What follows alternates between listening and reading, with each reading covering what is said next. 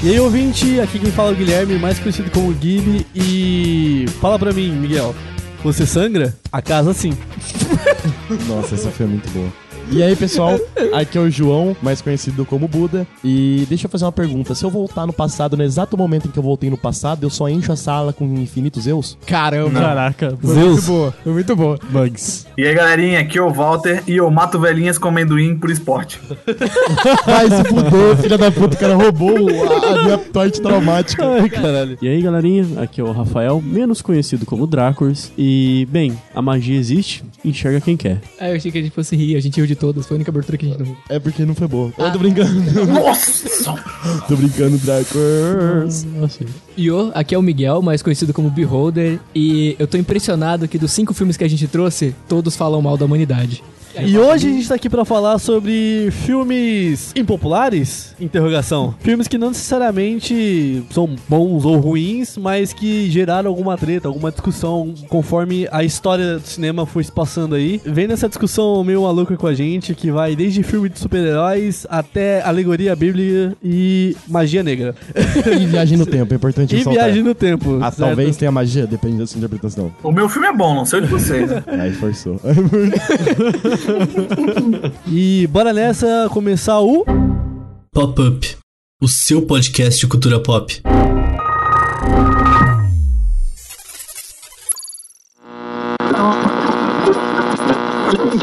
Opa, desculpa estar interrompendo aqui a sua programação, mas eu quero te avisar antes da gente começar esse programa que ele terá spoilers. Então, caso você não tenha assistido a algum dos filmes que iremos comentar a respeito e queira ouvir a gente falando apenas sobre os filmes que você assistiu, os filmes desse cast e o tempo que nós vamos debater sobre eles vão estar na descrição desse episódio, ok? Agora, já com o devido aviso, vamos começar esse programa.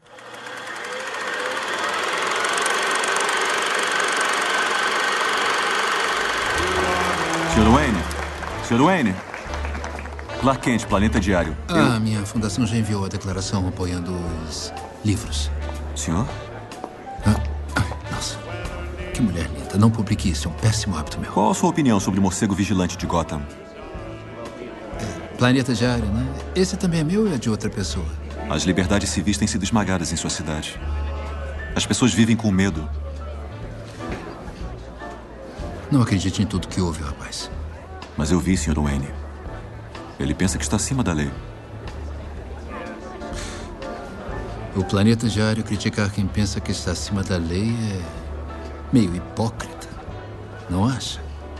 Já que todas as vezes que seu herói salva um gato da árvore, vocês escrevem um editorial sobre um alienígena que, se quisesse, reduziria a cidade a cinzas.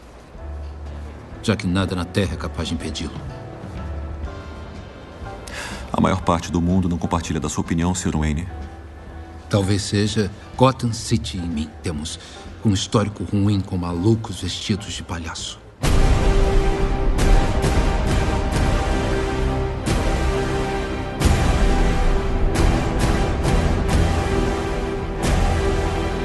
Beleza, e pra começar agora a nossa discussão, eu vou trazer aqui o elefante branco de 3 horas que tá aqui no meio da sala e tá todo mundo querendo argumentar sobre esse clássico do cinema. Ah, mano. Não, tá de para! sacanagem. Vai embora. Irmão, clássico só se for de coisa ruim, né? Só se for de coisa ruim. O cara escreveu, ele olhou e falou assim, ó, tá ruim, mas tá dentro do prazo. Top. tá acabando o prazo. Top, filma isso aí, filma isso aí. Pra quem não percebeu ainda, estamos falando de Batman vs Superman, A Origem da Justiça. Dirigido aí por nosso queridão Zack Snyder, Um gênio incompreendido. um gênio incompreendido. Walter explosões. Não, esse aí é Michael Bay. Esse é o Michael Bay, você errou foda. Você errou. Nossa. Esse é, esse é slow motion. Ah, sim. que produziu obras como Watchmen, 300, 300 A Ascensão do Império, que eu acho que foi a continuação. Isso. E um dos primeiros filmes dele que foi dirigido foi Madrugada dos Mortos, que não é tão conhecido assim, mas é um ótimo filme. É um filme que foi aos cinemas aí em 2016, pra contextualizar aí, que foi o ano de Guerra Civil. Se eu não me engano, foi o mesmo ano do Esquadrão Suicida. Esse é ruim mesmo. Esse eu não tenho como defender. O filme, ele segue a história do primeiro filme desse universo cinematográfico da DC, que é o Homem de Aço. Onde mostra muito do passado do Superman. Ele já está adulto e conta o passado dele por meio de flashbacks até o ápice do final da batalha, que é a batalha contra o Zod. Daí que é gerado a sequência, que é o Batman vs Superman, que explora não só o que aconteceu depois, mas sim as consequências que trouxeram essa batalha de Zod pra dentro do universo daquele filme. É uma conexão direta, inclusive. Começa literalmente a partir do final do outro. Eu me senti É. vendo tipo a sequência de Hobbit, sabe? O de Senhor dos. Anéis, assim. Tanto que a primeira cena é literalmente a batalha final de outro ponto de vista. Sim. Ao mesmo sim, tempo, assim. sim. E é até legal, é, lembrando assim, que é sincronizado aquela passada de laser dos prédios dentro do Batman Superman com o Homem de Aço. Então, se você vê lado a lado a cena, você vê que é sincronizado na mesma posição de alguém tá de baixo com relação com quem tá lá dentro. Eles montaram essa cena, eu vi, que tipo é o filme antigo, aí tá aqui, ó. É de dentro do prédio, o cara. Ah, aí ele faz na mesma, tipo, diagonal, não sei o quê. Eu achei uma introdução de filme ótima. Foi uma Foi muito bom, assim, muito bom É. mesmo. E ali a gente vê que o Batman ele não tem um par de culhão, né? Ele tem quatro par de culhão. Não, porque, é nossa, loucura. correu no prédio Cara, caindo é uma loucura, e foda-se. loucura. Aquilo entra na categoria de atitudes totalmente impulsivas de, do Batman, assim. Certo. É, isso também foi uma das características iniciais que já me fez gostar do Batfleck, né? Que é o Batman do Batman Ben Affleck. Ben Affleck. Num todo, fez eu já começar o o filme bem otimista e seguir até o final. Teve uma Não coisa assim. que quebrou um pouquinho do meu otimismo nessa introdução, não sei se você pode explicar. Por que, que o Jack ficou no prédio? Porque ele ligou e falou: sai todo Sai mundo. todo Jack, mundo. tira todo mundo. E realmente, na hora que a câmera volta, saiu todo mundo, menos o Jack, que continuou ali. Mas eu acho que é tipo assim, vamos supor. Ó, É, Miguel, talvez ele esteja, estivesse coordenando pra que todo mundo saísse e tal, e ele ia ficar por último e não deu tempo É, de eu sair. acho que foi isso, acho que foi exatamente isso. É, tipo Se assim, ó. pá, deve ter ficado mais gente ali também, né? Não duvido. Não, é, eu acho, eu acho que é tipo assim, ó, eu te pedi pra você fazer uma ação pra mim. É, tipo, faz todo mundo aqui do cast sair em linha reta, só que, tipo, você que vai coordenar. Você vai por último, você vai ser por último, entendeu? Da linha, É, com, mas com ele, a linha ele reta. não. Ele não é, que, é que assim, eu não. Vocês não estão entendendo. Ah, lembrem da cena. Ele não tá nem tentando sair. Sim, eu sei, mas acho que deve ser tipo alguém, sei lá. Ele tá parado de pé no mesmo ponto em que ele estava na primeira ligação, Rezando pra olhando Deus. pra janela. É, mano, deve ser, É, sei mas lá. eu acho deve, que nessa deve ser o mesmo coordenação- lance, sei lá, do 11 de setembro, tá ligado? O cara vendo É. o bagulho cair e falou assim, é isso, mano. Tipo, já bateu, tá no, aqui. bateu no prédio do lado, eu vou morrer de qualquer forma, tá ligado? Pra que, que eu vou correr? É, mas assim, ele tá chorando e clamando a Deus desesperado. É, a famosa extremunção. Ele tá É. fazendo a extremunção própria. Eu, eu só achei um pouco. Assim, essa é uma ceninha que mostra Uhum. as inconsistênciazinhas que é o que me Que incomodou apresenta no no filme, certo? Sabe? São várias. Ah, é, você comentou que tinha morrido mais pessoas, sim, morreu, até porque quando ele vai abraçar a criancinha lá, que tá pra cair um pedaço de muro em cima dela, ela falou assim, onde tá sua mãe? E ela aponta pro prédio que já caiu, tá ligado? Sim, sim. E nisso eu achei uma construção de personagem foda, até porque, considerando que a primeira cena que a gente tá tendo contato com o Batman, do Ben Affleck ali, que ele abraça a criança e olha diretamente pro céu, Aquela vendo a cena é batalha. E é ali-. Já, já dá aquela plantinha do nome do filme, sabe? Dessa Sim. treta que tá por vir e que vai desenrolar ao longo do filme. A versão de diretor apresentou pra mim muito melhor. Sim, Entendeu? sim. E isso E- é uma coisa que eu tenho que elogiar. A paranoia do Batman que foi implantada durante todo esse tempo no filme foi muito bem feito. Eu, Eu acho que ele se sente impotente, né? Sim. Tipo, de novo. Tipo, tá morrendo gente, É, que nem morreu meu pai e minha mãe, tipo... É. Isso- E eu não posso fazer nada, tá ligado? É um cara, tipo, que é muito mais foda que eu. O cara voa, o cara solta raio e o piripipi para Tanto que é uma frase que o Alfred solta no trailer e solta dentro do filme, que tipo assim, assim começa a febre, a raiva, o motivo Nossa, é que faz nós boa. parecermos impotentes, entendeu? Que faz homens bons, Bons. cruéis. Sim, é uma Entendeu? frase muito boa. Inclusive, o melhor Alfred ever. Esse Alfred foi Eu muito gostei. bom, cara. Não sei, eu, Ah, não, não. Não, mas eu gostava... não, eu, não, eu, que não. ó, eu gostei, mas eu... eu, gostava eu, do Michael Caine. Eu gostei, É, mas eu que gosto de Alfred cara, velho, respeita o sabe? homem. Aquele Alfred, tipo, bem velhinho. Eu entendo, mas assim, todas as. Assim, desculpem, mas eu sou filho de militar e conheço muito da cultura militar. Certo? E todas as vezes em que eu vi aquele Alfred capenga nas histórias em quadrinhos, dando Krav Maga em candango, em militar mercenário invadindo a mansão Wayne, eu ficava, mano, isso é muita mentira, sabe? Isso é muito vergonhoso. No momento em que eu vi aquele Alfred, sim, velho, no seu, sei lá, 50 e pouco, quase 60 ele deve ter naquele, naquela, personagem, Aham. com aquele triângulo, maluco, eu falei, isso é um ex-militar que, que dá porrada em mercenário que invade a mansão Wayne. Entendeu? É, que tem várias versões do Alfred, né? Que Sim. a questão do ex-militar. A questão do ex-militar eu acho que é até mais forte no seriado do Gotham. É, Sim, ela é mas- forte, mas tem várias histórias em quadrinhos que trabalham muito Mas aí é uma série que eu praticamente não gosto. Eu gosto, porque- desculpa. Eu gosto, mas eu, eu finjo que, tipo, não é conectado com nada, sabe? Eu Ah, finjo é. assim, ah, é, é uma série. É tipo Uhul. multiverso, né? É, eu, Multiverso. eu finjo assim, ó, multiverso de Gotham. É, Terra é, Warner. é que é uma parada que, tipo, não colou comigo mesmo, mas, tipo assim, é mais questão de gosto, porque eu não vou tirar o mérito da série, até porque tem fã pra caralho e tem muita gente que consome e fala que é ótimo.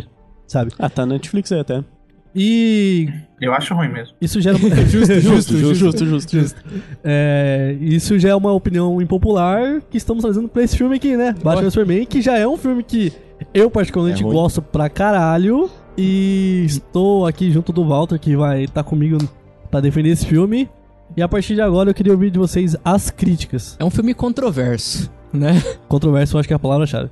Cara, mas eu quero começar com um ponto de vista um pouco diferente. É, a versão que a gente pegou, né, pra discutir foi a versão do diretor, é, o Director's Cut. É um filme de 3 horas de Ultimate duração. Edition. É, é, ah, é verdade, na hora que eu pesquisei, é Ultimate Edition, na verdade. Só uma coisa, não me acrescentou em nada. Tem três horas, parece que é o mesmo filme que eu assisti, ele continua sendo horrível. Não, essa é maldade. Isso é maldade. Não, tem maldade, coisa. Nossa, maldade. não. Não, Isso assim, explica muita muita coisa. coisa a mais, maldade, maldade, eu senti dor na bunda e não poder me mexer porque tá passando aquele negócio ainda não acaba. Eu comecei em 2016 e fui gravar hoje. Não, não, não, não. Aí tá- Não, É porque eu acho que você não tem a- as memórias do- da edição inicial que foi pro cinema, porque ele acrescenta muitas explicações Sim. que já eram subentendidas, mas precisou de uma versão estendida pra galera falar assim: ah, tá, entendi. A- assim, caras assim, você falar que já eram É subentendidas bem forte. é um argumento um pouco pesado, é um argumento um pouco forte. Porque Eu se elas já fossem tão é subentendidas, elas não da, da estariam. luz, né? Que- Tanto a parte da luz mais repórter, assim, quanto o do próprio Clark Kent. Tem muito mais cenas dele interagindo com as pessoas nessas áreas mais urbanas, pra ver mais o ponto de vista do povo com relação ao Batman. Então, é aí onde eu, eu, eu acho que é onde eu mais tenho pra chutar esse cachorro morto. São nesses pontos. Porque, assim, o filme acrescentou bastante. Ver a versão do diretor realmente me acrescentou muito. ah, de vários pontos que eu não gostei quando eu assisti a primeira versão. Mas me faltou uma coisa muito importante ah, nesse filme, que é diálogo. É o que mais Os tem. personagens não têm diálogo. Não. Vou citar uma cena específica que me incomoda muito. Clark tá na sacada, vestido de Superman. Ele tá bolado por conta do que aconteceu da explosão do Capitólio. Sim. E aí ela chega, e a primeira coisa que ela chega pra falar com ele é assim: Foi armado pra você, tem gente por trás disso. Ela chega já alertando ele de que a culpa do. Uhum. Já citando, ela tá nem falando do Capitólio, ela tá falando dos eventos da investigação da bala. Ele simplesmente não se interessa, ele tá ali abatido. Ela se comove pelo abatido dele. Aí ele começa a falar: tava ali o tempo todo, mas eu não vi, né? A questão do Senado. É, sim, é, a sim, explosão sim. que o Isso do Capitólio. Ele falou, acho que eu não vi porque eu não olhei, Isso, né? é, ele falou porque ele fala assim: é, eu não vi porque eu não estava procurando. É, Sim, porque eu não queria ver, né? Exatamente. E aí ela. E aí ela fica comovida, aí ela faz um Clark. E aí eles, tipo, ela toca nele assim, ele olha e ele decola. Não, ele, ela fala, é, esse S tem um significado. Isso, É, dá um é. Aí ele olha pra ela, aí só foca nela, fecha a câmera E ele decola. Assim, e a coisa mais importante daquele diálogo, que era deixar ele ciente de que ele não tinha culpa do primeiro incidente do qual ele estava se culpando, que foi os eventos na África, é, simplesmente foi ignorado. Ela não, citou o assunto de volta, ele não citou o assunto de volta, ele não Mas o foco da é você parada tá era a explosão no Congresso, tá ligado? Ela- Eu sei, mas existe uma coisa chamada assim. Existe uma coisa chamada assim. Ah, Começaram um assunto e encerraram um assunto. Porque eu fiquei assim, tá. E ela acabou não falando o que era mais importante. Se ela tivesse falado pra ele, olha, calma, você tá assumindo uma culpa que não é sua. O que aconteceu lá comigo na África não foi culpa sua. Tão armando por trás da gente. Já era uma coisa pra ele começar a pensar diferente. Mas ela achou mais importante ficar olhando no fundo dos olhos dele. Tenho mais uma. Fala. Luta contra o Batman. Na hora que ele vai falar com o Batman, se ele tivesse só chegado e falado, sequestraram minha mãe, você pode me ajudar? Cara, é, é verdade. Olha como é o É, diálogo. sim não. Olha como é o diálogo. Sim não. Gui- Gibi, olha como é o diálogo. O, o Superman aparece. O Super- primeiro, o Superman já aparece sendo, fazendo aquela quicada linda do, do, É. do, do, do carro do Batman, esqueci o nome. Que é Batmóvel. Batmóvel. É tudo, ó, é assim, ó. Esqueci como é que chama a mãe do Batman. É Batmãe, sei lá. Entendeu? Você bota Bat na Boa. frente. Boa, boa. E, e aí o, o carro faz a curva. Eu acho linda aquela cena, porque o carro dá uma quicada, como se fosse... É muito bonito. Não, a cena que o Nerd tá falando, essa aí é que ele tá indo atrás da, do pedaço de Krypton, Ah, ele pega depois, da verdade, Kryptonita. verdade, a cena que o Nerd verdade, tá É, na cena falando final. É é já a mais cena pro do final, já, já partiu pro Só final. que, né? ó, Troquei, troquei. Eu acho, eu acho que aquele diálogo, eu vou, eu vou ter que ser o advogado do meu próprio diabo agora. Eu acho que aquele diálogo faz um pouco de sentido não ter rolado, tipo, ó, pegaram a minha mãe, não sei o que, não sei o que lá. É, quando você fica em extremo estresse, mano, por alguma situação, você não vai conseguir ser tão direto, tá ligado? Você vai, tipo, Não, então, vai pra meu- todo lugar o meu problema você é- precisa, Bem, mas... ele o que, repetiu- que eu vi dessa cena aqui que eu posso advogar é a respeito do BVS, que é a respeito da, do- da maneira que o Zack Snyder construiu esses personagens. Hum. Vai lá. Ah, eu não quero nem entrar no mérito de que se ele entendeu o Superman ou não, que realmente não. O Superman é um cara muito mais nice guy do que aquilo ali. Aquele Superman é muito orgulhoso, etc. E, e ele é realmente orgulhoso. E nessa cena eu acho que é justamente uma pontada disso, sabe? Ele não quer brigar com o Batman, mas não necessariamente eu vejo que ele precisa ou ele acha que quer a, a ajuda do Batman. Não, ali não, não, direto, peraí. sabe? Ele fala com todas as palavras, Walter. Ele fala, eu preciso da sua ajuda. O Superman Então, fala isso. então, mas é que eu acredito que ele tá lá né, nesse esquema de, tipo, pedir ajuda pra ele, mas ele não, não se sente 100% confortável nessa situação. Então ele não Sim. consegue transparecer tudo aquilo que ele quer dizer pro, pro Bruce Wayne, pro Batman ali, entendeu? Só que aí ele não caga nem sai da moita, porque ele nem É. pede outra, ajuda ele é um e nem personagem consegue que bater. sempre teve problemas de comunicação também com as pessoas ao redor dele. É, mas então, Desde é- o Man of Steel e tal. Mas, tipo, sei lá, se a gente tiver que assumir algo, tiver que tirar do nada e não tem nenhuma base nisso, pra falar assim, ah, não, sei lá, é porque o cara ele é muito foda, ele nunca precisou da ajuda de ninguém, não sei o que, não sei o que. Então ali quando ele precisa, ele se sente num momento X, não sei o que, ele, ele se acha muito honroso, coisa do gênero que você estava falando. Se eu tenho que assumir isso out of nowhere, tipo, do nada, tirar da cartola, aí eu acho que tá mal posto, tá ligado? Eu Não, senti que muito. Não é questão Eu de tirar muito que na- esse Superman. de lugar nenhum, é questão de você entender a construção do personagem. Não, eu tô ligado, mas eu acho que faltou, tá ligado? Eu acho que tem, tipo, tem coisas ali que não faz sentido, saca? O Superman, o filme inteiro, ele tava preocupado com, ah, não fui eu que matei as pessoas e tal, e tal, e tal. Só que, tipo, no começo do filme ele não pensou duas vezes em atravessar o cara por três paredes de concreto, tá ligado? Ou chegar, tipo, metendo louco, etc. É, e que a gente sabe que esse Superman mata, a gente sabe desde o Man of Steel. Ele mata Sim. humano, sim. Ele- Sim, ele sim. machuca. Não, o próprio Superman ele não mata. Caramba, ele atravessou um ser humano por uma parede, numa Três velocidade paredes. Tava inacreditável. vivo. Ficou vivo depois. Não, Aonde sim, mostrou? mas, citado. sim, Aonde mas mostrou pra e- gente que ele ficou vivo? É citado. Aonde? Um cara que tava com a, a, Com a arma? É citado. Não, é citado o seguinte, você quer que eu fale a frase? Eu não queria matar ele, mas ele estouraram os miolos da mulher que eu amo. O que eu deveria fazer, Luiz? Foi isso que ele fala. Eu assisti hoje de tarde, assisti agora de pouco. É isso Aí que ele não, fala. ele não fala que não queria matar. Não, eu não queria ter que intervir. Tá tendo audiências sobre o que aconteceu. Estão dizendo que. Eu não ligo. Eu não ligo pro que estão dizendo. A mulher que eu amo podia ter sido baleada. Pensa no que aconteceria. Eu penso no que aconteceu. Eu não matei aqueles homens, se é o que eles pensam, se é o que tá dizendo. Não, eu tô dizendo que eu quero entender o que aconteceu. Eu tô dizendo muito obrigada por salvar minha vida. Eu tô dizendo que existe um preço. Não, mas é tipo assim, mano, é. Eu Então, assim, sou. você eu vai sou. me um- desculpar, vai Ah, me desculpar. vai lá. Mas se eu decolo de 0 a 100 É. em dois segundos, pego a cabeça de um ser humano e atravesso contra uma parede de tijolos, ele não vai sobreviver. É tipo, se ele é tão rápido, E por se que ele não filme- desarmou esse filho da puta? E se o filme falou que ele sobreviveu, desculpa, mas o filme não considera em nada, porque eu entendo o filme não considerar É. trabalhar a biologia dos super-heróis. Mas cagar pra biologia dos seres humanos, aí é pra acabar. Sim. É, e, enfim, eu senti que esse, esse super-homem, eu senti que ele era um super-homem parecido com o Injustice, tá ligado? Que é um super-homem meio caguei, vou fazer do meu jeito. E eu senti que o Batman era muito assim também. É. Porque o Batman, ele sempre foi tipo um pilarzão da justiça. Não vou matar, tem gente que faz isso Então. por, tipo, tem gente que prende. O meu, o meu negócio é tipo ser justo. E daí mas ele aquele ali é chega o Batman pó, Batman Cavaleiro das Trevas. Então, é... mas beleza, mas sei lá, mano. Não, não me desceu, tá ligado? Ele nem tá tão velho assim, eu acho que podia ter pego um cara mais judiado pra fazer, sabe? É, o- Ele tá Ah, muito é, novão. Botaram o cabelinho branco ali É já que- pra dar essa sensação. Botaram o cabelinho É. branco. Não, o, o- é o. Batman na HQ do Cavaleiro das Trevas, na animação, ele parece bem velho. Nossa, Assim. parece bem velho. A animação ele tá decrépito. É. Assim, é. Ah, Não, vamos exagerar. cara Não, também- tá- não, o Buda, o Buda era velho. Tá Não, eu sou, eu sou over, não, eu sou over, eu sou very overreact, Tá. mas tipo, ele tá até pelancudo, tá ligado? A manga da hora. Tá, ó, e pra gente. Acho que vai ser a última coisa que eu vou colocar aqui na minha aba de críticas ao filme. É, quando o Batman vai encontrar pelo Super-Homem na luta pela primeira vez, que ele está com a lança de Kryptonita, ele vai quase matar o Superman no final. Ele joga a lança de Kryptonita longe e deixa ela numa ruína antiga no meio de Gotham. Isso não é uma coisa que o Batman faria. Essa Sim. é a única arma que mata um kryptoniano. Ele não ia deixar ela jogada em qualquer lugar, pelo amor de Deus. E ó, Não, é, Ah, isso realmente não. é vacilo. Cara, mas isso aí. Ele arremessa ela longe. Ele arremessa Eu ela longe. sei, eu sei, mas eu tô falando que isso não tem. Tá, não, não, tem, tem porquê, tem base. É o Porque seguinte, depois ele o- precisa da lança pra matar Sim, o, o, Batman, Apocalipse. o Batman, ele sempre foi o personagem mais lógico que existiu, um dos mais lógicos que existiu dentro desse universo, hein? Então o que acontece? É, vamos supor, vamos pegar suporte extra. Tem uma HQ que ele prepara, tipo, bagulho pra matar todo mundo da Liga da Justiça, tá Ele ligado? faz um Ele tem um- plano específico Babel, né? pra Não, sim, né? sim, sim, um. beleza. Só que o problema é, não vamos nem pegar disso. É o seguinte, já aconteceu, no começo do filme, a gente viu que chegou um outro kryptoniano e esse cara era ruim. Ele tava cagando o que ele ia fazer. ele ia matar todo mundo e foda-se. Sim, os Tudo olhos. bem, eu fiz, É, a, eu, é, eu fiz a paz com o Superman. Mas se um já chegou, por que, que não pode chegar mais um daqui a pouco? Por que, que eu vou jogar a única arma que eu tenho, jogar ela a esmo e seja o que Deus quiser? Se alguém pegar, pegou. É, eles tocam forte nessa fraqueza do Batman surtado, né? Eles, eles tocam muito forte nessa fraqueza do Batman fora de controle. Tá, vamos, vamos dar um pouco mais de contexto dentro do filme. O filme, claramente, ele é baseado na HQ Cavaleiro das Trevas. É sim, Certo. tem muito da HQ. Que, inclusive, é uma das minhas HQs preferidas. Eu acho que isso toca um pouco do porquê que eu não desgosto do filme. E, e eu gosto.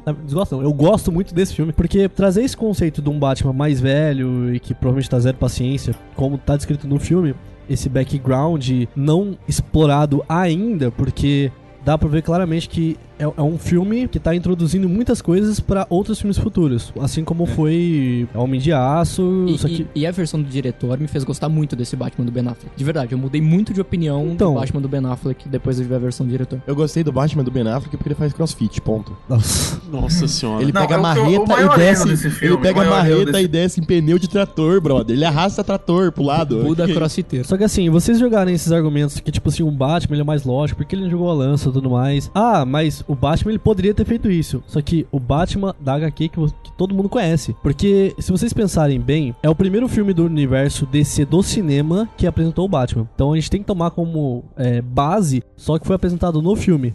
Pra falar assim, ah, ele faria ou não faria isso. Até porque, tipo assim, ele mata pessoas no filme. Sim, de direito. Aí tem gente que fala assim, não, eu não gosto do Batman também porque o, o Batman não é o Batman que eu conheço. Eu falei, tá, beleza, então você não gosta do Batman Tá. do filme. Pera, Gibi, deixa, deixa eu te interromper agora, que eu acho que você, É, você tá comentando vacilo tá- aí. isso. Porque é o seguinte, qual, que era, qual é a premissa de você jogar um personagem como o Batman no meio de um filme desse? É, todo mundo conhece o Batman. Eu não preciso apresentar esse personagem. E se você vai mudar o personagem, então você não tem o direito de jogar o personagem assim, pressupondo que todo mundo vai saber quem ele é e como ele é. Dentro do filme não considera que todo mundo conhece ele. Não, Tanto mas que a não, não, primeira não. cena Ele- do ele- filme. Eles consideram que o público considera, con- conhece o Batman. Eles O não, mínimo, sim. apresentam o histórico do Batman. Que, que É, eles não é, constroem. Bota lá a estátua do Robin, não explica nada, Isso. e- etc. Eles ficam falando Ele toda hora. pressupõe 20 que o anos, público 20 tem um- anos, um 20 certo anos, conhecimento a mas respeito a desse personagem. Então, filmes. se você muda certas características fundamentais dele, você não, você não pode fazer isso. Na- eu vejo na narrativa. Tá, Então, mas o que é fundamental pro Batman? Então, o fundamental pro Batman que eu acho é essa, esse pensamento lógico. Ele é um personagem muito inteligente, cara. Eu acho que ele não faria aquilo. Aquilo foi pra mim um vacilo de roteiro. Não tem por que ele jogar aquela lança Não, fora. a- Assim, eu só não, não concordo com a expressão. Eu acho que não foi um vacilo do Ah, roteiro. Acho que foi uma escolha que Um eu, pouco concordo. Equivocada, É, equivocada. Porque, tipo assim, se você for analisar o contexto ali, ele terminou uma luta com o Superman. Isso. Tá ligado? O próximo passo que teria é ele ter que correr atrás do Lex Luthor. Ninguém tava considerando ali, naqueles três, que teriam um apocalipse. O apocalipse surgiu Não, eu muito tô- eu não tô falando tá por isso, cara. Tanto que a luta só é levada pra cidade porque a lança tá lá. Não, Sim. isso, isso não, Ah. tem, tudo bem. Essa- esse aí. pensamento, tudo bem. O meu problema é, de qualquer forma, não é certo você jogar a única arma que pode ferir um kryptoniano fora do meio da ruína. Se não tivesse a luta com o cara, a Lois Lane ia jogar ela no meio do esgoto, ia ficar lá pra sempre, alguém pode ir lá pegar e já era, cara. Cara, mas tipo assim, a gente não viu as ações pós-filme. Aquilo lá, todas as ações que estamos descrevendo foi num período, tipo, de- dentro do período do filme, sei lá, meia hora. Você não considerou, tipo assim, ah, meia hora, vou lá resolver e depois eu vou aqui buscar. Ah, ele deixou lá e vo- não voltou depois de dias. Não, mas tudo Não, bem. Ele é. é. tipo assim, não é como se tivesse que ir a pé atrás do Lex Luthor. É! Ele, ele pegou e montou num, numa aeronave que custa se jogar do lado do banco, mano. A lança, irmão. Tipo assim, e É, outro, assim, outro não, bagulho. Agora, não. não, não, assim, não. O que mostra o quanto ele abandonou da cabeça dele a lança é que quando ele decola da aeronave pra salvar a Marta, que eu vou chegar lá, é, ele não leva ela. É. Ele nem se preocupa em, tipo assim, opa, deixa eu pegar de volta, guardar de volta porque é uma coisa minha e vou. E aí eu vou lá salvar a Marta. Fui eu que fiz, eu que entrei e peitei 500 caras sozinho pra roubar. Não, não, não, assim, é, vamos lá, vamos, vamos, vamos no coração desse elefante, que eu acho que é a parte que mais me incomoda. Eu não conheço ninguém que citaria a própria mãe na terceira pessoa no momento de desespero. Sim, de virar e falar, no momento que ele tá ali, que ele vai injetar a lança, enfiar a lança no peito, e aí o, o Superman fala, eles vão matar a Marta. Salve a Marta. É, Quem fala da própria é mãe. Na terceira pessoa. Não acho a pior coisa, mas. Não, eu acho, eu acho que a pior coisa do filme é o seguinte: é tipo assim, ó, eu vou jogar isso em outro sentido. Ah. E imagina assim, ó, vamos supor, Gibi, eu bati no seu carro, aí eu saio, eu não te conheço. Eu saio, e eu vou começo a te descer o cacete. Aí É. eu vou dar o último soco em você pra você desmaiar, você fala assim: "Não, minha mãe também chama Joyce". Aí eu falo: "Pô, pode crer, monta e vai embora". Mas a questão não é só ter o mesmo, mesmo nome, gente. Não, não, É o mesmo até nome. aí, tipo, Mas é o mesmo nome, O mas é Batman é um por cara causa disso perturbado. que ele parou, velho. tal. Tipo assim, o mano, o Não, não, não, não, não, não, não, não. Aí você é falta de interpretação. Desculpa, Então vai, desculpa. vai, vai, vai, vai, vai, argumento, pode- pode. Porque dar. eu não conheço ninguém que fala da própria mãe na terceira pessoa. É mais pra desenvolver aquela, aquela cena Então e... você entende. Mas não, não quando- significa que é ruim. Se você tá não dizendo que que é ruim. é colocado pra desenvolver a cena, é uma forçação de roteiro, não é natural. O natural seria de falar assim: eles vão matar a minha mãe, eu tô aqui porque eles vão matar a minha. Isso seria natural, eles vão matar a minha mãe. Olha aí. Ah. E nem precisaria citar Marta, porque o Batman perdeu a mãe, ele pararia do mesmo jeito. Já que ele É, pra poderia parar. rolar um Será? diálogo mais profundo ali, tipo, o que, que eu tenho a ver com isso, tá ligado? E aí Exatamente. eles- Tipo, eles vão matar a minha mãe. Porque- Aí o Batman para, porque ele. tá- Peraí, tiraram a mãe, eu perdi minha mãe. Ele congela. Nesse segundo que ele congela, dá tempo do Superman desenrolar um pouco mais. Sequestraram a minha mãe e queriam que eu matasse você. Entendeu? Pronto. Por que, Ma- por que escolher Ah. Marta? É, Tá. realmente, cara, essa cena podia ter feito de várias maneiras. Aí Foi um vacilo, É cara. terrível. Isso foi um vacilo. É terrível. Não, é porque vocês estão falando que a cena é ruim só porque, tipo, foi uma forçação de roteiro. Mas Me quebrou. Assim, toda forçação de roteiro, então, é ruim? Sim, Sim. tira do filme. Sim, Sim. toda Sim, força certeza. é ruim. Me quebra do filme. Sim. É, eu tô imerso, tô imerso. E eu tava imerso porque eu gostei da versão do diretor. Quando a gente É. for dar as notas, minha nota vai ser positiva. Mas no momento em que eu tava ali, imerso, ele levantando a lança e ele fala Marta, eu senti a mesma sensação de quando eu vi pela primeira vez. Me quebrou, me desconectou totalmente do filme. É, eu acredito que todo esse, esse negócio da Marta, etc., são, tem essas falhinhas de roteiro, mas vamos admitir, let's face it, né? Ah, Filmes de super-herói tem isso o tempo todo, na Marvel, Pra e caralho. a gente não liga tanto. Só que, o que, que eu acho que mais atrapalhou esse filme foi o timing dele, o, o, o jeito, o tempo que ele saiu, como ele saiu, ah, com esses personagens que nunca tinham sido apresentados. Cara, se você vai fazer um Cavaleiro das Trevas, na minha opinião, você tem que desenvolver pelo menos uns dois, três filmes do Batman, cara. Os 20 anos que Não, eles ficam isso eu concordo. total. 20 anos de Batman. São 20 Cara, anos Batman. tipo, o impacto que o Logan teve, cara, o filme Logan do, do Wolverine. Cara, aquele ali pra mim entra no meu top 3 filmes de super-heróis de todos os tempos, porque é incrível. Você acompanhou esse personagem por anos e agora você viu o final dele. Por Você muitos altos e baixos. A, a derradeira. Cara, aquele filme me fez chorar, irmão. E aí, tipo, eu sou fã do Batman e tal, fã de carteirinha, sou fanboy mesmo. E, tipo, não me tocou tanto ver o Ben Affleck velho ali, tanto quanto me tocou o final da trilogia do Nolan, quando eles ah, mostram a estátua lá do Batman no meio da, da prefeitura e tal. Aquilo ali foi mais emocionante pra mim do que ver o Batman velho ali. Não, não, é. todo Mas é, ferrado. Então eu acho que pra você fazer um filme desse, com uma história dessa, você queimar uma história dessa, que é uma das melhores histórias do Batman, não só do Batman, de todas as histórias em quadrinhos, é um vacilo, assim, sem apresentar o personagem jogando, assim. Eu acho que foi irresponsabilidade da produtora Hum. de só deixar um projeto desse, assim, sair do nada. Teria muito potencial, mesmo com esses atores nesse universo, se tivesse feito com mais paciência, mais calma. E o que aconteceu é, vamos, vamos tirar o tempo perdido que a gente já tá atrás da, da Marvel e vamos tentar fazer um negócio grande aí. é, é porque, tipo assim, antes de sair o filme, eu fiquei até com medo de ser um filme bem. Tipo assim, vamos conectar tudo, porque esse filme vai ser uma bosta e daqui pra frente que vai ser bom. Pra mim não foi. Infelizmente pra vocês foram e eu não posso fazer nada com, com relação a isso, tá? Mas eu sei que essa reunião pra poder startar um universo novo foi tão corrida que tiveram que abrir mão de algumas coisas, sabe? Pra poder acontecer esse universo e ele começar de fato. Mas já que você disse que você sabe, então foi, uma- foi um problema financeiro? A questão é financeira no final da história. Não, a questão não é Qual financeira. Por que não se dispor a ir devagar e pensar Então, num projeto de 10 tá. anos? É, nisso a gente vai ter que falar de outros filmes envolvem esse universo e, e com relação também à própria vida do Zack Snyder, no método dele de produzir essas obras. Eu lembro que na época, foi muito antes da, do Geoff Jones né, assumir a presidência do universo de si, que a partir dele que começou a sair esses filmes que o pessoal começou a gostar mais, né? Que eu acho que foi a partir de Mulher Maravilha. E nisso veio outros filmes como Shazam, Aquaman e tudo mais, que filmes que agradaram mais a crítica e o público no geral, certo? Deram na mão dele essa responsabilidade de começar um universo novo da DC. Ele dirigiu O Homem de Aço também. Gostaram do estilo de filmagem, apesar dos erros do final, que, tipo, eu também concordo. Tipo assim, mano, é, o Superman não, não deixaria uma galera morrer assim. Cara, e o pior é que eu gostei. Eu gosto desse Entendeu? Superman. Eu Só gosto. que daí, se você for considerar pelo escopo do diretor, é um Superman que tá começando. Tipo, é, basicamente, aquela luta final, é o primeiro dia de trabalho do cara.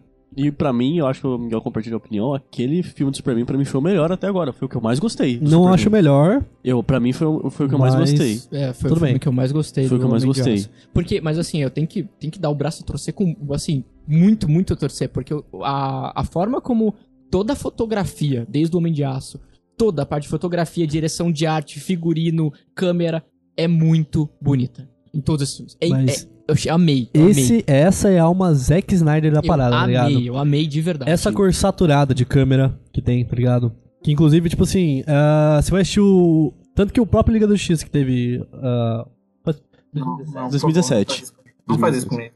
Não, não, a gente. o próprio Liga da Justiça. Liga da Justiça é um filme que eu desgosto total, assim. Eu não gosto daquele filme. Eu acho bem ruim mesmo. Eu ainda não tive coragem de assistir. Tá baixado Não, cara, não faz tempo. isso com, não faz isso com Não faz você. com você. Eu Sério. vou ter que fazer, velho. Eu já, eu já assisti três horas de Batman vs Superman. Se 2017. poupa, cara, se poupa, é sério. Esse filme ele, ele, ele me deixa triste.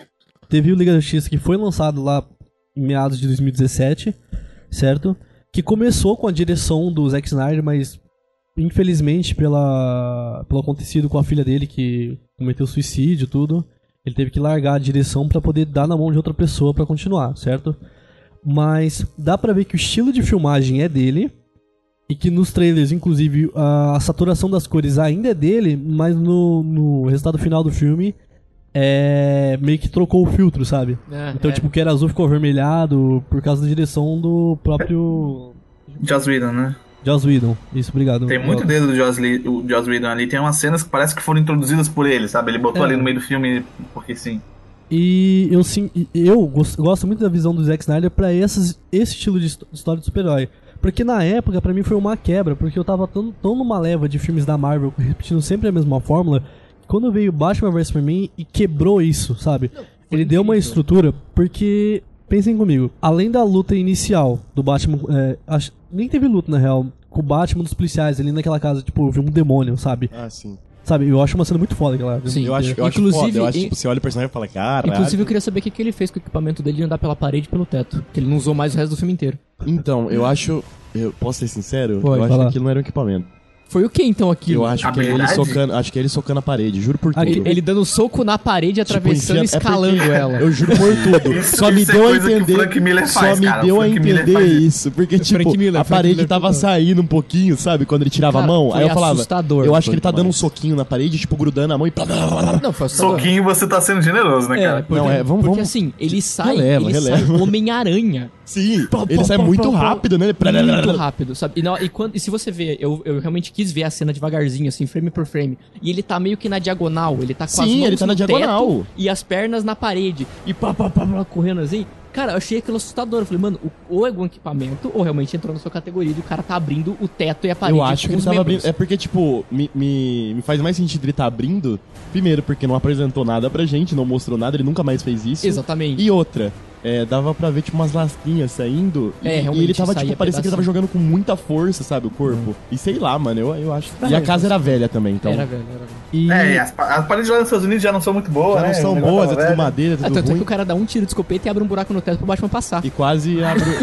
Nossa, pode crer, eu esqueci É? disso. É, ele dá um tiro. Não, mas peraí, vocês assistiram? isso? Mano, a hora que eu assisti essa cena, eu não voltei porque eu falei, eu vou estranhar mais essa cena que você tá me descrevendo agora. Mas ele joga o corpo de uma maneira parece que ele estoura o corpo com, com a- o teto com o corpo. eu não assim, entendi é uma nada. Força, é uma força absurda. O cara é um mamute, o cara. absurda. Mas eu achei maneiro. Não, que eu foi maneiro, maneiro pra maneiro. caralho. É, coisa, é. coisa, eu achei maneiro, mas tipo, coisas que eu achei maneiro, além desse, desse bagulho, tipo, porra, sou Dark, sou mal. É, detalhes como, por exemplo, a roupa do Robin com o bagulho do Joker escrito, Sim, tá ligado? sim, sim. já, deu, Não, já deu a entender que, tipo, o a Joker já a morte matou... da família já aconteceu É. universo. Eu isso, tenho- isso eu achei foda. eu- Aí, tipo assim, ó, pra quem é um pouquinho mais de, de conhecedor, ou que tem algum background, sabe? Eu acho que daí você ajuda a construir a imagem de Batman já cansado, é, amargurado da Não, vida, Eu sabe? tenho que bater palmas pra violência do Batman nesse filme. Sim. E Cara, nossa, o Batman nesse mais filme uma tá coisa, brutal. mais uma coisa que eu achei, eu não sei se vocês pegaram isso, mas sabe a cena que ele atira Hum. o, o gás de Kryptonita no Superman? A primeira ou a segunda vez? A primeira. Primeira. ah. Vocês vocês assistiram a animação? Sim, sim, é sim. exatamente a mesma coisa do arqueiro. Você percebeu isso? É a Então, mesma cena, só que Então, foi o Batman que atirou. Mas aí que tá. é- Que maneiro. Que, tipo, ele pega, ele faz assim, ó, pô, aí ele Isso. para o bagulho na, na, Pulveriza. na mão e pulveriza na cara dele e começa Isso. que, é, muito- que nem na é- é animação. Então, Tem, Aí- tem várias, tem várias cenas sugadas da, da- dos quadrinhos e É, da animação. Sim, eu achei, eu achei isso, eu consequência, achei isso um fanservice, tipo, um bagulho pro fã, massa, saca? Sim, mas tipo assim, voltando um pouco, no- a gente não teve. é, não teve primeira luta, basicamente. né? A, não ser aquela introdução do Ben Affleck ali como Bruce Wayne, vem aquele pó. Aí passa tipo 18 meses é, após a batalha de, de Nova York ali. Sim. Não, de Metrópolis, perdão. Isso. é. A gente só vai ter luta pro final do filme. Sim, sim. Porque o decorrer. O, o meio do filme é basicamente desenvolvimento de personagem. E isso é um bagulho que Ah, me agradou pra perseguição de caralho. carro. Também não é tão paradão assim. É, mas tipo assim, eu digo de, de luta mesmo, porque teve perseguição de carro, mas tipo assim. não- É, não teve pancadaria épica, né? É, É o que você quer dizer. entendeu? Só teve um, um bandido ou outro. Mas aí que tá. É um- uma vibe muito diferente dos demais filmes de super-herói que nem todo mundo tá acostumado. Então, tipo assim, ao invés de ser aquele S de diálogo, uma ceninha Sim, de ação, sim. diálogo, É Marvel, né? ação, Marvel, que é Marvel. mais. Não, não diria tão Marvel, mas acho que é mais filme de ação normal, assim. Herol. Herol. Mas ele faz. Ele vai numa crescente, entende? Tipo, a batalha tá chegando, É, caralho. não, isso ele faz Não. bem. Isso ele faz bem, realmente. E. É, tipo, um bagulho que, não sei se vocês repararam, mas separaram como que é a vida do Batman é muito mais fácil se ele decidir matar os outros. Se ele não precisa poupar ninguém. É tipo, ó, o caminhão tá fugindo. Foda-se, no meio do caminhão com o É, Batmóvel. o? Batmóvel, dane-se. O cara, o cara pegou uma granada, tirou o pino, ele chuta um cara em cima Ele dele. chuta, ele chuta, ele chuta o pino no cara e na granada. Não, eu gostei muito, porque assim, é, é, foi muito, pra mim que gosta de, de arte marcial, foi muito realista a pancadaria, assim. Ele realmente tá usando técnica, ele realmente. Isso, ele isso. não é aquela velocidade de ensaiada, sabe? Dança, É, luta. É umas pancadas violentas. Não, na verdade é. Cara, eu consigo ver ali naquelas lutas porque as pessoas têm medo, cara. Porque ele destrói, ele pega o cara, joga pra Sim. cima, joga no chão, Quebra ele quebra braço, a perna. quebra coluna. Não tá nem aí, Tem um velho. cara que ele pega pelo rosto, sarrafo. mas é naquela. no deserto, no sonho. Isso. Então, era que isso eu pega- quero co- conversar daqui a pouco. Ele cena pega o cara pelo, pelo queixo e levanta o cara, tipo, quase um metro e meio e, E ele usa o cara. cabeça Mas, do cara é, no e chão, tem- velho. E, e antes, na hora que ele tá descendo do caminhão, ele pega o cara, tipo, pela garganta, assim, sei lá, e leva o cara como shield, tá ligado? Sim, como escudo, como e vai escudo. embora. É muito maneiro. Esse Mas, tipo, Batman. é, eu achei, eu achei muito foda em todas as questões. É contra Superman, sem Superman, com Superman, Superman sozinho, Batman, etc. Eu achei muito foda a luta. Então, mas aí que E tá. eu queria ter visto mais o lance, sinceramente, eu queria ter visto mais. Eu sei que teve bastante, mas eu queria ter visto mais, tipo, o, o Batman mais investigador, saca? Tipo a parte da, da mansão Wayne, não sei o que. E eu não gostei da imagem que o próprio Wayne fez pra si. Saca? Não sei se vocês perceberam que, tipo, ele tá na sala de computadores, em vez de ele sair daquilo de uma maneira inteligente, tipo assim, ah, eu tô bêbado procurando banheiro. Ele até fala, tipo, meio, meio zoado. E dá pra você ver que ele é, tipo, sei lá, um canastrão, um canalha, saca? Então, É isso mas que ele a imagem de Bruce Wayne que ele tem a público é isso. Então, mas, Tanto que tipo. dentro da trilogia do Nolan, por exemplo, se você for ver, tem uma cena que ele sai de Lamborghini, Sim. É tá, cena e dirige pá, aí ele bate num carro com tudo, aí ele fala assim, ah, eu tava bêbado. Mas, tipo. Foi a mesma Ele justificativa. tá na do restaurante com duas minas. Mas eu É. achei, mas sei lá, eu achei tipo, eu não sei, velho. Isso me desgosta, tá Independente ligado? do universo, ele é esse canastrão, É um pra ninguém ter Mas dúvida de que ele é o Batman, tá ligado? Mas isso, isso me desgosta. O saca? que ele falha miseravelmente, porque é impressionante. Essa é outra característica desse filme. Ninguém. é- é- Assim, é muito realista. Realmente, é Na, muito na- na realista. verdade, esse é um erro de qualquer filme do Porque Batman. identidades Sim. secretas não funcionam. Não funciona. Assim, o- A, a não ser que seja um óculos. Não, não, aí que tá. O, o... Também não. Porque toda hora que o, que o Clark, que o Superman ia falar diretamente com alguém, a pessoa, Clark. A única pessoa que percebeu foi o Lex Luthor. Você acha que ele chamou o Clark porque sim? É porque ele já sabia que era só um óculos. Não, mas ele fez Tanto isso. é que ele chegou e falou assim, ó. Essa cena Aham, ser Clark. Kent, Não, Bruce Wayne, olha só. E quando ele cumprimenta o Clark, ele vira, nossa, esse cara tem uma muito forte. Você não deveria É, brigar tá com ele. Eu não, eu, não sei se você, eu não sei se vocês lembram disso, mas o primeiro trailer do Batman vs Superman foi aquele Tell Me, do You Bleed lá, de É. Will. Aí corta, foi um teaser basicamente. Só que o primeiro trailer real, que foi uma- a cena que mais empolgou, foi essa. de, Tipo Então assim, esse trailer saiu no Brasil, né? Hã? Esse trailer saiu no Brasil. Entendi. Qual? Porque se fosse nos Estados Unidos era trailer dólar, né? Nossa, ninguém pegou. Nossa Ninguém senhora. pegou. Foi- ele falou trailer real. ah! Nossa. É porque tem o teaser trailer e tem o trailer. Eu tô brincando. Não, você pegou, a- mas você conseguiu pegar a piada? Infelizmente. A piada não, né? Você conseguiu pegar o que ele falou? Foi uma das cenas que mais empolgou, assim, certo? Do, do filme em si. Não, Porque foi, foi bom, foi bom. Foi bom. Não, esse Lex Luthor, desculpa falar. Então, mas ele é mas aí que eu falar. É bem fraquinho. Foi a melhor cena do trailer. Só que daí vai uma crítica minha, que gosto muito do filme, pro filme. Eu não engulo Jesse Eisenberg como Lex Luthor. Já você quer defender esse cara? Não, é assim, ó. A gente, a gente já não falou que a gente pode mudar todo o resto? Sim. Inclusive a gente já mudou o Batman, então foda-se. Se- se- entrando nessa, nessa conclusão que o Gibi fez que foda-se mudar tudo, muda esse cara também. Esse foi extremista, não foi bem isso que o Gui Não, falou, sim, não, não, é que, é que tipo assim, Mas ele é o Coringa. não é a questão da, da persona dele, desse jeitão, tipo assim, ah, olha como eu sou. Ele, ó, ele, ele é o, Cu- extrovertido. eu acho que ele é o Coringa depois de um Rivotril. Mas eu, não- eu não sei se... Eu acho que ele, ele tava mais uma pegada charada, assim, sabe, cara? Eu senti. Mas, Isso. mas termina, Gui. Então, é, porque eu não gosto dessa pegada, tipo, desse Lex Luthor extrovertido, tá ligado? eu não Sim, sei se sim. foi conta do ator. Inclusive, Não, ele, essa ele atuação jogando dele... basquete, chegando de Nossa, é, cara. Ai, dá licença. A cara. balinha com o ministro. É que pareceu Nossa, que o, é feia, o Jesse Eisenberg parece que ele tá fazendo o mesmo papel que ele fez na rede social, tá ligado? É, mas muita gente ficou falando que É. era o. Como é que é o nome do Eisenberg lá? Jesse Eis- Eisenberg. É, o, o, o criador, ele tava fazendo o mesmo personagem que ele fez no, quando ele fez o criador do Facebook. Não, eu fiquei muito assim, mano, não não é isso, porque, tipo assim, o Lex Luthor, ele tem essa persona mais política, tá ligado? Ele realmente te convence de que ele é um cara bom. Mas é pro jovem. Frio calculista, né, É pro? É. jovem. Faltou o urso, inclusive. No Não, filme. tanto Não, o que jovem tem que acabar. O jovem, o jovem tem que acabar. em várias HQs, assim, no universo da DC, ele é prefeito da cidade, mano. Não, ele é presidente, dos Presidente Estados, Unidos. de algumas. Mas, mas assim, é, eu, eu vou fazer um argumento. Eu não tô defendendo o filme. Vou fazer um argumento aqui de como o que eu senti quando eu tava assistindo. O filme tem um sério problema em controlar a capacidade dos seus personagens. Não, isso eu entendo. O, o Batman às vezes é um gênio, às vezes mongol. Às vezes ele é um gênio, às vezes ele é mongol. O Superman, às vezes ele é monstruosamente poderoso, às vezes ele dá uma miguezinha, dá aquela pisada de bola. A Mulher Maravilha, por exemplo, ela é, assim, ela é indestrutível, ela é inderrotável. O Superman, depois de voltar do sol carregado no 100%, tomava um soco, voava 3km e reclamava de dor. Fazia aquele ar dele. Ela tomou porrada. Teve uma porrada que o escudo dela foi parar no inferno. Não, ela E sai ela com um voa- sorriso depois e do ela soco. Ela Sim, sai com um risada. sorriso. E só uma Exatamente. coisa, só uma coisa, não sei se vocês repararam, mas que acontece. Tem uma cena que, tipo, os caras, pá, pá, pá, não sei o que, ela corta o calcanhar do, do bichão que eu nunca lembro o nome. Ela passa por baixo, né? Corta É. o cara dele. Qual que é o nome desse filho da puta mesmo? Apocalipse. É, Apocalipse. Ele corta, é, corta ele, o outro enche ele de porrada, taca raio do olho e pá, não sei o que, aí beleza. Aí ele solta aquele. Sabe? Só que ele solta, É. tipo, ele usa aquilo lá só que no olho. É que, inclusive, eu achei muito foda ele soltar pela boca. É. Porque ele solta. Ele, faz assim, ele ó. explode aquela carga É. absurda. E daí, tipo, o que acontece? Quando ele faz isso, mostra uma cena de cima. A pessoa que tá na esquerda, de cima, se olhar de cima a imagem, a pessoa que tá na esquerda é a Mulher Maravilha. A da direita é o Superman. A Mulher Maravilha não mexe 2 centímetros, o Superman voa. Eu achei incrível isso, que o Superman tá muito Então. mais fraco que a Mulher Maravilha. E tipo, a, Ah, a mas Mulher dá pra Maravilha... justificar que a bomba atômica deixou ele meio abalado. Não, não, Mas não, não, Ele volta dá full charge. é, ele, volta o sol, carregado. a brisa do Superman é, morreu, ficou no sol, no voltou. Frank Miller, lá no Frank Miller, no Cavalo das Trevas, mesmo quando ele, ele, ele volta full charge, só de estar aquele mini inverno nuclear ali, ele já não fica ok, né? Que entra naquelas, mais uma vez, é o que eu falo que me incomoda no filme como um todo, que são essas inconsistênciazinhas. Porque, Sim. primeiro encontro, primeiro encontro, ele vai lá, o, o, o carro, o Batmóvel quica, gira, ele abre.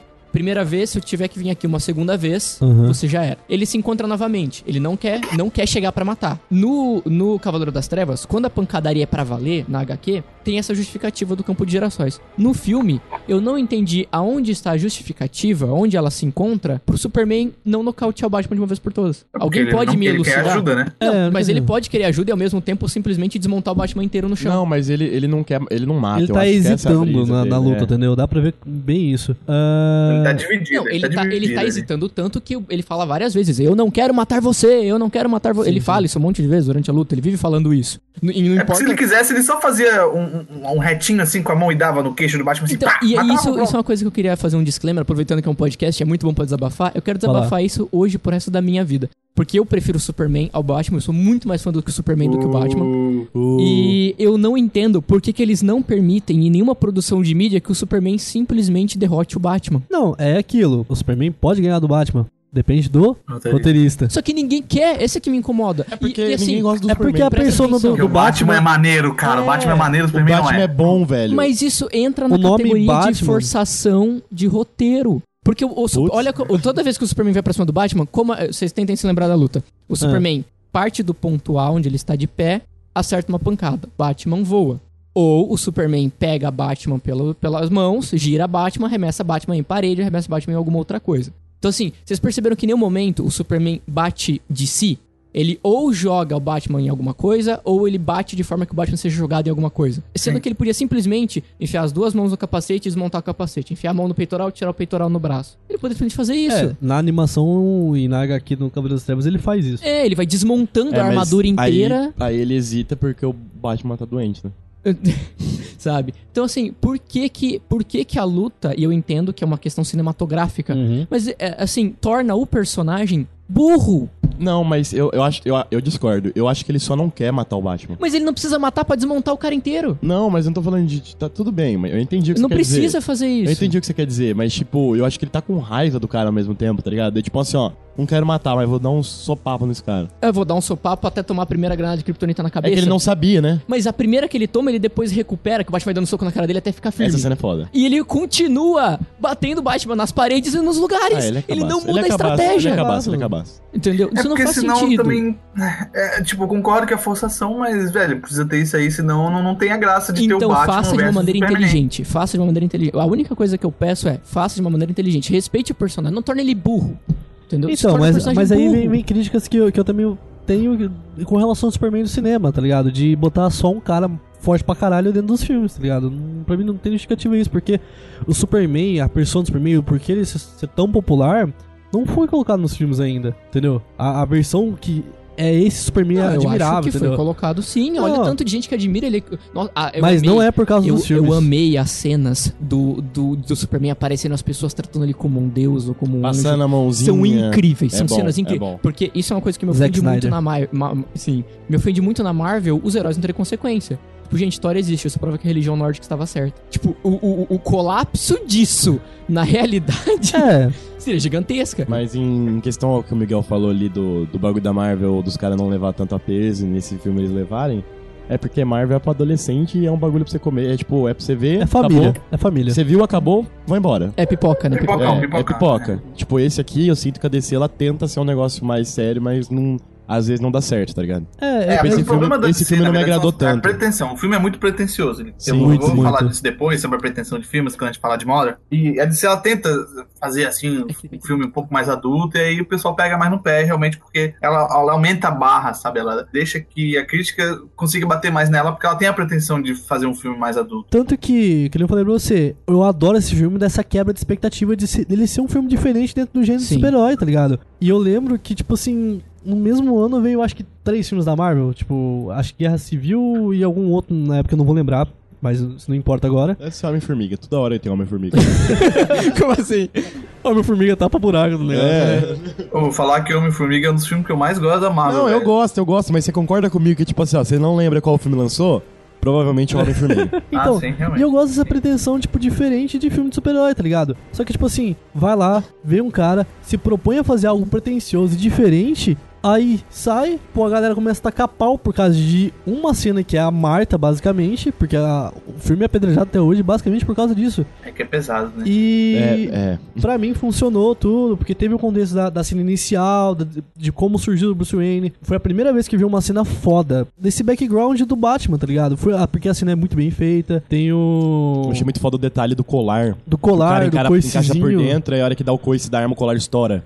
Tá, isso e, bonito. e tem esse simbolismo do, do Batman acolhendo o me- medo dele através dos morcegos e flutuando, tá É. ligado? Você não precisa entender que tipo, ele passou por um trauma e tudo mais, mas você tem que entender que o morcego simboliza um acontecimento da vida dele, que é a morte dos pais. Sim. E que fez ele ser o Batman, mesmo depois de 30 anos. Um, um dos meus agrados da versão que- estendida foi ter os pesadelos. Ele continua sendo perturbado pelos pesadelos, ele continua sendo perturbado E- pelas e- alucinações. E por ele continuar perturbado, ele chegar na cena da Marta e falar Marta e aquilo afetar ele, pra mim fez muito importante, porque, tipo, em 80 anos de quadrinhos, tá ligado? Acho que provavelmente alguém percebeu isso, mas, tipo assim, ninguém explorou essa questão do nome da, da mãe Mas dos eu dois acho que talvez mesmo e- ninguém tenha explorado até então porque era bobo. Eu sei, mas, Entendeu? tipo assim, foi uma quebra expectativa que. Foi, foi realmente. Ah, o Miguel citou ali a HQ, e antes da gente né, ir pros finalmente aqui, eu só queria destacar uma cena dos quadrinhos que eu queria muito que tivesse. É que, assim, é, claramente é impossível ganhar o Superman. Ele é, ele é praticamente um deus, ele é invencível.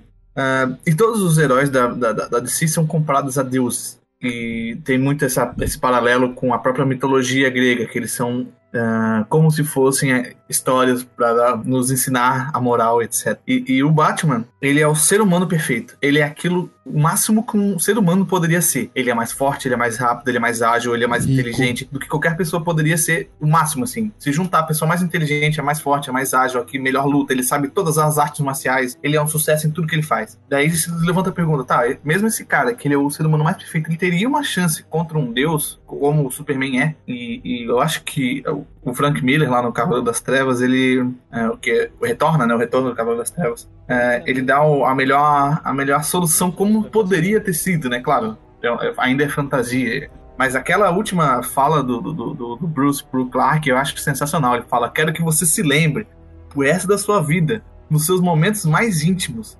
Quero que se lembre da minha mão na sua garganta. Do A mão homem que do deu. único homem que derrotou você.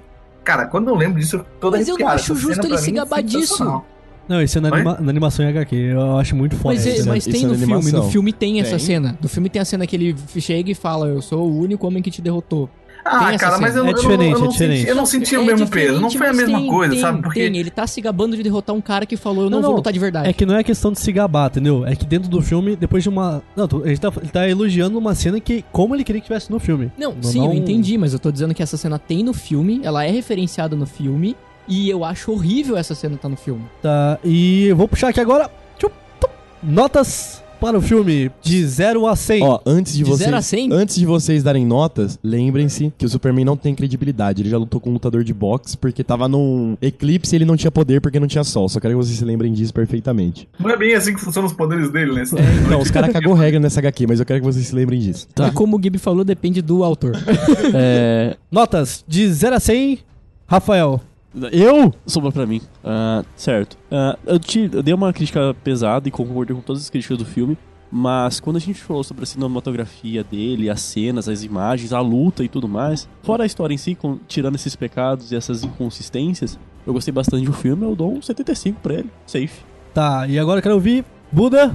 Sua Ah, nota aí pra é gente. claro. Suas considerações finais. Tá, minhas considerações finais é que na época que eu assisti que lançou, eu odiei. É, hoje eu assisti de novo e. Eu odiei. Eu odiei, mas foi menos, entendeu? Tem coisa que me deixa bravo e eu não sei porquê. Mas. é pra camiseta isso aí. É, mano, eu dou um 70, 70 cheio. Porque tem coisas, tipo, tem. Eu entendo que ele tem a liberdade de, de roteirista, de diretor. Eu gosto muito do jeito que ele dirige, então, pra mim isso tá legal, as cenas de lutas, etc. Eu só não gostei muito desses pecadinhos que a gente falou da história. E, Walter, fala aí pra gente sua nota e suas considerações finais. Antes de dar nota, vou dizer que eu tenho um critério bem alto, assim, pra dar as notas. Então, porque eu considero que todos os filmes estão inclusos nessas notas. Então eu vou dar uma nota mais baixa do que todo mundo deu, mas não é porque eu não gosto. Nossa, eu me esqueci É, disso. Eu, eu acho, eu, acho, eu acho um filme mais ou menos, assim. Eu acho que o pessoal joga muita pedra, mas eu acho que é um filme aceitável. Apesar de eu mesmo ter criticado, eu gosto muito das cenas de luta. Da cena de luta contra o Batman Superman ali, eu acho legal. Eu nunca tinha reparado aquilo ali que o Miguel realmente falou. Ah, eu gosto de alguns diálogos. E, e a Mulher Maravilha, pra mim, é sensacional nesse filme. Eu vou de 55. Bota as criancinhas. Vamos lá, Miguel. Minha nota vai ser baseada no filme como um todo. Eu dei várias pontuações de vários pontos da história que me, incomoda- me incomodaram bastante. Mas pro filme como um todo, ah, eu vou dar 80. Ah, é uma- Caralho. eu sei que é uma nota surpreendente, mas é que assim, a gente Cara, acaba. o A gente, é que a gente repara muito mais nos defeitos do que nas qualidades de tudo que a gente vê. E ele realmente é cheio de defeitos, mas assim, são três horas de filme. E se for compilar todos os defeitos que eu vi, não dá 10 minutos de cenas que me incomodaram. Então, o filme como um todo ainda é uma obra muito boa, é um filme muito bom. Ah, e assim, eu vou falar uma coisa agora que eu posso me arrepender quando eu acordar amanhã de manhã, mas não tô falando do Ben Affleck, tô falando do Batman. Certo. Eu prefiro esse como meu Batman favorito. tô deslogando, tô deslogando. Porque É, eu não- não- tô falando do Ben Affleck, eu Yes. tô falando do Batman. Porque assim, a pancadaria, o jeito que ele usa os objetos dele, a maneira como ele usa a ilusão, a maneira como ele assusta, a maneira como ele consegue fazer bomba de fumaça dele, o Superman consegue ver através de parede, mas não consegue ver através da bomba de fumaça. Eu acho incrível. Queria muito saber a tecnologia da bomba de fumaça do Batman. Porque isso acontece, ele joga a bomba de É, eu fumaça e pula dentro e o Superman Eita. perde. É, ele. tem, tem, tem, sei lá, tem chumbo ali no meio, não Tem, sei tem que como. ter, é, tem que ter, tem que ter chumbo. É, eu espero que ele não tenha respirado a fumaça. É. Assim, então eu acho impressionante esse Batman, como Batman, ele é, ele é muito poderoso. Ele é muito poderoso. Outra coisa que eu reparei agora. A audição do Superman só funciona quando ele quer, né? Ah, Porque mas ele não aí ouviu o Batman saindo da assim. fumaça, mas tudo bem, tudo bem, a gente Amigo, assim, ele assim. conseguiu ouvir a Lois Lane batendo na pedra embaixo da Então, água, é, onde a água funciona- não propaga som. É, e parecia que ele tava batendo em ferro, mas era concreto, era tipo um tum, tum, era É, concreto. mas assim, se alguém for me agredir, eu sei que propaga, mas é muito pouco. Tá. É, é, foi impressionante, foi inacreditavelmente impressionante. Mas, completando aqui com o meu parceiro do podcast, fala, Gibi. É, minhas considerações finais pro filme é que eu só queria trazer esse filme pra cá porque eu acho que ele é muito excomungado por motivos que não tem por que existir. O Zack Snyder é um diretor aí muito diferenciado nas suas obras e ele querer trazer esse ponto de vista diferente de, de um super-herói pra mim foi algo, tipo, impagável assim. Apesar de ele não ter sido o único a abordar a HQ Cavaleiro das Trevas, né? Eu também acho que o Nolan trabalha fora a estética, né? Porque não tem nada de estética do Cavaleiro das Trevas nos filmes do Nolan, mas no Cavaleiro das Trevas Ressurge, que é o terceiro filme da trilogia do Nolan, tem muito mais cenas também do Cavaleiro das Trevas, certo? Inclusive diálogos é, de cabo assim, que são muito mais fodas. Considerando tudo isso e considerando de como foi o fenômeno Batman vs Superman dentro do- dos filmes de super-herói e de como ele movimentou mesmo a cultura pop né, nessa época que ele saiu, 85. E que inclusive é uma coisa que eu acho que vai acontecer, por mais que muita gente taque pedra quando eu falo isso. Eu acho que Batman vs Superman tem tudo pra virar um filme cult do futuro. No futuro eu acho que ele tem tudo pra virar um filme É, O cult. sim. futuro, o futuro vai ser realmente o sonho do Batman, então, né? Não, mas Nossa. se Donnie Darko conseguir virar filme cult, Ele que conseguiu, conseguiu. Conseguiu, você me respeita. Puxa esse filme aí pra você ver que eu vou destruir esse moleque. Mas filmes cults, a gente vai discutir um pouco mais sobre isso no próximo filme que a gente vai trazer aqui agora.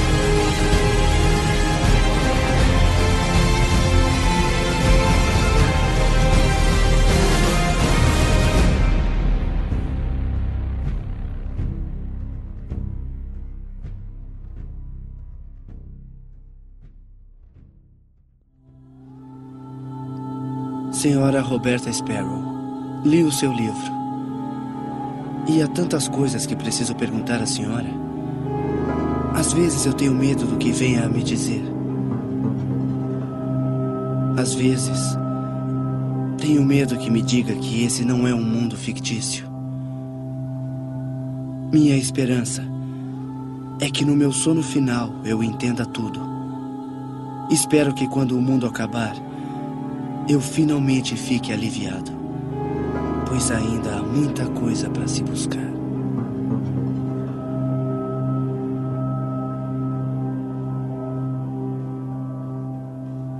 O próximo filme que a gente vai trazer aqui agora, já que a gente tá puxando esses assuntos de filmes cults, vamos trazer um filme cultuado pelos cults aqui. Ah, pegou o trocadilho.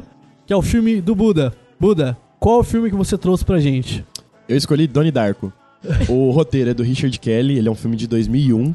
E quando saiu, tipo, o pessoal não gostava muito, etc. Ele parece que é um filme gravado, tipo, muito antigamente, saca? Só que porque era meio indizão, etc. Uhum. Mas o que mais me surpreendeu foi o roteiro, saca? É por isso que eu gosto tanto desse filme e, tipo, geralmente quem assiste fala, não deu pra entender porra nenhuma, esse final não faz sentido nada com nada e etc. O nosso personagem querido, feito pelo Dick Gyllenhaal, ele leva uma vida comum, ele tem uns problemas aí com esquizofrenia, etc. A gente, tipo, não fica muito óbvio, mas tem pessoa que tira o que, o que acontece no filme, tem pessoa que vê aquilo como esquizofrenia apenas. Mas o, o negócio é o seguinte, ele leva uma vida comum, até que um dia ele sai da casa dele, porque, tipo, ele sente que ele deve sair, etc. Ele vê, tipo, um cara de fantasia de coelho no- parado no jardim. Ele sai e na hora que ele tá do lado de fora, cai uma turbina na casa dele, tá ligado? Turbina de avião. Turbina de avião, especificamente no quarto dele. E ele não morre justamente por causa dessa obra do acaso, entre aspas, né? Por causa de um coelho chamado Frank. Isso, isso. Só que é, o buraco é muito mais embaixo, né? A gente tem teorias de viagem no tempo dentro do filme. Que, Teorias não, né? então, tem gente que não vê como viagem no tempo. Acredita, tem gente que não, não tem interpretação nenhuma do filme porque simplesmente não se deu o trabalho de pensar. Nossa. É, Não, sério, é, é, sério, é sério. é, tudo bem. Batman vs tudo bem. Superman foi a mesma coisa. O Aceita, pessoal né? odiou porque não entendeu. É, justo. Não, é tipo assim. não, não, não. O gosto eu acho que é questão, tipo, de sua, tá ligado? É, é, é, tem, é coisas suas, pontos seus, que você vai analisar. É. Mas eu acho que, tipo, eu, João Vitor Buda, acho esse filme maravilhoso. Acho do caralho. Foi o filme que me apresentou esse universo de filmes cults. Ah. E, tipo, é um filme que eu viajei quando eu peguei pra analisar, saca? Eu acho um filme muito bom, de verdade mesmo. Mas que é aquilo. Tipo, É. a obra é boa, o que prejudica é o fandom. Que Entendeu? É que nem, é que nem Jesus, né? O, Ele é Jesus ótimo. é ótimo, mas o que, o que é foda é o fã-clube. Eu não acho esse roteiro tão complexo assim, a ponto da pessoa, tipo, nossa, eu, eu assisti e não entendi nada, porque se você Nossa. vai Nossa. Se você acompanhando. prestar atenção no É, filme. Mano, tem gente que não, pega, porque, tipo assim, ó, depois, eu, queria, eu queria escutar então o que vocês acham que aconteceu. Porque a minha interpretação. Tá, beleza. O Eu já que- conversei com bastante gente e ninguém pensava a mesma fita. Vamos lá, Nerdão. Vai, faz tá, a honra. tá, faz a... bora. Já que você foi quem não gostou. Tá. ah, vou pegar essa, pegar essa parte que eu falei que eu não gostei tanto. Não é que eu não gostei, eu gostei do filme. O meu problema, novamente, como o Guilherme disse, foi o fandom, que é super hiper valorizado. Só uma coisa. Hum. Eu mandei você assistir o filme ou você ler fandom? Eu assisti o comentário filme. dos outros. Cala a boca, você está errado. Overtaker. Olha só, cara, chato. Como, como, como, breaker? Como? Eu Tô posso assistir o filme, mas o fandom tá sempre em volta, Tá infelizmente. Infelizmente. Ah, bem, a minha interpretação foi. Sim, a viagem do tempo, cara, porque eu não sei como uma pessoa não ia pegar isso da viagem do tempo. Porque ele vai conversar com a velha, tem toda aquela história do livro de viagem do tempo, que ele vai falar Sim, com o professor dele, Sim. bate o filme inteiro Eu acho que as tempo. pessoas não entendem porque não é, não é explícito, tá ligado? Ah, não, é, não, calma tem aí, uma calma aí, calma aí. Mas eu acho que a partir do momento que o Calma aí. nome do livro é a teoria. Não, a Não, filosofia então, da viagem do então, tempo. Mas daí a pessoa. Não, mas daí a pessoa pode ter a mesma brisa que você falou. Ah, não, ele só é esquizofrênico, tá ligado? Ele só tava delirando, sei lá. Não, assim, é, tudo bem que a viagem no tempo é bem nítida no filme, mas tem uma vertente de interpretação plausível que tira ela de qualquer realidade. Seria a da pura esquizofrenia do personagem, ele só tá maluco. Simplesmente o fato dele estar sonhando. Sim, sim, não, pode ser. Ele simplesmente tá sonhando É. e morrer. É, eu, eu, eu decidi tirar essa, porque eu achei que ela seria, seria mais chata, digamos Não, assim. É, tipo assim, se você quiser. O fato do filme ser muito bom pra mim é não considerar muito essa possibilidade. Apesar de eu saber que ela existe, porque acontece tudo o que aconteceu no filme pro final. Ele aparecendo na cama, dando risada, deita de lado e cai realmente a turbina. É um bagulho assim, cara, então tem essa possibilidade de ele sonhar tudo aquilo, Uhum. dar risada. Nossa, que sonho maluco, né? Deitar aqui de lado e pô. Ah, é. Não, não, eu tô falando assim, não, Não, é a sei. possibilidade que eu Ah, agarro, tá, ok. mas é, é, in- infelizmente eu tenho que considerar que ela existe. Eu só- é, o que eu tô dizendo. Tô dizendo que ela não é implausível. Não, não é é implausível. plenamente plausível. E você sonhar com coisas que depois acontecem na vida real é terça-feira pra maioria das pessoas. Isso. Entendeu? Correto. Ah, não, mas o que eu tô querendo dizer é, o pessoal fala, não, você tirou esse negócio do, da viagem do tempo do seu rabo, não tem nada do filme falando. É, eu vi gente falando, jogando fora completamente essa questão da viagem do tempo, como se ela não fosse realmente um tema do filme, e dizendo só isso mesmo, que o filme não tem sentido nenhum, é só um bullshit all nonsense. Não acho que seja esse o caso. Tanto que o que mais me pegou foi a questão do Frank também aparecendo pra ele, uma forma dele é, entender essas viagens do tempo, e ele ver as consequências dele continuar vivo. Ele, o personagem principal, no final, pra mim, ele foi muito não egoísta. Ele deixou, ele falou: "Não, então se o melhor pra aquela pessoa é eu morrer, então eu morro na, na turbina. Eu aceito minha morte de bom grado, porque se eu tiver aqui e fizer tanto mal assim, prefiro morrer." Aí entra a minha teoria. A minha teoria é que quem viaja no tempo não é o Donnie, e sim o Frank, tá ligado? Quem viaja no E eu tempo acho- não é a turbina? Não, a turbina. tá- Então, eu vou chegar, chega, calma. Vocês lembram que especificamente no livro, pra se viajar no tempo, você precisa ter algum tipo de ferro? Sim. Beleza. Algum tipo de metal, isso. No caso, O- seria a o- turbina do avião. Não, o Frank, ele tem um metal, ele tem uma bala alojada na cabeça. Isso. Então, eu acho que ele viaja e, tipo, eu acho que ele ficou puto porque o Donnie matou ele, saca? Eu acho que é essa a brisa. O que desencadeia tudo é que em algum momento aconteceu aquilo realmente, o mundo correu, ele acabou se encontrando com o Frank, em algum, pode ser Peraí, daquela, mas pode aí ser você daquela tá propondo maneira. uma coisa insana. É não, verdade. calma. Você tá propondo que um cara Calma. sobreviveu com, uma- com um projétil enfiado na cabeça. Até aí a gente tá propondo viagem no tempo, que não acontece. Não, sim, mas biologia é comprovada tudo bem, tudo bem, mas a gente não Viagem no sabe, tempo a gente não sabe se ele morreu, a gente não sabe se ele morreu. A gente só vê que o olho dele tá zoado. A gente não sabe se ele morreu ou não. Não, não, não, mas é E, claramente tipo, tem- revelado no filme. Porque, tipo Não. assim, ó, tem lá, mostra a cena do olho, e no final, a bala, tipo assim, quando acontece a cena do Frank sendo baleado, é claramente pra falar assim, se conecta, entendeu? Sim, mas tipo, por que, que então o Frank ele Vai tem a bala no olho quando ele encontra o Donnie, tipo, na ordem, sabe, hoje em dia? Pra mim, do meu ponto de vista, essa é a principal parte do filme que a coisa fica complexa. Sim. Porque o tempo todo, o tempo todo ele tem uma situação esquizofrênica, aonde o personagem da esquizofrenia dele, o Frank, é alguém que ele só conhece no futuro. Então, ficou muito confuso pra mim como a pessoa tem um complexo, tem um problema, uma esquizofrenia, com um personagem que ele ainda não conheceu. Mas o que fica mais confuso ainda, mas que é real, que existe. E o Frank, ele não tá ali no momento em que, por exemplo, sei lá, o carro vem e acerta. O Frank já tá ali há um tempo já. E se você puder me ajudar a entender, Buda, porque assim, o, o, o que prova que o Frank já tá ali há um tempo e é um personagem daquela realidade é o fato do o Frank esteve aqui e foi saiu para pegar cerveja na festa. Ele é do cotidiano, ele é da, da galera. Sim, então. Só que tem uma menina no, no- na festa que ela fica. Ela, ela, primeiro momento que ela aparece, uma gótica, ela olha e vê ele subindo com a menina pro quarto. E ela fica encarando, assim, e não fala nada. E ninguém interage com ela. irmão dele. Aí, só que aí que tá. O que eu acho engraçado é não haver interação. Depois ela sai pela festa falando assim: Alguém viu o Frank? Alguém viu o Frank? E ninguém interage com ela. Em nenhum momento. E depois, quando ela aparece pela última vez, ela tá deitada no sono quando ele vai pegar a chave do carro. E ele dá um beijo na cabeça dela e sai. Então eu fiquei tipo assim: se o Frank for um resultado de uma esquizofrenia, do meu ponto de vista, a garota também é. Ela é só mais um personagem da esquizofrenia dele. Então, sabe? o que eu acho é o seguinte: eu acho que por algum motivo, não sei se foi tipo instantâneo, o que que aconteceu, se foi uma obra do acaso, o Frank conseguiu viajar, saca? Tipo, o Frank que recebeu o tiro. Nem que, tipo, eu não tô falando que o mesmo Frank que recebeu o tiro depois de atropelar a namorada do Donnie é o mesmo cara. É a mesma realidade, entendeu? Entendi. Só que daí o que eu penso é o seguinte: é quando ele começou esse, ele começou um ciclo no qual o Donnie ia viver, tipo, uma vida normal em certo ponto, mas em algum momento ele ia ver a namorada dele morrer, tipo, o avião da mãe e da irmã dele ia cair e ele ia matar o Frank de novo, e Ele de novo, e de novo, e de de um novo. looping pra todos É, virou um ciclo no qual ele ia ficar, tipo. Discordo. Virou, tipo, essa é, é, olha, como eu disse, é a minha teoria, o jeito que eu vejo o filme. Que ele ia ficar ali sofrendo. Então, ah, na minha teoria, foi o Frank que viajou porque ele tem a bala na, na cabeça, então ele tem o pedaço de ferro, de metal que ele precisa. E daí nisso que abre aquele bagulho, que abre aquele. Eu acho que isso abre, te teria consequências que, no caso, abriu um buraco que fica caindo essa porra dessa turbina na casa, entendeu? Entendi. E daí o Frank fica tirando o Donnie pra ele nunca sair do ciclo.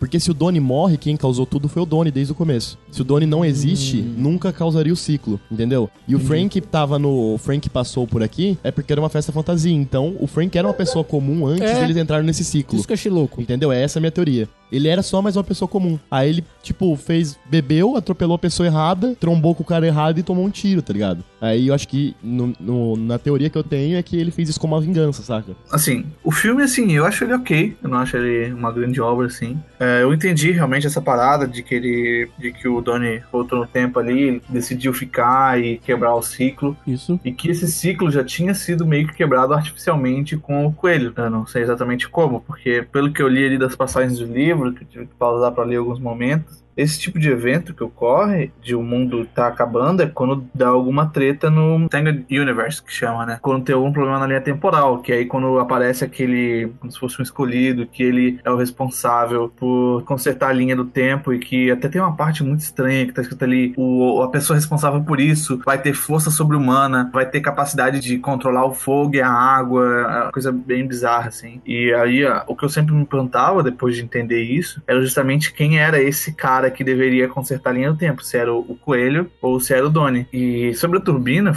eu não, eu não sei, sabe? A turbina eu acho que ela tem uma, uma certa importância, porque durante uma dessas passagens do livro também, que fica aparecendo na tela, diz que quando acontece essa disrupção temporal, um objeto ah, de metal ele, ele aparece e intriga as pessoas daquela linha do tempo. Que ele aparece ah, meio sem sentido, daí ele dá exemplos, pode ser uma espada medieval, etc. Ou um item maia, alguma coisa assim. E nesse caso foi uma turbina, e que geralmente, e realmente as pessoas ficaram impressionadas com aquilo ali, sabe? E, just, e, para confirmar, é óbvio que é a turbina, é, pra te deixar bem na sua cara, deixar escrachado, eles nem deixam assim você ter dúvida do, do que é o assunto. Quando tá essa passagem do livro, começa a aparecer imagens da turbina atrás. Então, ó, esse é o, esse é o Maneiro. objeto ah, X aqui. E se, se o tempo tá ah, com um problema, é porque aquela ali não é a primeira vez que tá acontecendo esses eventos. Então, alguém tá viajando, alguém ali tá tendo que consertar isso, e eu vejo mais como o Frank do que o Donnie. É o Frank guiando o Donnie, né? É, eu acho que o Frank, É, então, é. O, Do, o Donnie vira uma ferramenta e o Frank é o E cara nem- que tá consertando. E eu nem vejo o Frank como aquele Frank, eu vejo mais ele como uma entidade, porque pelo que dá a entender, a pessoa que é responsável por consertar o tempo, ele ele não, não, não- ele vira outra coisa, parece que ele, ele como se ele tivesse poderes divinos, que não é o caso, porque parece que o negócio leva em consideração que é tudo bem científico, mas essa pessoa é quase como se tornasse uma entidade, como se tornasse uma força da natureza, uma força da- da- da- das leis da física, sabe? É, o, o cara tem uma bala alojada na cabeça e continuar vivo realmente encaixa. Nesse caso, É, nessa teoria. então- encaixa pra caramba.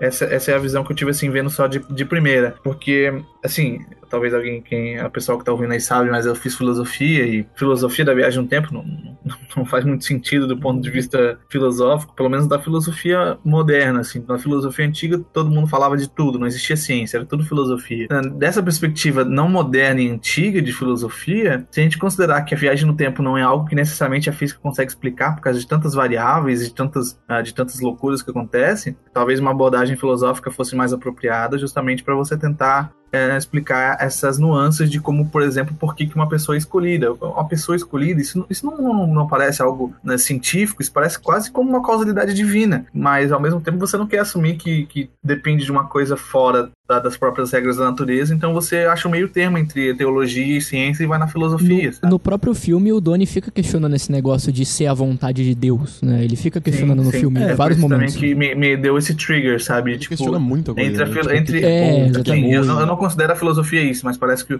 o, filme dá a entender entre a teologia e a ciência, a gente pode abordar com a filosofia esses problemas científicos. É complicado porque ele faz a própria ciência dentro do filme pra acontecer essa viagem do tempo. É, sim, sim. É, Porque ele, não constrói- considera mu- muito, é, tipo, o que a gente conhece de viagem de tempo até então pra poder acontecer essa viagem do tempo dentro do filme. Sim, sim. Porque ele até tenta dar um embasamento, porque aí quando ele vai perguntar pro professor a viagem no tempo, ela é possível mesmo? Ah, ela é possível porque, tipo, no máximo que eu sei é Einstein, não sei o que, que ele propôs. Hawkins, Hawkins. Só que isso não ele era o suficiente pra explicar o que, os fenômenos que ele É, estava sim. observando. Não é o suficiente. E daí ele falou assim: ah, mas o que, que precisa pra fazer? Tipo, ah, um objeto de metal, né? Ele, ele tem que explicar ah, um carro, tipo um DeLorean e tal. E, se não me engano, tem que estar a velocidade acima da velocidade da luz. Que o professor especifica lá. E tem que ter água também. E tem que ter água. Só que daí nisso que entra do porquê que eu acho que o objeto de metal é a turbina. E não A a, bala bala na alojada em si. Porque, tipo assim, se for considerar que a regra que o, o filme propõe, que o professor fala, que tem que ter a velocidade e esses outros fatores pra poder acontecer, a turbina se encaixa ba- basicamente em todos eles. que que é sabe? Mas, a mas a, a turbina se encaixa em todos eles pra ela viajar no tempo. Isso. Mas não pro Frank viajar no tempo. O Frank precisa da bala pra ele viajar no tempo. Então, mas aí entra nos pontos que, tipo assim, o, o filme tenta pôr pra parecer, na minha opinião, pra parecer complexo, mas que na real não leva a lugar nenhum. Então, essa, essa é a impressão que eu tenho, sabe? Parece que ele. Então, parece que ele não tinha, assim, uma grande pretensão. Talvez ele tivesse uma pretensão de apresentar uma história complexa, mas parece que ele mesmo não tem uma resposta. O Mas é diretor, que- né? É, é que essa parte que o Guilherme disse do, da, da própria turbina viajar no tempo, que meio que quebra o sentido do Frank viajar no tempo e tudo acontecer com o Donnie. Mas a turbina viaja de qualquer maneira. Não, Sim, a sim. turbina, a a brisa da turbina é que você viu que, tipo, começa a abrir uns negócios estranhos no céu? é, sim. muito louco. Ela viaja,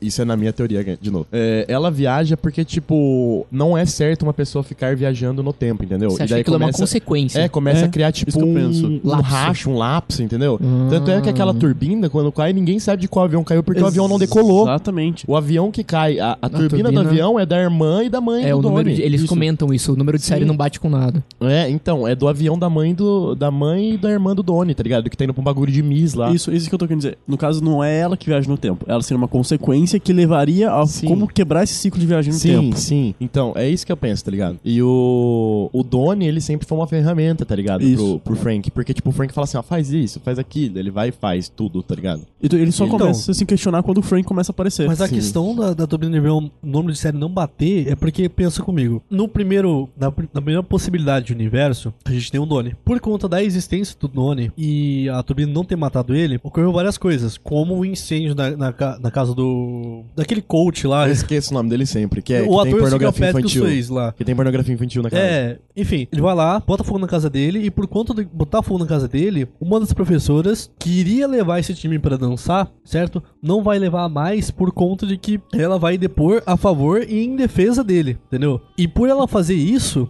então já modifica, porque o fato da existência do Donnie naquele universo levou a vários atos de que só por causa disso que a mãe dele vai viajar ou não. Sim, Entendeu? E é por causa disso que ela se, tipo, é, e daí ela É. vai pro avião que se acidenta, tá ligado? É por isso que eu, fa que eu falei que a minha teoria é que, tipo, o, o Frank é um cara que tá com raiva porque, tipo, a vida dele quase foi retirada pelo Donnie, tá ligado? E daí ele prendeu o Donnie nesse ciclo dele, tirando ele da casa, pra ele nunca morrer pra turbina e nunca fechar o ciclo, entendeu? Porque, tipo, pra mim a risada do Donnie no final da cama é tipo assim, é saquei, tá ligado? Eu finalmente entendi onde eu tô, tá ligado? Tipo, eu, eu acho que ele já passou por aquilo várias vezes, ele pensava às vezes ser loucura ou coisa do gênero, e daí, tipo, ele teve um lápis e falou, porra, já, tipo, é só eu ficar aqui, velho, que eu paro tudo, tá ligado? É porque eu acho que essa mistura de esquizofrenia pra saber se é viagem no tempo ou não, é, corrobora pra um negócio que a gente pode ficar horas e horas falando que a gente não vai certeza, chegar num bagulho certeza. é, que não mas- necessariamente é a resposta final. Não, mas eu não tô falando que, tipo, o bagulho é que, tipo, eu só falei que às vezes ele não tinha certeza desse lapso, ou se ele se lembrava ou não de estar fazendo as coisas de novo, porque talvez ele botava, tipo assim, ah, não sei o que lá, o remédio, saca? Ou coisa do gênero. E daí, tipo, quando acontecia de novo, ele voltava pro mesmo ciclo inicial e o Frank falava, ó, sai da casa, não sei o que, pipipi, Então, popopó. Mas, mas o ponto que faz ele mais querer via fazer essa viagem no tempo é por conta da mulher que ele perdeu ali, da mina que ele conheceu e tudo mais. Sim. E ela morreu por causa do Frank. Eu acho que como foi o momento chave do filme que marcou ele, porque ele perdeu uma pessoa que ele queria e por isso ele quis voltar no tempo, acho que aconteceu a primeira viagem, que aconteceu isso normalmente, sabe? Seguiu ali. Putz, mas daí pra ocorrer a primeira vez, tem que já acontecer a viagem no tempo antes. Só, só, só um minuto, ó. Ah, eu vou ler a, a, a parte do livro que eu falei que fala da- da- dos objetos, dos artefatos. Ó, Tá. quando um Tangent Universe, que seria um universo tangente, tangível, não sei qual é a tradução Tangível. exata para isso, acontece, ah, aqueles vivendo perto do Vortex ah, vão se ver no epicentro de um, de um perigoso novo mundo. Artefatos dão o primeiro sinal que um universo Tangent Universe aconteceu, has occurred, né? Ah, se um artefato ocorre, Deliver will, os, os, os viventes, né, as pessoas que estão vivendo ali, vão ter muito interesse e curiosidade nesse, nesse artefato. E esse artefato é feito de metal, tanto quanto uma cabeça de flecha de uma civilização maia ou uma espada de metal. Enquanto vai essas, essa escrita está dizendo, aparecem imagens da turbina atrás, deles retirando a turbina da casa. Parece que a turbina necessariamente tem que correr, porque ela é o sinal de que deu ruim na viagem na tempo. timeline. entendeu? É, cai no que eu, eu e o Buda falamos. Ela é só uma consequência do que tá acontecendo. Cara, e se vocês puderem ver, como a gente tá discutindo aqui várias e várias vezes, batendo em pontos diferentes, tendo vistas diferentes, o filme entra nesse loop infinito. Eu acho que eu queria só Eu acho que trazer ele aqui. não tem as peças suficientes pra fechar o quebra-cabeça. Exatamente, ele filma o quebra-cabeça sem fim, que pode ser sim um dos charmes do filme. Tanto que quando o diretor veio falar o que, que tava certo ou errado, Isso eu acho errado. Isso eu eu acho errado. quis, nossa senhora.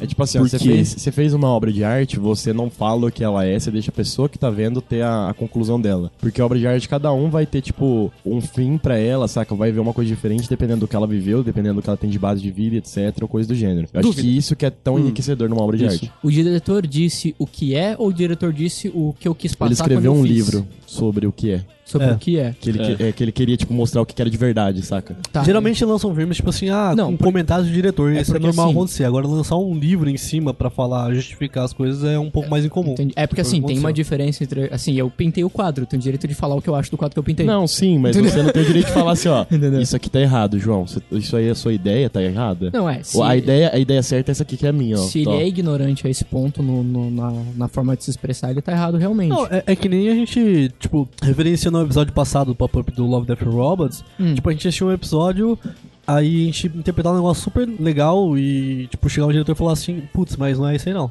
Isso não me ofende de maneira nenhuma. Não, ofende porque você tá falando assim, você tá limitando tua obra a ser somente aquilo. Não, mas isso ele tá fazendo essa limitação pra ele. Se eu encontrei algo a mais, isso é meu. Tipo, ele pode dizer que não é, mas eu posso virar pra ele e falar, porque você não foi criativo bastante É. pra pensar nisso quando fez. eu, eu- eu acho, que- eu acho que tira um pouco do brilho da obra, mano. De, de real oficial Não, talvez Não, realmente diminua o brilho pra grande maioria das Isso. pessoas que não gostam de ouvir que estão erradas, inclusive. Não, Mas eu não vejo problema no dono da própria obra falar que ele quer que a obra Eu dele tam- seja A. Sim, eu também, eu também Eu não não, vejo problema Não nisso. vejo problema, mas eu, eu vejo problema quando é, tipo, meio imposto, sabe? Tipo assim, Tipo vocês assim, não podem interpretar B. Não, é tipo, Isso. é isso aqui, ó. Os que vocês falaram não é isso aí que eu quis dizer. É isso aqui, tó. Tipo, como assim, ó, não é isso aí não, mano. Esquece isso aí que você tá falando que tá errado. É porque uma coisa, eu achei É, interessante ofende a teoria que vocês mas- tiveram, eu achei legal e tal, mas o que eu pensei na hora, eu pensei nisso, nisso, nisso. Outra coisa é você dar as suas teorias e falar assim, não, mas você tá errado, não é assim. É, o- na real, o filme quer dizer isso, isso e isso. É bom, você, É, isso Então- é uma imposição e uma sugestão. no mundo da produção, da literatura, de todas as mídias, vocês vão encontrar muito isso, então, porque os donos da obra querem falar o que as obras eles estão dizendo. E aí, às vezes ele até não enxergou aquilo que você É viu. o modo de falar. É o modo de falar. E, e às vezes ele até, tipo assim, ele não enxergou na obra dele o que você enxergou, e às vezes você vê aquilo pode até ofender ele. Ele pode ser de caramba, como eu criei isso e eu não vi isso que eu mesmo criei. E, e aí bate no ego. Eu acho sabe? que Donnie Dark é um pouco disso. Mas, bate no enfim, ego, é, bate no bate ego. no ego. Mas enfim, o porquê de eu gostar tanto desse filme é que eu gosto quando a gente pode ter, tipo, uma conversa como essa, saca? Ah, sim. a gente não tá apontando o que é errado, o que é certo. Que nem a gente fez em Batman vs Superman. Sim, que o roteiro é sim. reto. É tipo, a gente pode pegar uma falha ou outra de, de universo ou coisa de gênero que não faz sentido. Aqui não, aqui a gente tá discutindo uma história e cada um tá dando seu ponto sobre, saca? Sobre a história. Não, eu interpretei isso, não, eu interpretei X. E tipo, é, isso que eu maneiro. acho da hora, tá ligado? É. Gerar uma conversa e, tipo, você tentar se aprofundar naquilo e, querendo ou não, você tá ingerindo cultura, saca? Ingerindo, tipo, conhecimento, aprendendo Hum. a conversar, etc, coisa do gênero. Isso, isso eu acho massa numa obra. Até que eu gosto de filme pra assistir às vezes e pensar, saca? Entendi. Tipo, um filme que eu gosto, que todo mundo causa estranheza, é O Homem Duplicado, por exemplo. Entendi. Nessa complexidade toda, eu gosto muito de usar essas questões de viagem no tempo na teoria do filme, né? Que né, ele tenta justificar nisso, mas pra mim falha miseravelmente. é, essas pontadas filosóficas. Usar o filme lá do, do coach Patrick Swayze lá pra, tipo, medo, amor. Ah, não, assim. Eu, Paixão. eu, ia, eu, ia, eu ia deixar pra falar nas considerações finais, mas já que você Uhum. puxou. Toda essa parada do Frank, viagem no tempo e tudo mais, é bem legal, mas foi o que eu menos me importei no filme todo. O que eu mais Ah. me importei no decorrer do filme foi o quão bem é reproduzido, claro que um pouco de estereótipo, a vida do adolescente.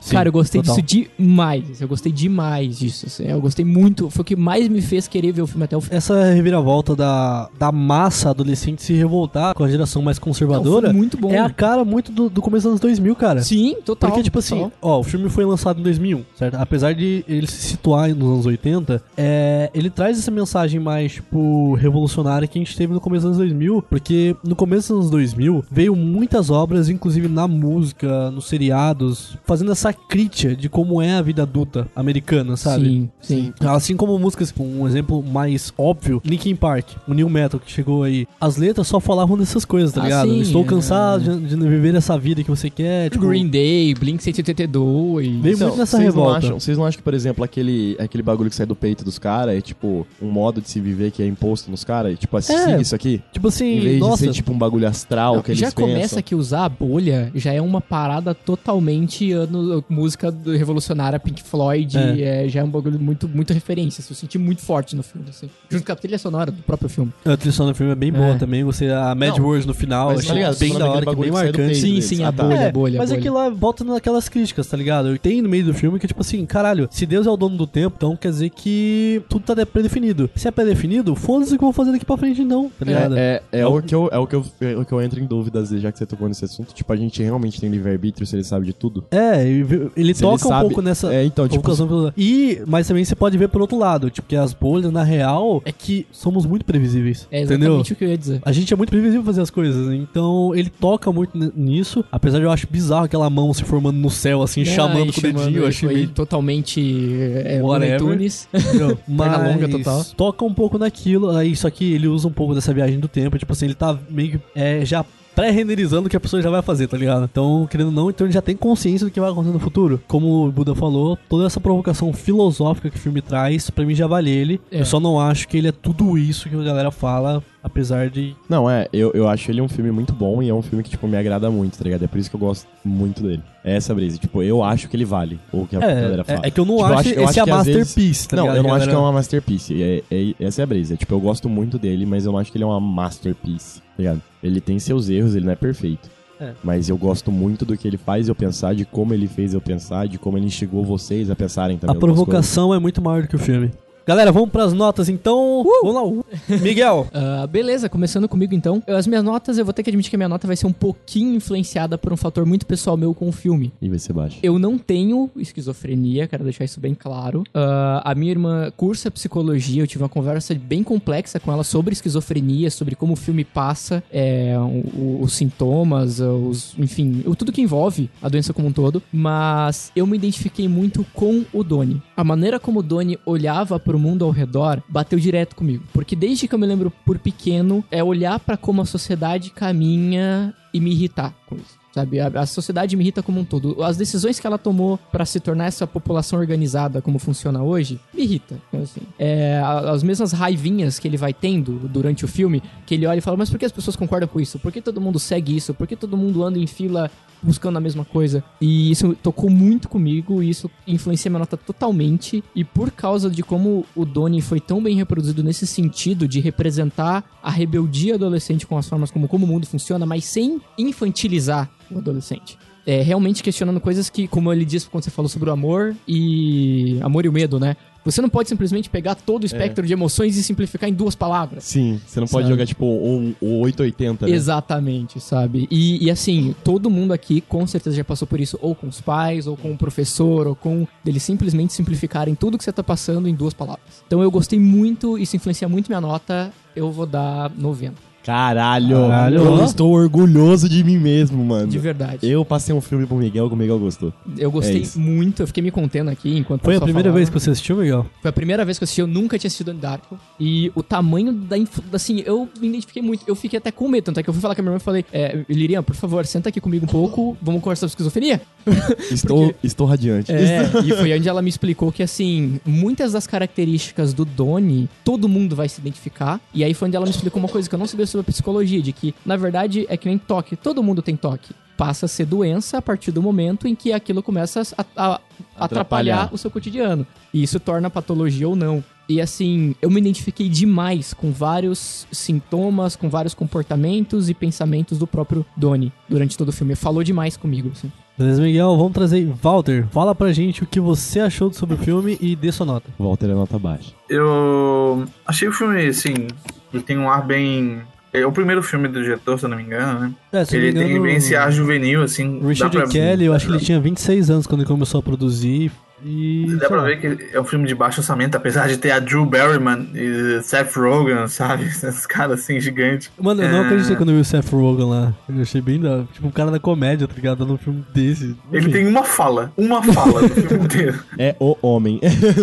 Eu achei um filme interessante, assim, ele traz algumas questões. Eu não gosto muitas vezes da maneira abordada e tal. Às vezes ele parece que ele tem a pretensão de ser esse mistério e deixar você tentar pensar, ao mesmo tempo ele quer te jogar algumas coisas na cara. Às vezes eu sinto ele um pouco indeciso no que, que ele quer fazer. Eu não achei o filme ruim, de maneira alguma, achei um filme ok, assim. Eu, eu achei ele mediano, sabe? Um filme mediano, assim. Eu entendo porque todo o alvoroço a respeito dele. É, eu concordo aí com, com, com o Miguel, eu, eu percebi muito, assim, é, a pegada bem legal de, de tratar o cotidiano de um adolescente, mesmo que seja um adolescente com as dificuldades que ele enfrenta. Ah, achei interessante. Alguma coisa, algumas coisas me incomodam, por exemplo, ah, por que, que alguns personagens estão ali, sabe? Parece que eles não me apresentam nada a respeito desse mundo, ao mesmo tempo eles não movem a trama. Ah, a, a própria Drew Barrymore, eu, eu gosto da personagem dela, eu tenho simpatia por ela, mas eu não entendo exatamente o motivo dela estar ali, ah, de por que explorar tanto esse personagem. Eu entendo ali que ele,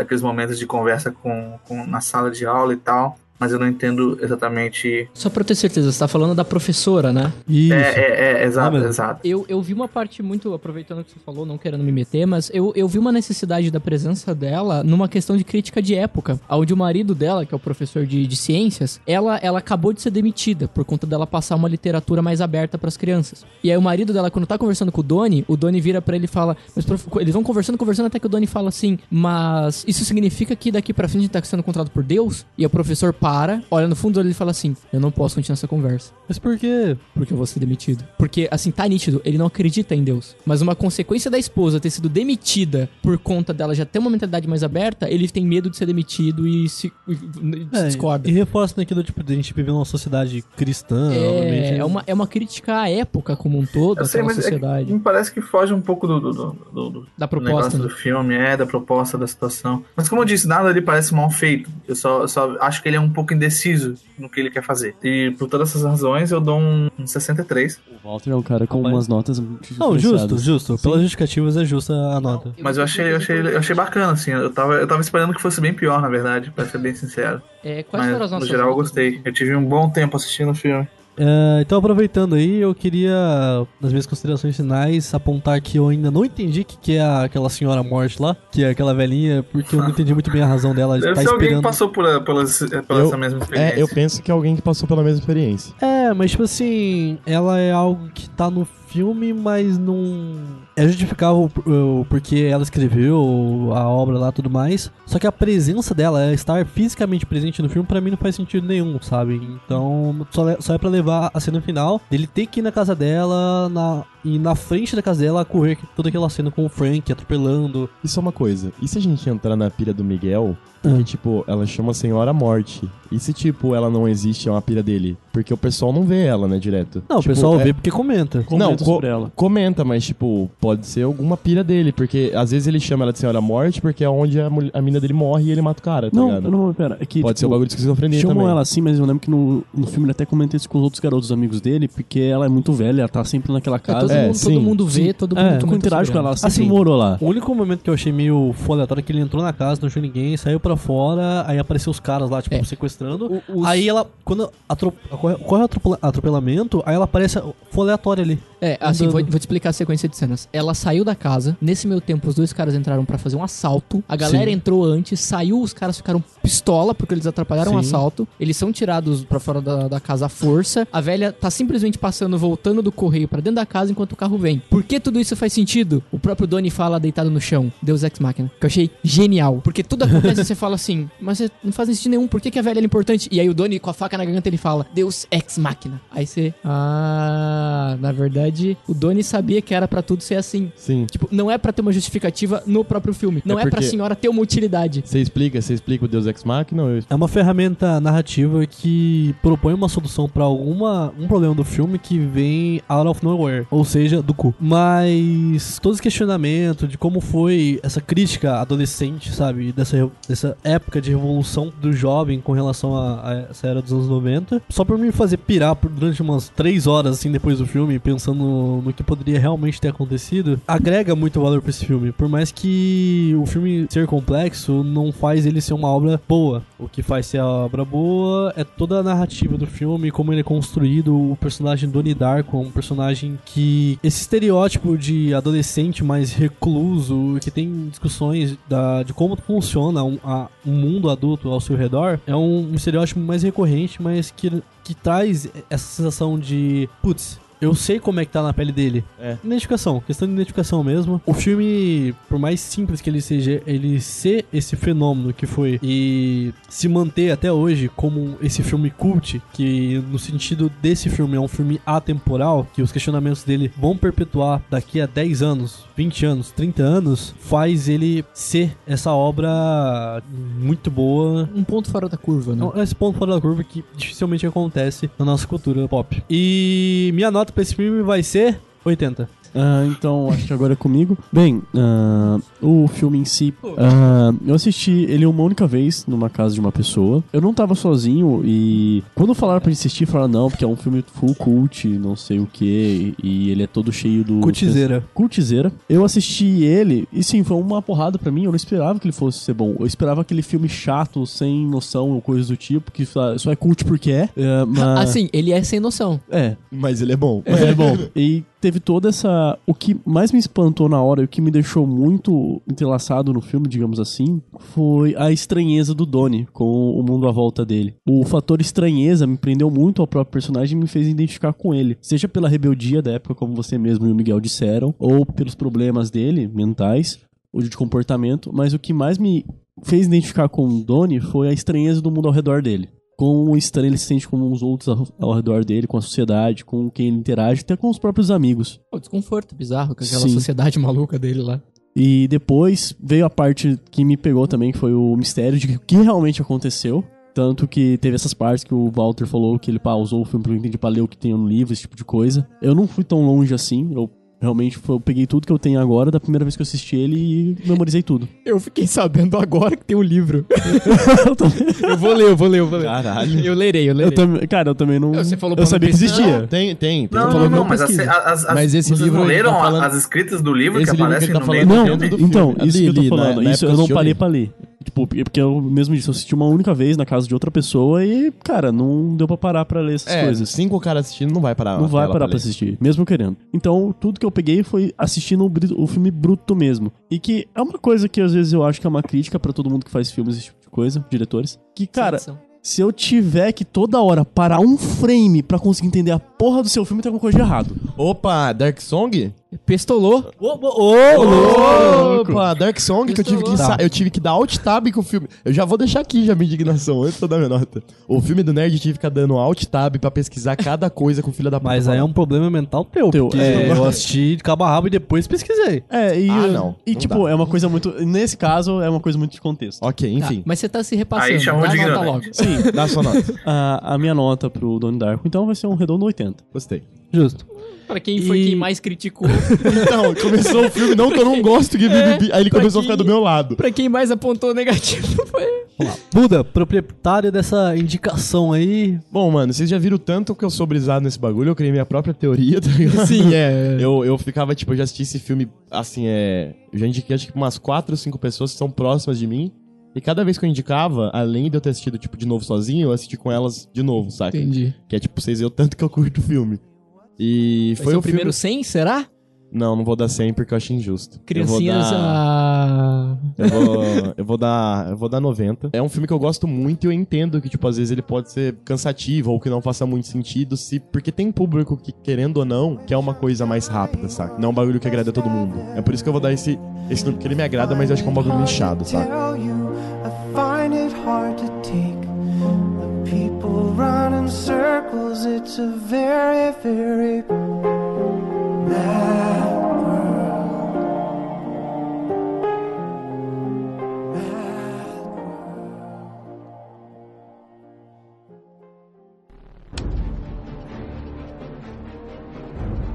Essa é uma cidade de heróis, em que um homem é capaz de tudo.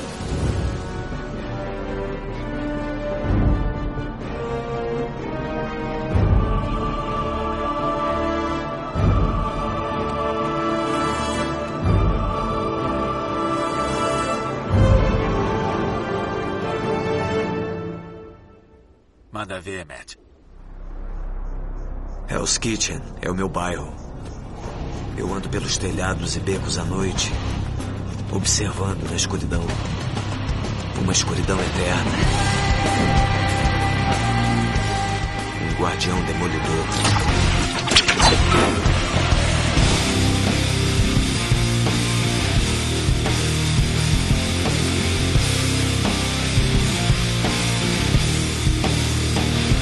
Falando em nicho.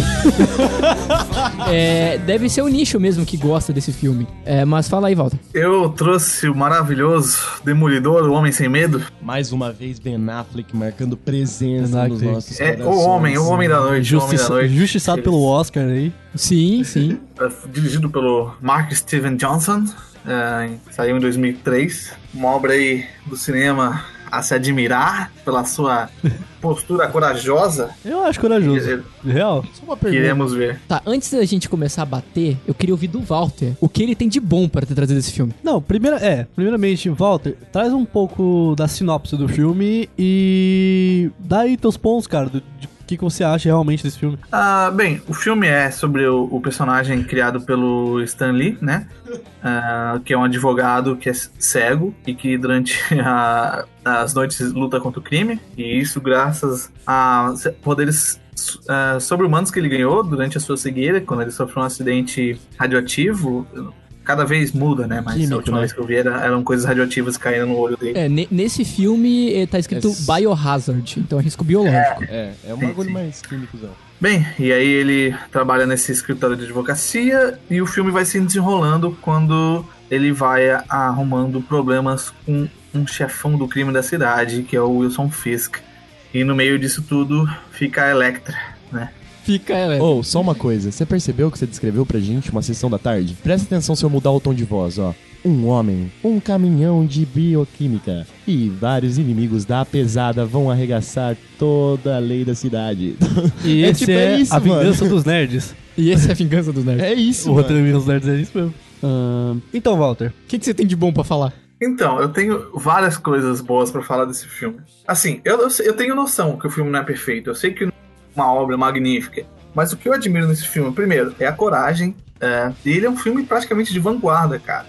É, tem algumas coisas que foram feitas nesse filme que depois foi feito futuramente, cara. Você vê o tom da Dark do filme, é, depois é, foi utilizado que, na minha opinião, ali o Batman Begins pode ter sido influenciado, entendeu? Tem uma pegada ali mais noite, chuva, que a DC gosta de usar. Tem piadinha com o Fog, o Fog faz bastante piadinha. Tem piadinha com, com, com o Mercenário, né? Então eu acho que é um filme que ele traz elementos de vanguarda que foram usadas no universo de super-heróis futuramente. E eu acho que ele serviu justamente para servir de, de, de, saco de pancada no início. Vamos ver o que funciona e o que não funciona. E eu acho que muito dali saiu, muito dali ficou. Eu sei que as pessoas não gostam, mas eu gosto da atuação da Electro, eu, eu gosto da personagem. É, não tem nada a ver com os quadrinhos, é claro, mas eu tô vendo como uma obra independente ali do que a gente conhece. Ah, eu gosto do Fog, eu gosto bastante do Fog nesse filme. é, o o Fog eu acho até engraçado porque ele é o quem atua como Fog é o John Favreau. Sim. John Favreau aí que, tipo assim, atuou no primeiro Homem de Ferro, foi diretor do primeiro Homem de Ferro. Sim. Inclusive, tipo assim, tipo um cara Você tá chegando onde eu queria chegar. É, ele Você tá vendo? Você tá vendo que né? o homem que começou ali já tava lá? É, é que, tipo assim, me intrometendo um pouco na, na explicação aí, eu sei que esse é um filme que veio muito dessa onda de início do super-heróis no cinema, né? Eu sei que antes Uhum. dele, tipo, antes, antes mesmo, a, veio o X-Men,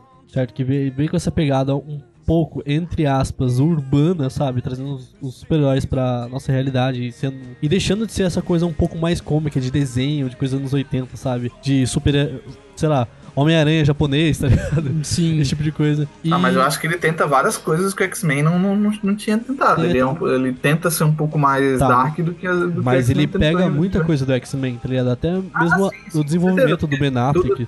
Tudo é, tudo é influenciado, né? E como eu, acho que esse filme justamente serviu pra mostrar o que, que funciona e o que, que não funciona depois. É, eu acho que muitas comparações daquele ano também, e eu acho que por isso que ele é tão injustiçado, porque eu, querendo ou não, na época eu adorava esse filme, porque eu não conhecia o Demolidor e eu conhecia o conceito daquele filme. Conforme eu fui crescendo, ele foi ficando bem ruim. Confesso que ele envelheceu bem mal. Não, ele não ficou ruim. Ele Você já era- ficou mais crítico. É, mas o foda é que no mesmo ano, pra comparação assim, foi lançado o primeiro Homem-Aranha. Sim. Do Tobey. Maguire, entendeu? Eu tava me segurando aqui. E que bater lado a lado assim, Homem-Aranha é muito superior ao Demolidor, tá ligado? Sim, sim, sim, eu concordo. Mas eu não, não tô dizendo que esse é melhor do que o Homem-Aranha ou qualquer coisa do tipo. Não, mas assim, eu acho que ele foi apedrejado assim por conta da influência do Homem-Aranha. É isso que eu tô querendo chegar. Bom, eu vou bater nesse filme igual eu bato em qualquer, qualquer filme que tenha problema de inconsistências. Então vem então, Miguel, Porque bate. assim, é, efeitos especiais é uma coisa de época. A questão de como vestir um herói pra um filme é uma coisa de época. Tudo isso são as épocas que determinam. Mas Certo. uma coisa não depende de época: escrever uma boa história. Isso é invariável, isso não depende de época. Não, é um, eu admito que é um roteiro bem clichêzaço, assim, de... Assim, Bem simples, na ele verdade. é cheio de inconsistências. Cheio. Por exemplo, a proposta não é ele secretamente ser um herói noturno e etc. Por que, que ele sai brincando no parquinho? Ele sai na porrada pirueta, velho. Na Com loucura. no parque- com a elétrica. no parquinho. Com todo Electra. mundo assistindo, velho. No Tipo, meio eu gosto da coreografia dessa luta, Cara, a coreografia é horrível. Essa Eles cena é ridícula, velho. Eles usam efeitos que você assiste em filme de Kung Fu chinês. Eu adoro os efeitos dessa luta. seja ruim, mas é que lá funciona. A linguagem. O problema é a Não, linguagem. É, lá funciona. Mas, É. Walter, eu admito que, é, por mais que você goste dessa cena, é- ela é muito cômica, cara. Não faz sentido nenhum no contexto do filme. Então, cara, mas é que eu vejo como tudo isso como parte do, do, do- do clima do filme, entendeu? Ah, não, tudo bem. Ah, Se- até aí é, toca Evanescence no meio do filme e eu não falo nada porque eu É, gosto. pois é. Então, Mas assim, a quantidade de inconsistências no, no filme são muito, são muito grandes, cara. Entendeu? É, esses pequenos errinhos, que é a mesma coisa que eu já falei do Batman vs Superman, assim, vão me incomodando muito. Por exemplo, o caixão onde ele dorme. Eu ia Ah, falar disso aí agora. Eu achava a cena foda quando era criança. Eu achava foda. Dele, tipo, ficar mergulhado no gelo. Eu não Eu entendia. sou o único que não viu esse filme quando era criança? Não, eu só vi bem mais velho. Eu só vi quando era criança. Não, eu- Vocês estão ligados à cena do avião? Quando Não. eu era criança eu chorei, mano, porque ele mata uma velhinha com amendoim, Cara, filho da puta. Quando eu era criança, eu passei raiva nessa cena. Mano, Cara, eu chorei, eu chorei de soluçar, velho. isso no roteiro foi muito gratuito. Pra quê, cara? É tipo assim, a é velha, o vilão. mano, a ve- mas ela só tá contando uma Uau. história. É tipo assim, ó, meu filho, na minha época, eu plantava macieira, ele pá! Amendoim na sua garganta. Aí eu falei, por quê? junto com o engasgo. Eu tô soluçando de novo. Eu tô solucionando de novo porque eu tô quase chorando, é muito triste. Aí, tipo, ele é o filho de uma puta. Aí passa a mulher e fala assim: Ah, ela tá dormindo. Dormindo nada, ela tá morta. Alguém ajuda essa mulher. Não, é impossível. Assim, é, a pessoa não notar de. Ah, não, pelo amor de Deus. Oh, e a expressão de terror na cara da velha engasgando. Não, é assustador. É horrível. assustador. Aí, ó, a- atuações de qualidade. Mas é uma, mano, a- atuação de qualidade e é um, um- um coadjuvante, podia ser no personagem principal, né? Assim, a questão de como você colocar um cego no cinema é horrível, gente. Pelo amor de Deus, ele fica andando com a cabeça como se ele tivesse com torcicolo. Gente, o cego mexe a cabeça normalmente. Ele tem um movimento de cabeça normal. Ele fica andando com o queixo pra cima, assim. Eu- não sei se ele tá querendo, tipo assim, olha, eu sou cego, eu não preciso virar a cabeça e olhar pras coisas pra manter a atuação. É muito incômodo. É muito incômodo no decorrer do filme a maneira como ele tem que ficar atuando que ele é um cego, sabe? É, e tem alguns errinhos muito bobos de inconsistência. No próprio começo do filme, a câmera pega ele meio de lado, assim, a câmera pega o rosto dele meio de lado e tá mostrando os olhos dele, normal. Quando a câmera vai pro rosto dele, tá com a, com a lente cinza de cego. E direto isso acontece. Ficam vendo, quando a câmera tá um pouco mais longe, mostra a íris, mostra tudo. Quando a câmera vai pra perto do rosto dele, mostra a- o cinza, mostra a lente. É, são inconsistênciazinhas que não tem como você falar, ah, eles não perceberam, sabe? Eles viram e deixaram, deixaram no filme, sabe? E, e essas coisas não dependem da tecnologia da época, essa coisa é, é roteiro, é construção Posso- de uma história. Posso só fazer uma pergunta? Pode. Como que demônio ousado foi pra Demolidor? É nomenclatura, né, cara? Tem os dois Ds. Como é que você vai chamar, tipo, uau, quem tá chegando aí? Meu É o Deus! demônio é, o ousado. de- é o demônio ousado. Não, mas tipo, tudo bem, mas não tinha outro nome, sei lá. Demônio. Não, é, Eu acho que que na- funciona, eu acho que funciona. Na época teve várias Não, mas de tipo, nome, Demolidor assim. eu penso num pedreiro puto. Demolidor. É o cara que vai derrubar a parede do seu apartamento pra não pagar ele, sei lá, tá ligado? Vez do chapéu com chifre, ele tinha que ter um capacete de É, empreiteira. não, né? falando em chapéu com chifre, isso eu, tenho, isso eu tenho que falar que eu gosto até hoje. Eu gosto do uniforme dele. Não, eu o acho uniforme- bonito. O uniforme é legal. Tipo assim, eu acho Legal. cool, tá ligado? Eu acho o uniforme do filme melhor que o da série. Sim. De verdade mesmo, eu acho mais da hora. Ah, eu, é, é que, a gente- Não. eu acho que é por Eu coisa. também não, eu prefiro É, da eu acho série. que não, eu prefiro da série, mas eu acho que é costume isso aí, tá ligado? A De porra gente, da série se é também. algo, se é algo de quando É, a gente era que a série não é bem... pequeno. Nossa, tô solucionando muito, eu tô solucionando É. muito. É que eu acho essa roupa tática, eu acho que eu tô tão saturado de, de roupa tática. É que tá Assim, deixa eu contar um negócio roupa roupa tática. Funciona. eu sei. A lycra não funciona, que o cara. lance da Electra morrer foi um negócio que mexeu comigo na época, assim. também. Ai, meu Deus do céu. Ah, eu, eu acho meio eu, eu vi bizarro. esse filme quando eu era criança, esse filme me impactou Peraí, vocês muito. não Então, eu- eu reassistiram gosto- pra conversar eu no podcast? desse filme. É porque é, é a importância que eu dou pro filme, eu não assisti. Eu, eu sabia que eu ia chorar com a velha de novo, eu, eu me poupei. Eu, eu tenho uma, uma grande nostalgia por esse filme, mas eu realmente acredito que ele, que ele pode ter influenciado aí muito do que veio depois a respeito dos super-heróis. É, não duvido. Eu tenho consciência de tudo isso que o Miguel tá falando, do- dos erros de produção. Eu acho que o negócio da lente não tem nada a ver com o roteiro, é mais a ver com a produção do filme. É, mas, mas tá Ah, dentro do cara que fala, é. pode filmar que tá valendo. É, mas o, o nome disso aí é erro de continuidade, né? Boa. Sim, sim, sim. Nossa, É a produção do filme, ele que errou nisso. E óbvio que, que não é legal. Mas eu gosto, assim, de, de- de certas cenas de ação do, do, do filme. Eu acho que ele tem um certo um estilo próprio, assim, de, de, de lutas. E eu sei que o pessoal tira sarro, mas é- eu me divirto. Ele é engraçado, assim, em várias partes. É, Então, que ele, eu- ele é engraçado, ele é Não, realmente. eu, eu é, acho. realmente. Você acha- não, agora vamos ser. Você tem que encarar ele com uma alma mais leve, assim. Pode Eu levar quero- esse filme a eu sério. quero que tentar vocês se olhem nos olhos mesmo. Eu até mesmo o próprio Homem-Aranha da época, sempre vi ele como uma coisa completamente diferente. Não, o Homem-Aranha que eu vejo como uma coisa não séria é o 3. Mas o Homem-Aranha Não, 1 mas é eu que, assim, aceito. É que assim, não tem como eu ficar vendo cada filme ao seu modo, senão eu nunca vou conseguir dar uma Sim, opinião justa de sim. um filme pro outro. Só uma coisa, eu quero que vocês olhem um nos olhos do outro Hum. e pensem.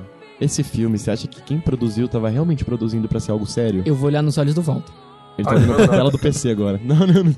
Não, Walter, com certeza não. Seja Eu que sincero, Walter. não. Escute seu coração. É, O que que tem? O que que tem? O que que você quer que Não, eu fale? É pra ser algo sério? Você acha que quem produziu falou assim: não, isso aqui vai ser sério, é isso mesmo, a gente vai fazer eles lutar no parquinho parecendo que tá cabeado nas costas. Parecendo é não. isso. Mas enfim. Não, eu acho que Eu toda não a questão, acho que era pra toda ser, a tipo, questão muito do sério. overactor, porque tem muito overactor, tem muito overactor, assim, no, no- durante o filme. O vilão principalmente. É, o Colin Farrell atuando como... Aquele ah, que... aquilo lá é o Bullseye em inglês, né? Bullseye. Bullseye, isso. Bullseye. Não, na mosca. Inglês e português na mosca. Enfim, o Colin Farrell atuando como Bullseye, dá pra ver que ele tá muito hahaha, sou o vilão, tá ligado? Ele tá, mano, tá na loucura, ele tá na loucura, ele tá, ele tá E- tomado por aqui. E falo, porque tipo, ele é um puta ator, só que provavelmente fala assim, mano, atua como vilão aí. Aí ele vai lá no bar e dá, dar um show off de dardo. Caralho. O Mas, Clipes. é, assim, isso eu tenho que dar o braço a torcer. Eu acho que, parando pra mim pensar agora, conversando com vocês, o Walter tá certo. É, é pra ser escrachado. O cara é o Robin Hood do mano. É, dardo. um- é, é pra ser engraçado, porque, mano, ele é muito overactor. Ele é muito. Para, constrói a cena, vai, vai, vai com a sua mente. É. Vai lá e pega ele pegando clips, ele desdobrando. Aí ele passa o clips na língua, ele lambe assim, ó. Ele lambe o clipe de uma ponta na outra. E aí ele atira o clipe. Cara, é muito overactor. É porque ele é muito venenoso. Injustiçado pelo Oscar. Não, ele, é, ele é muito. É muito. O Walter rindo, ele sabe que é, cara. Ah, você no final mesmo. Ele tipo assim, bom. Sabe o que, que é? O Walter, o Walter na casa dele, ele virou e falou assim: ó, eu vou pegar um filme só pros caras perder tempo e pensar em tentar discutir isso de verdade. Eles vão discutir, eles vão levar, eles vão levar isso aqui a sério, tá ligado? Trola o cast. Eles vão levar isso Não, aqui a não, sério. não, não, eles vão tentar discutir. Mas eu gosto. de- Eu sei que o filme não foi feito pra ser isso, mas é assim que encara o filme, entendeu? Entendi. Eu acho que eu tenho um. um- eu, eu me divirto muito vendo um filme com, essa, com esse tipo de visão, de que é um filme de comédia, além de ser um filme de super-herói. É um filme de comédia, com certeza. É um filme de, de, de traje cômico, quase, entendeu? É. Ah, a única- uma coisa que eu tenho pra É. elogiar é o, é o cenário gótico da, da parada. Mano, eu não consigo lembrar passado. do filme direito, velho. Eu não lembro de uma cena de luta. Ô, Meu Deus, a primeira cena no bar com quebrando as Ah, tá, lembrei. Eu só não sabia a se era Eu não sabia se era desse filme mesmo. Ô, ô, deixa eu falar aqui. As, as três mesas de sinuca pegando fogo e ele passando andando, Foda-se. né? virando pro cara e falando: Eu vim te julgar. Foi muito maneiro. Foi legal. Ele fala. Fala pra mim, peraí, eu não lembro. Fala que ele não fala com essa entonação. Não, não foi com essa entonação. Ah, tá. Porque ele ele fala que é aquela entonação do Ben Affleck. Eu vim te julgar. É, é isso aí. Entendi. Eu vi te julgar. Não, isso é o Ben Affleck com gripe. Isso é- Ah, enfim, sei lá. Eu acho que é isso, lá, né? A luta final é qualquer coisa, contra o Red Ah, Crime, é que em tem cima- aquela técnica, tipo, começar a chover, começar a ver É. o rosto da pessoa, eu fico... What the fuck? Nossa, isso é muito Não, é bom, lá- é velho. lá em Meu cima Deus. do- Ah, é verdade. Começa lá É no em cima do prédio, telhado começa da- lá no apartamento, lá no prédio do cara, lá, no, lá que eles quebram a janela e os rolê. Tem aquelas cenas em câmera lenta e tudo. Bullseye, tipo, jogando a... O a... vitral da igreja? Não, não. A cena final, cara, o Buzai matando a mosca no, no, no- Sim. no É, hospital. não, essa aí é...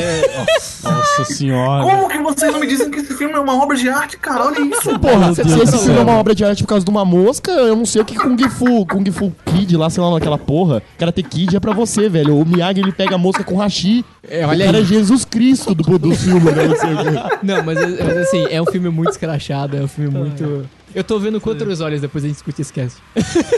Não, pega, tipo, ta- tacar, tipo, a arma da Electra de volta pra ela, o Bullseye lá, e, tipo, o Ben Affleck vai pegar, tá na chuva, aí a arma se multiplica because of reasons, tá ligado? Não, mas assim, E cai no assim, chão, que tem um assim, pedaço de bosta, Eu vou né? dar um braço a torcer, porque eu, isso foi uma coisa que eu admito que eu pesquisei. Eu queria saber um pouco da tecnologia da época pra saber se aquela representação do poder dele era muito escroto pra época ou, tava, ou era muito à frente de seu tempo. Ah. E assim, não era nenhum nem outro, mas tava ali, entendeu? Outros filmes sabiam fazer aquilo, mas assim, era uma tecnologia da época que eles usaram pra representar o poder do, do Demolidor. Mas, como a gente bem viu na série, só a atuação do ator.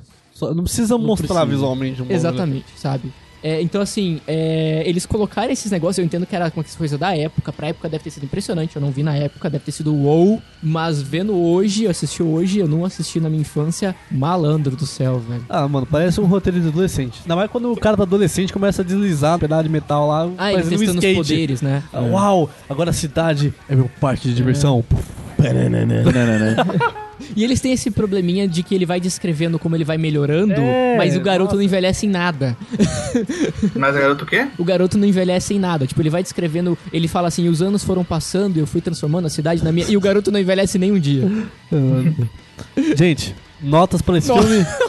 Chega, né? Eu ia Começa falar agora e do, e do, e do mestre dele que sumiu do nada. Não, não, não, para, para, tem dois filmes pra falar ainda. Vamos- Jesus, é, vamos lá. Tá, corre. tá. É, Notas. Notas. Quem começa? Eu comecei da última vez. Ah, eu começo. Ah, com tudo que a gente já disse aqui, com tudo da minha memória, com tudo que eu já assisti do filme, cara, 50? 50, 50, tá, tá ali, ó. Valeu a nostalgia, foi os tempos perdidos quando eu era criança. É, eu não tenho muito pra falar não. A única- O único elogio que eu vou ter aqui agora, trazendo as considerações finais junto, é que nesse filme tocou Bring Me to Life da Evanescence e na época eu era fã e eu gostei. Eu falava, uau, que filme massa! E hoje em dia, uau, que filme escroto! Aí então, por isso que a nota vai ser 50. Bom, é, eu vou aproveitar aqui já me intrometendo sem ninguém me chamar. Apesar da nostalgia de eu ter gostado muito quando era criança, eu vou manter no 50 também, tô generoso. Eu acho ah, não, vou que- baixar o meu, 40, foda-se. Eu vou manter no 50. É, eu acho que eu vou dar 50 também. É um filme que, tipo, ok. Pra quando eu assisti eu gostava. Se eu assistir hoje eu vou rir, então é ok também. Já vai me liberar algo, entendeu? Eu não vou assistir, tipo, Pots, que merda. Não, eu vou, tipo, ah, beleza. E vou chorar na cena da velha de novo. Ah, sou eu, né? Depois o Walter encerra. Isso. Ah, bom, eu. Nossa. Eu assisti mais de. No todo, né? Eu assisti mais de 10 horas de filme. E em sequência, ele não foi o último, então eu não tava cansado quando eu fui ver ele. Então eu vou resumir uma frase. Das últimas 10 horas de filme que eu tive, ele foi o único que eu quis terminar antes de chegar nos créditos. eu realmente queria fechar o site, eu queria fechar o, o link antes de chegar nos créditos do filme. Eu não tava aguentando assistir. Então, foi dolorido, foi muito dolorido assistir esse filme, foi realmente muito desconfortável. Eu, infelizmente, vou ter que dar essa nota. Ai, perdão, Walter. Eu vou dar 20. Não, tá bom. Walter. Agora eu tô me sentindo mal, velho. Eu vou, dar, Finaliza- eu vou dar 40 também. Desci pro game. Vai arrastando todo Olha, eu vou. Eu tenho um, um pequeno discurso preparado aqui, tá, senhor ouvinte? Coloca, coloca a Senhor música dos ouvinte, Estados senhor Unidos de ouvinte, fundo, o- sabe? Senhor ouvinte, o problema desse filme é o senhor. É você o problema desse filme. Você que está acostumado com as narrativas atuais, você que está acostumado com qualquer filme, esse não é qualquer filme. Esse filme, você tem que botar os olhos do demolidor pra enxergar esse filme. Peraí, mas Você daí eu tá não enxergo nada. Você tem, que, você tem que abordar esse filme de várias maneiras diferentes, com a sua mente, e entender que esse filme não, não, ele não tá falando de qualquer coisa. Ele é muito maior do que você pensa. E outra, desafio você, ouvinte, a me mandar um e-mail e me provar que esse filme é ruim. Eu duvido, eu duvido que você consiga, que esse filme é uma obra de arte do traje cômico, tá bom? E a minha nota final é, é, vai ser 45. Eu gosto desse filme. Pior bastante. que é o Rafael. Como é que é? Não, não, é uma aí, obra, que isso, que aquilo. Vamos, galera, vamos pra cima. 45. Não, mas pra mim 45 é uma nota razoável.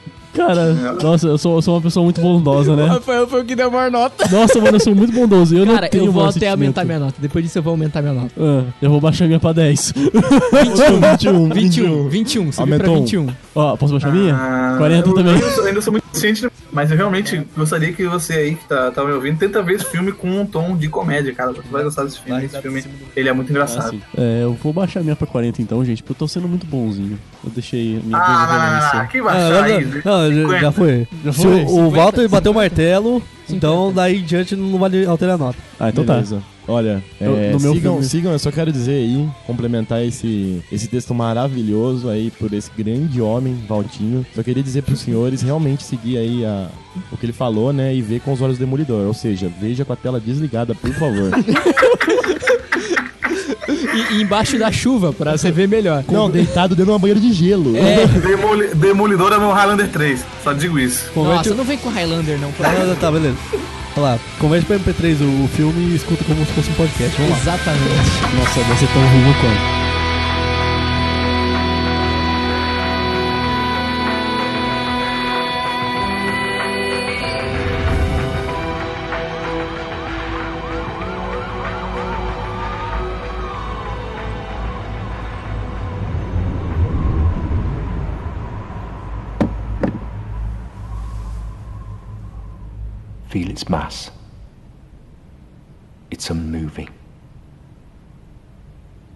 Coolness, its stillness.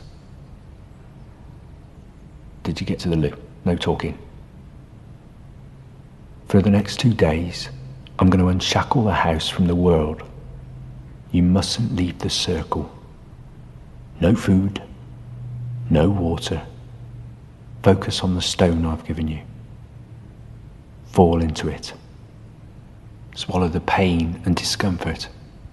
On the third morning, we will break for water and food. Then we'll do the same thing in the back two rooms. Six days. I'll start squares.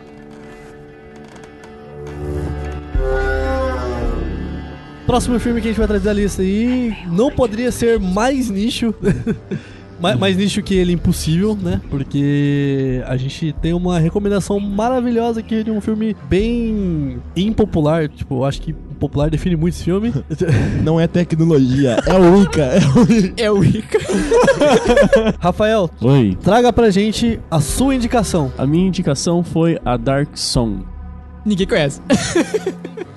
Então, é, gente, eu tô, vou falar o nome dele em inglês mesmo, porque em português eu não consegui encontrar ele. Então, gente, É um Dark Song. é, ele é um filme de 2016, irlandês. Ele não é tão reconhecido no mundo, como vocês podem ver. É, eu fiquei sabendo nele por indicação de um outro podcast chamado Magicando, que lida com esses temas esotéricos, esse tipo de coisa. Ele é um filme que é classificado como horror e terror, mas quando eu assisti ele ah, eu não tive tanto esse sentimento de terror. Ele, ele põe todas as questões dele, do nicho que ele tenta acerta- a- acertar. Pra mim, ele consegue pôr isso esplendidamente. É, pra mim, foi um ótimo filme. E, gente, Eu já acho que tá errado a questão dele ser um filme de horror, que não tem nada de horror. É, que nem eu comentei, eu acho que no grupo lá do nosso grupinho é, né, do Geração Quest, que, mano, o que tem de horror desse filme tipo, são 5 segundos, que é a cena que corta um dedo lá. Então, aí eu vou ter que Isso- teimar com o senhor. Isso então, é, eu, eu isso é vou- horror. É, eu vou Isso é falar. cena do horror do Eu vou guarda. falar o que eu percebi muito nele e que é, é um ponto fraco dele, talvez não seja, eu não sei. Ele usa muito terror psicológico, requer que você entre muito no filme pra você se sentir com o terror, horror, se assustar muito com o filme. Ele pede muito isso da pessoa. É, é que eu, tipo assim, eu gosto muito de terror psicológico, mas eu acho que essa questão de tentar passar um clima de terror veio muito. É muito tardia no filme, entendeu? Veio, tipo assim, nos minutos finais e não tem muito assim. Tanto que a primeira aparição, tipo, sobrenatural, é tipo assim, já passou um terço do filme, sabe? Não, com certeza. É a parte que o cara passa no fundo do quarto. Sim. Mas a parte que mais me deu cagaço. Que eu, que eu abaixei o volume do fone, que eu falei assim, se essa porra pular eu vou me assustar que eu tava assistindo de madrugada sozinho. Foi a parte do cara fumando na cadeira, aquele cara vestido de preto. Isso. Fumando na cadeira. Tá, eu falei, mas peraí, peraí, peraí. "Putz, Eu acho deu?" que, como não esse tinha caso... cara fumando de preto. Não, não tinha. mas Tinha ela, não, um cigarro ali. Não tinha o cara, tinha, toda a sombra. Tinha um cara. Aí, aí, só que eles estão brincando psicologicamente com ela, eles estão tentando quebrar ela. Essa é a brisa do filme. Ela foi por um Não, caminho sim. que vai causar problema. Tá, mas peraí que eu acho que pra esse filme, que é muito mais isso que qualquer um que a gente tratou até agora, acho que vale a gente explicar um pouquinho melhor do que, que a gente tá falando. Certo, eu posso dar a sinopse do filme? Por Então? favor, meu anjo. Ah, o plot do filme se é, gira em volta da Sofia. Ela teve os problemas na vida dela, ela tá procurando um ocultista na Irlanda para realizar um certo ritual. Com o, em mente, esse é um ritual muito complexo, o próprio filme fala disso diversas vezes, chamado de Abramelin. Não, ouvinte, o, ouvin, o filme não dá todos os passos do ritual, ele não é fidedigno ao ritual ou qualquer livro que o ritual seja provindo. Até porque se você for muito fidedigno, é capaz que você faça o ritual, né? Exatamente. Mas o, não. o integrante do grupo Rafael falou com tanta seriedade porque ele leva a sério esses trecos Ele, de magia. ele acredita e ele estuda. E estuda o campo. Ah, então o filme não busca toda essa fidelidade porque ele não quer que pessoas que não estejam preparadas entrem pelo meio. Ah, então ela busca o, esse tal ocultista, encontra ele, é um cara já vivido, passou por muitas coisas na vida, é um cara muito amargurado pelo visto. E eles começam esse ritual se isolando de todo mundo. E o filme passa nisso, isolado numa casa no meio do- das montanhas, numa floresta, e toda a experiência deles nesse ritual. Vou pegar a premissa do que o Guilherme falou. Então, uma coisa que eu também tenho a dizer muito em defesa do filme, ele não é um filme de jumpscare. Não, não é. Ele não, em nenhum momento, ele faz esse maldito jumpscare. É uma coisa que eu não gosto nos filmes. Eu senti que o terror dele é próximo ao terror do Babadook. Isso, isso. O bagulho do Babadook é que ele prepara você para o jumpscare convencional e ele não te dá. Ali eles também tentam te assustar. Tipo, a cena que a mulher, ela vê, tipo, o pessoal parado na frente dela ali do nada. Aquilo ali é, tipo, é- era pra ser um susto, tá ligado? Saca? Era pra ser um tipo, fudeu. E tem uma hora que, tipo, esses são os jumpscare do filme, entre aspas. Porque, tipo, tem uma hora, você lembra que ela tá olhando assim, pô, tem uma mulher vindo de frente com ela no corredor, tá pá, não sei o quê. Aí ela prepara um negócio e alguém puxa ela por trás e pega o casaco. Isso. É tipo, é um sustinho, mano. Só que você não, não, não funciona tão bem, tá ligado? Mas eu acho que é por isso que esse filme acaba sendo tão de nicho. Porque a maioria das pessoas que vai ver um filme com, onde tá incluso o tema horror ou terror, ela, ela busca um Babadook, ela busca uma Annabelle. Aí pode Não, falar. não, eu acho que tem um Então, abismo de Babadook e Annabelle. Eu acho, eu Oi? acho, eu, dis, eu discordo do Miguel porque a gente tá vendo essa indústria mudar. A gente tá saturado já de jumpscare. Não, sim, e tipo, sim. é, A Bruxa, é, Babadook, esse filme aí, é, são exemplos que a gente tá mudando, tá ligado? É, a gente tá Ainda é mudando, nicho. mas assim, Sim, eu ainda, sou. um- ainda é nicho, mas a gente tá abrindo um espaço, saca? A gente tá mudando, mas eu sou um amante do terror, assim, do terror e do horror. É, gosto muito. E assim, infelizmente, a grande massa de produção desse tipo de conteúdo não vai conseguir desamarrar tanto disso. Porque é o que a massa costuma gostar mais de ver. É, não vai, mas você se assusta ainda, porque eu não me assusto mais. Então, aí que tá. Isso, isso é um momento que eu ia citar quando o Gibi virou e falou que ele não é tão horror ou tão terror assim. É por isso que um um dos motivos por que eu acho que esse filme é bem de nicho. Não, terror e horror são coisas diferentes. Não, não, é que você. Terror é susto, horror é sangue Sim, e sim. E, e como vocês disseram, ele não tem muito de nenhum dos dois. É, mas por quê? É, do meu ponto de vista, ah, e por que, que eu acho que ele é um filme de nicho, é porque essa questão do, do, do horror e do terror que ele coloca no final, em pequenas cenas, é uma das partes mínimas da intenção do filme. É. Sabe? O filme, na verdade, ele tá ali pra tratar de algo que. Por que, que esse filme, pra mim, ele foi sim. Eu, eu não sei se eu usar a expressão horroroso e aterrorizante. Pra mim foi. Porque pra quem tem convivência real, que pra quem acredita, pra quem tem fé nesse algo a mais, nesse além, aquilo foi basicamente o que uma pessoa vive na sua própria realidade. Sim. É, o, o Annabelle, o Babadook, etc. Você não vive isso na sua realidade. E ah, isso é um dos motivos de por que é tão interessante pra gente assistir, inclusive. Porque você não vive isso, a menos que você seja um esquizofrênico citando Donnie Darko. Mas, pro caso do Dark Song, as pessoas que querem se envolver e, e- ou não querem, mas acabam sendo envolvidas por terem uma mediunidade, ou por terem algum dom nesse sentido, elas vão viver aquilo. Então, assim, pra mim, que acredito muito, que tenho muita fé desde a infância e tô envolvido com o cristianismo e essas outras vertentes de fés, fés, religiões e crenças, etc., foi muito aterrorizante. Pra mim- Porque lá estavam os sinais que realmente acontecem na vida real. Na vida real, você não vai ter o sinal de uma bola de chamas explodir na sua janela. Na vida real, vai cair um pássaro, vai bater no teu vidro e vai morrer. É, eu, Entendeu? e eu, apesar de, tipo, eu não estudar, eu não estudar nada de magia, essas coisas, eu achei muito massa quando eu parei pra ler, etc, livre, daí eu, tipo assim, parei pra ler um pouco, saca? Uhum. E daí eu falei assim, ah, beleza, é mais ou menos isso aqui. Aí eu comecei a analisar o filme, pá, não sei o quê, e são rituais que, tipo, outras religiões fazem algo parecido, saca? Coisa do gênero. sim, sim. Tipo, é algo mais de tribal. estudo- Isso, não, a Sim. parte de É. estudo, assim como o Rafael mesmo falou, o Dracors, a parte de estudo do filme pra simbolizar, né, Pra referenciar as práticas reais é impressionante. E eu acho que tem tanta coisa ali que é tão pequena, mas que me deu a. Sabe, um, um incômodo, um medo. Tipo, uma coisa que me deu incômodo, que eu sabia que era algo importante todo momento eles se tornavam, era o Goblin, a figura do Goblin. Que, tipo Sim. assim, beleza, isso aqui é do meu filho. Aí tá ali. Aí acorda, tipo, o bagulho tá na direção dela, não deixou na direção dela. Aí depois some, some, some, ela tá lá na lavanderia. Essa cena é cheia do caralho. Ela tá Na na lavanderia, o bagulho fica tu, tu, tu, tu, tu, pulando em cima da lavanderia, ela não sai pra pegar. E, e você E percebe daí que assim, cai, ela vai e não tá lá. Ah, mas você percebe que a proposta do filme é colocar você no questionamento das coisas sobrenaturais que a gente passa na vida É, real. são reais ou Porque não, enquanto né? ele tava quicando, você fica, é a máquina ou ele tá se mexendo? Não, é a máquina. Ele Sim. não tá se mexendo. Só que quando ele cai, ele some, Então. sabe? É- essas coisas que o filme quer E colocar... a máquina nem tava tão puta assim, tá Não, ligado? Não, não tá. E- Essas coisas que, ele- que o filme quer passar é o que as pessoas que dão atenção pro sobrenatural experienciam na Sim, vida real. É porque são coisas pequenas. Nunca você vai ver um negócio tipo uma boneca correndo na sua direção, coisa Não. do gênero, tá ligado? São coisas mínimas que, que, tipo, mostram que isso existe. Eu, eu acredito muito nisso, tá ligado? É, cara. Porque meu pai, eu junto com meu pai, etc., a gente frequenta um banda, saca? Então a gente, Ah, tipo. então- Então É. você já tá no meio já. A gente tem esse contato Tem tipo, histórico. mais direto, é. E eu, às vezes, tenho esses bagulho, tipo, de ver coisa, de ouvir, etc. Então, são coisas pequenas, realmente. E aquele bagulho, ah, uma cena que eu achei foda também é a cena da porta, que eu vou falar daqui a pouco, que é a porta do mundo dos mortos. Tipo, não abra essa sala, não sei o quê. pipi, Isso, popopó. isso. Muito punk. E a parte do chão, que ela bota a cabeça assim e fala, ah, mas isso é real? Tum. Ah, não sei o que, acho que não é nada. E daí ela fala, pá, dá um altão na orelha dela, Não, tá ligado? o próprio caos emocional dela no.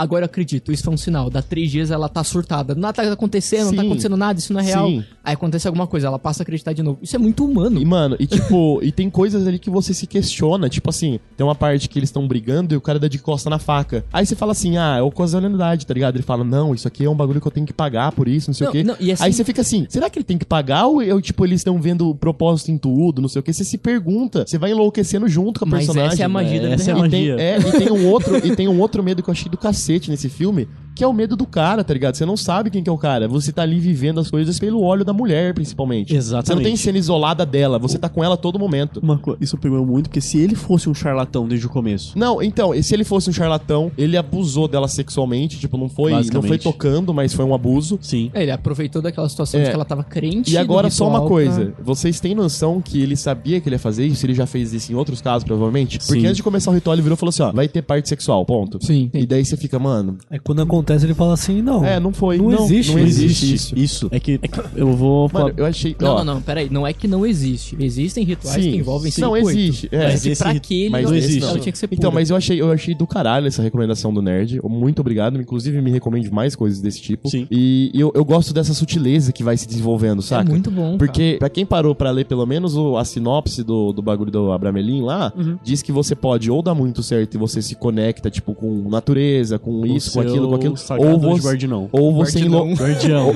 Guarde não. Ou você enlouquece. Então, tipo, como eu tinha isso na cabeça, eu falei assim, mano, será que ela tá enlouquecendo? E até agora, tipo, tem o clichê da gente pensar que às vezes ela conseguiu, mas e se ela só enlouqueceu, tá ligado? E ela não viu nada. Não, Exatamente. sim, Saca? isso, é isso que eu acho maravilhoso desse Não, filme. muitas E coisas acho- são sutis. Tipo, tem um momento que ele vira pra ela e fala assim: não sai da casa, não sai da casa. É. Depois de um certo ponto, ele vira pra ela e fala assim: acabou. Aí ela fala assim: eu vou sair. Ele vira e vai sair pra onde? A gente já saiu de lá. A gente já não tá mais lá. Aí ela sai Ba- e isso, roda. Isso que me dá medo. Que ele fala assim, ó, ele, ela vai sair, ele fala assim, ó, não sai, por favor, senão a gente vai ficar preso aqui pra sempre. Você viu o desespero Ele, dele. ele né? fala com Sim. desespero, tá ligado? Com terror. E daí ela sai e ela dá, tipo, anda quilômetros. E, volta ela vai pra um lugar nada a ver. Não tem como ela tá vindo na direção da casa. E ela volta na porta da casa. E ela entra em Sim. desespero. Ela fala, não, não, não. E, tipo, ela sabe que ela não tem como ela sair. Não, é muito bom, é muito bom. É, é- é o bom filme que representa o milagre, a magia, o misticismo sobrenatural que as pessoas presenciam na vida real. É aquele que termina falando assim: ela pode ser só uma louca e sem ter nada no manicômio. Exatamente. Quando E- termina assim, quando não tem nada físico, é convincente, sabe? Eu, eu gosto muito mais do que um Annabelle ou do que um, um Babadook. Enfim, eu já babei bola pra caralho. Continua aí. Ah, ó. sim, mas o que eu queria falar que eu admirei muito no filme é que normalmente não tem isso em filme de horror que aborda espiritualidade. Ele tem o tempo dele pra minar sua realidade. Ele vai destruindo a realidade dos personagens, do, do- de quem assiste o filme, aos poucos. Ele tem todo o detalhe, todo o cuidado com cada parte do ritual que ela tá passando, o que está mudando. Ah, Que chega aquela primeiro momento que ela vê que tá funcionando, que tá acontecendo, que é quando acontece no quarto ou quinto quadrado que ele fala, lembram? Que ela fala Sim. que aqui você vai ver seu anjo. Aqui é chance maior, né? Daqui pra E frente ela a chance vê. maior. E quando e depois tem um diálogo muito, cara, eu amei o diálogo deles quando eles sentam no sofá. E ela fala então existe mais coisas nesse mundo além da ciência, né? Ele fala assim, não, a ciência tenta explicar o universo aos poucos, Não, ele explica, minimamente. o- escuta explica o mínimo do universo. Exatamente. A magia, a religião, o crer explica todo o resto, porque ele não fica preso tanto à lógica. E é um, mano, é um diálogo do caramba. Enfim, eu, eu não tenho como criticar o filme, eu gostei muito do filme. Desculpa, gente. Guilherme, critica aí, por favor. Pra quem não sabe, eu sou um pouco mais cético com relação a essas coisas, mas, tipo, não, não entendo, não é problema de ninguém isso. É uma questão mais. problema de ninguém foi bom. É, é um problema pessoal meu, entendeu? Então não tem como, tipo assim. Ah, não, vocês estão errados e é isso aí, porque é uma visão minha dessas coisas. Não é que eu não acredite, eu só não acho que, tipo, é tão. Essas coisas mais visuais, assim, que eu acho que é algo mais intangível que acontece. Uma concepção minha do, da questão de religião Sim, sim. e misticismo, esse tipo de coisa, sabe? Esse sobrenatural não é, não é algo que a gente sabe que acontece, entendeu? Mas assim, eu gostei um pouco da mensagem também no final, assim, que é que essa questão de, de ela perder o filho, ela quer vingança, tudo, e quando chega lá, tipo, na frente do, do anjo guardião. Achei meio xoxo esse bagulho de perdoar aí. Assim, ah, eu quero, tipo, eu quero o, o dom de perdoar, ao invés de vingança. Mas porque...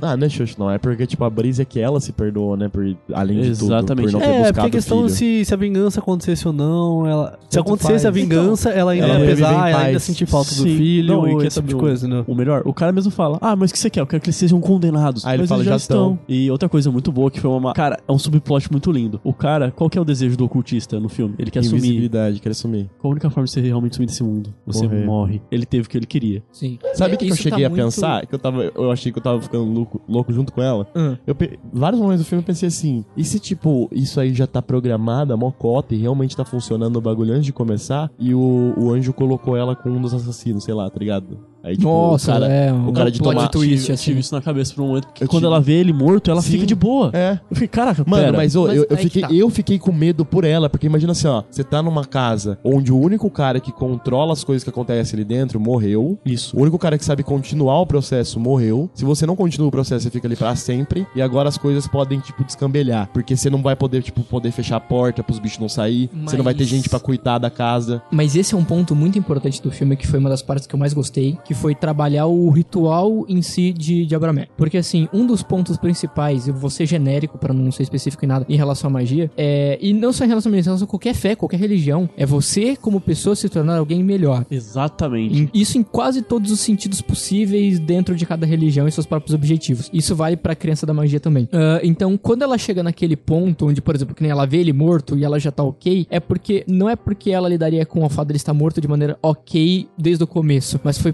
passar por todos aqueles passos rituais que tornou ela capaz Forte de esse suportar. nível. Então, assim, do ponto de vista dela, as coisas poderiam até estar um pouco caóticas, mas o próprio ritual que você tá progredindo pra chegar no objetivo final, ele já tá te preparando para o que você vai enfrentar. Por isso que ele existe. O ritual existe e o passo a passo ali existe exatamente pra já te deixar pronto para as coisas que você vai ter que ficar encarando até o final, Exatamente. até o último processo. Sabe? Então, E Nem, só as coisas, porque quando ela encontra o anjo dela, é aquela visão dela. Porque anjos não são tão bonitinhos assim e foi uma presença aterradora pra ela. é, eu nem inclusive. sei como são a aparência de anjo. Exatamente. Nos livros que a gente vê que tá descrito o ritual, você vê que são, na, pelo menos, criaturas que estão lá no livro dele do Abramelin, são Ah, criaturas sim. horrendas. É, mas são interpretações. Exatamente. Ah, whatever. É. E o que eu queria falar sobre essa questão do autodesenvolvimento, Posso tanto que. perguntar uma coisa? Ah, O que, que são aqueles bichos? O que lá? Os que parecem uns indião brabo. Cara, é muita interpretação pra mim te dar uma certeza agora, mas podem ser O desde que você interpretou? desde ancestrais, sejam espíritos ou pessoas que já praticaram esse, esse rito, ou as pessoas que criaram o rito, coisa do tipo, a realmente espíritos perdidos que estão por E ali. por que elas iriam querer o mal dela? Bom, eu não acho que seja algo tão específico, Sim. mas tem um momento em que ele fala pra ela: depois que a gente abre o círculo, Qualquer um escuta. Qualquer pode ser um demônio. escuta. Sim. pode vir qualquer Eu coisa. pensei que seria que o- isso, é. Então, eu não acho que eles estarem ali tem qualquer ligação específica Com ela. com ela em Sim, si. não, eu, eu, eu, não, eu também não É, acho. eu Eu, acho- eu só tava perguntando se, tipo, ele pensa que pode ser alguma coisa porque ele conhece mais, entendeu? Por isso que eu tô Sim, perguntando sim, pro nerd. é. Eu falei assim, você acha, tipo, Ah, bate não. com alguma coisa que você estudou? Certo. Porque é. eu tava fazendo, antes de eu perguntar pra ele, eu tava fazendo relação com ele, ó. Quando a gente vai abrir essa porta aqui, pode escutar tanto anjo, quanto demônio, quanto qualquer, coisa, coisa. no intervalo. Exatamente. Entendeu? Exatamente. Aqu- Aqueles, aquelas coisas são essas outras coisas. Entendi. Eles são espíritos vagantes, coisas do tipo, porque eles assustam porque eles interagem com ela, pra pegar energia, pra poder continuar Ah, existindo. É, então, isso você tá falando. É, isso eu tô falando. Porque pode- assim, pode ser qualquer coisa de Pode ser qualquer qualquer coisa. coisa, pode ser qualquer Pode ser, coisa, tipo, qualquer vou coisa. matar eu quero. Exatamente. Sim, sim, exatamente. Não. Pode ser essas coisas que existem nessa outra realidade. A única coisa que tem uma, uma hint de demônio seria aquele cão negro. Mas ele também pode não ser um demônio, que é ele que assusta todo e qualquer espírito que vem pra cima dela. Né, é- é- ele,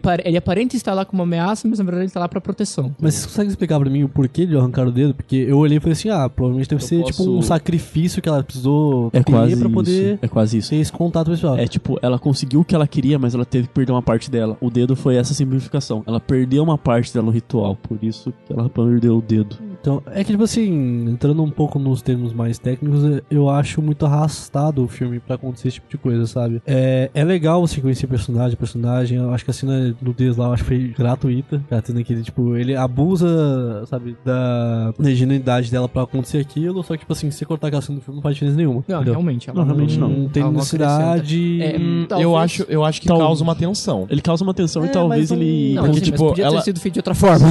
É não, porque, tipo podia, assim, podia, com certeza. Pa- pa- tipo assim, ah, ela é, fica nesse atrito, ah, vou embora. Não, você não pode sair daqui e tal. Mas eu acho- Foi só pra causar isso. Só que depois, tipo assim, ao corta a cena, parece que aquilo nunca aconteceu. Corta a cena, a vida que segue. Não, ela fica incomodada, ela fica olhando torto pra Ela ele. coloca xixi na Mas como comida dele. ficar dando aqueles... Ela coloca xixi pra ele comer. Sim. e- Mas como fica dando aqueles lapsos de tempo... A gente não sabe quanto a tempo distância passou. entre o evento e eles voltarem a se tratar Porque normalmente... passa meses, muito, né? É, Não, passa então, muito rápido. eu acho que passa até mais de meses, porque ela pergunta quanto que mês que a gente tá. Eles nem sabem. eles não sabem, estão, real. mas- É, tempo não dá pra determinar. Mas eu concordo com o Gibi nesse sentido. Eu acho Sim. que a- essa cena acaba entrando numa crítica muito atual de que pra chocar as mulheres tem que ter um estupro. Não tem que Sabe? ter. É, não necessariamente isso, mas tipo Então, assim. não, mas eu acho que, tipo assim, ó, vocês se sentiram incomodados com a cena porque eu me senti. Sim, me senti. Então, é, eu acho que foi esse o intuito da não cena. acrescenta Eu, não, eu, pra mensagem do filme. eu me si, senti né? incomodado real, tá ligado? Eu falei, mano, eu, eu, tipo, deu pra sacar que ele tava fazendo era errado, era por prazer próprio, saca? Falei, mano, e daí, tipo, isso me, me ajuda a me incomodar mais, Não, não, é saca? que- é que- Ser explícito na minha frente. Aparece, apare, pra Porque, mim, tipo, vi aparentou esse negócio não vi só nada, pra arrastar um filme um pouco mais, entendeu? Eu só vi seio. Não, eu não acho que foi pra arrastar o filme um pouco mais, porque, assim, como eu disse, é um filme de nicho pra quem tá interessado. A maior parte do filme é voltado pra quem tem interesse no campo da magia, no misticismo, e esse trecho tá diretamente ligado a N comportamentos teóricos e filosóficos do campo mágico. E como isso, in- infelizmente, como ele também admite, como tá errado isso. Não, sim, sim. Como ele mesmo disse que tá errado, que ele foi só apenas homem, ele foi falho naquele momento. Eu entendo que, tipo, tem filmes que se propõem a ser um pouco mais devagar, pra poder pa- passar uma sensação mais legal. Só que nesse caso eu achei literalmente arrastado mesmo. Eu não Mano, achei eu me questão de ser senti lento. muito, muito confortável assistindo esse filme. Eu também fiquei Pra mim não pareceu preso. que passou. Eu também não. Eu, Eu fiquei, cara, muito, eu fiquei muito entretido. Ele é Não. Sinceramente, pra mim ele foi bem, passou bem mais rápido que Batman vs sabe, Superman. sabe por quê? Porque Você tá de mais sacanagem, três né? horas, né, brother? Uma hora e trinta e Uma hora e versus-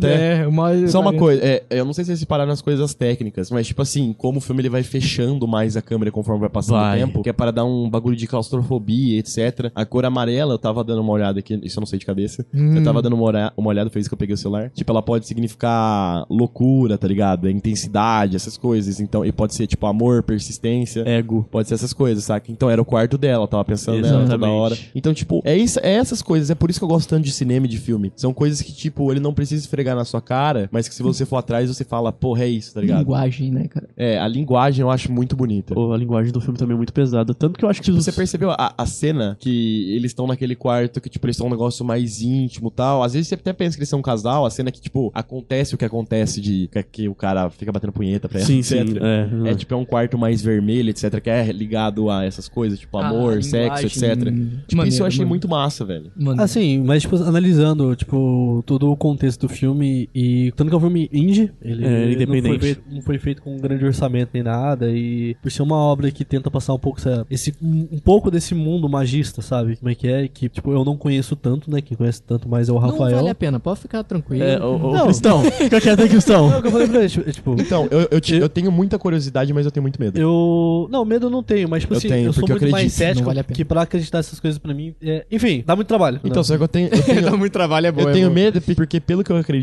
eu não posso só afetar a mim. Se fosse a mim só, beleza, tá ligado? É porque acontece essas é coisas na minha tá vida. perto. tipo assim, um exemplo bobo, tipo, acaba uma coisa na cozinha, aí eu escuto, eu falo assim, porra, deve ser meu gato. Ou deve ser um ladrão, sei lá. Não, eu mas sempre, é- penso, Aí- eu sempre penso logicamente primeiro. Entendeu? Aí só que. Porque nem tudo é espírito. Exatamente. entendeu? E eu não sou tão sensitivo a essas coisas mais sobrenaturais, Mas- mas é Tanto por que isso eu nunca que- presenciei, por exemplo. Mesmo pra quem é muito sensitivo, o ideal é sempre você encontrar um equilíbrio, sabe? Sim. Se você acredita no milagre e, e tem o remédio, tome o remédio e ore. Mas todo Por mundo. via das dúvidas, faça os dois. Não, sim, mas tipo assim, por exemplo, Então acontecimentos é, é, mais palpáveis, né? tipo assim, o cara cair em cima da faca. Pra mim é o acaso. Aconteceu, ele trombou ali, ela foi lá, porque eu consigo fazer um paralelo, tipo assim, tá, ela fez, teve essa reação, teve esse diálogo, ela empurrou ele, caiu a faca, Aí porque a faca estava ali. o, o horizonte de efeitos. né? Tipo assim, eu, eu particularmente não consigo, tipo, associar isso a algo sobrenatural, magia, esse tipo de coisa assim, e esse acaso, porque, ah,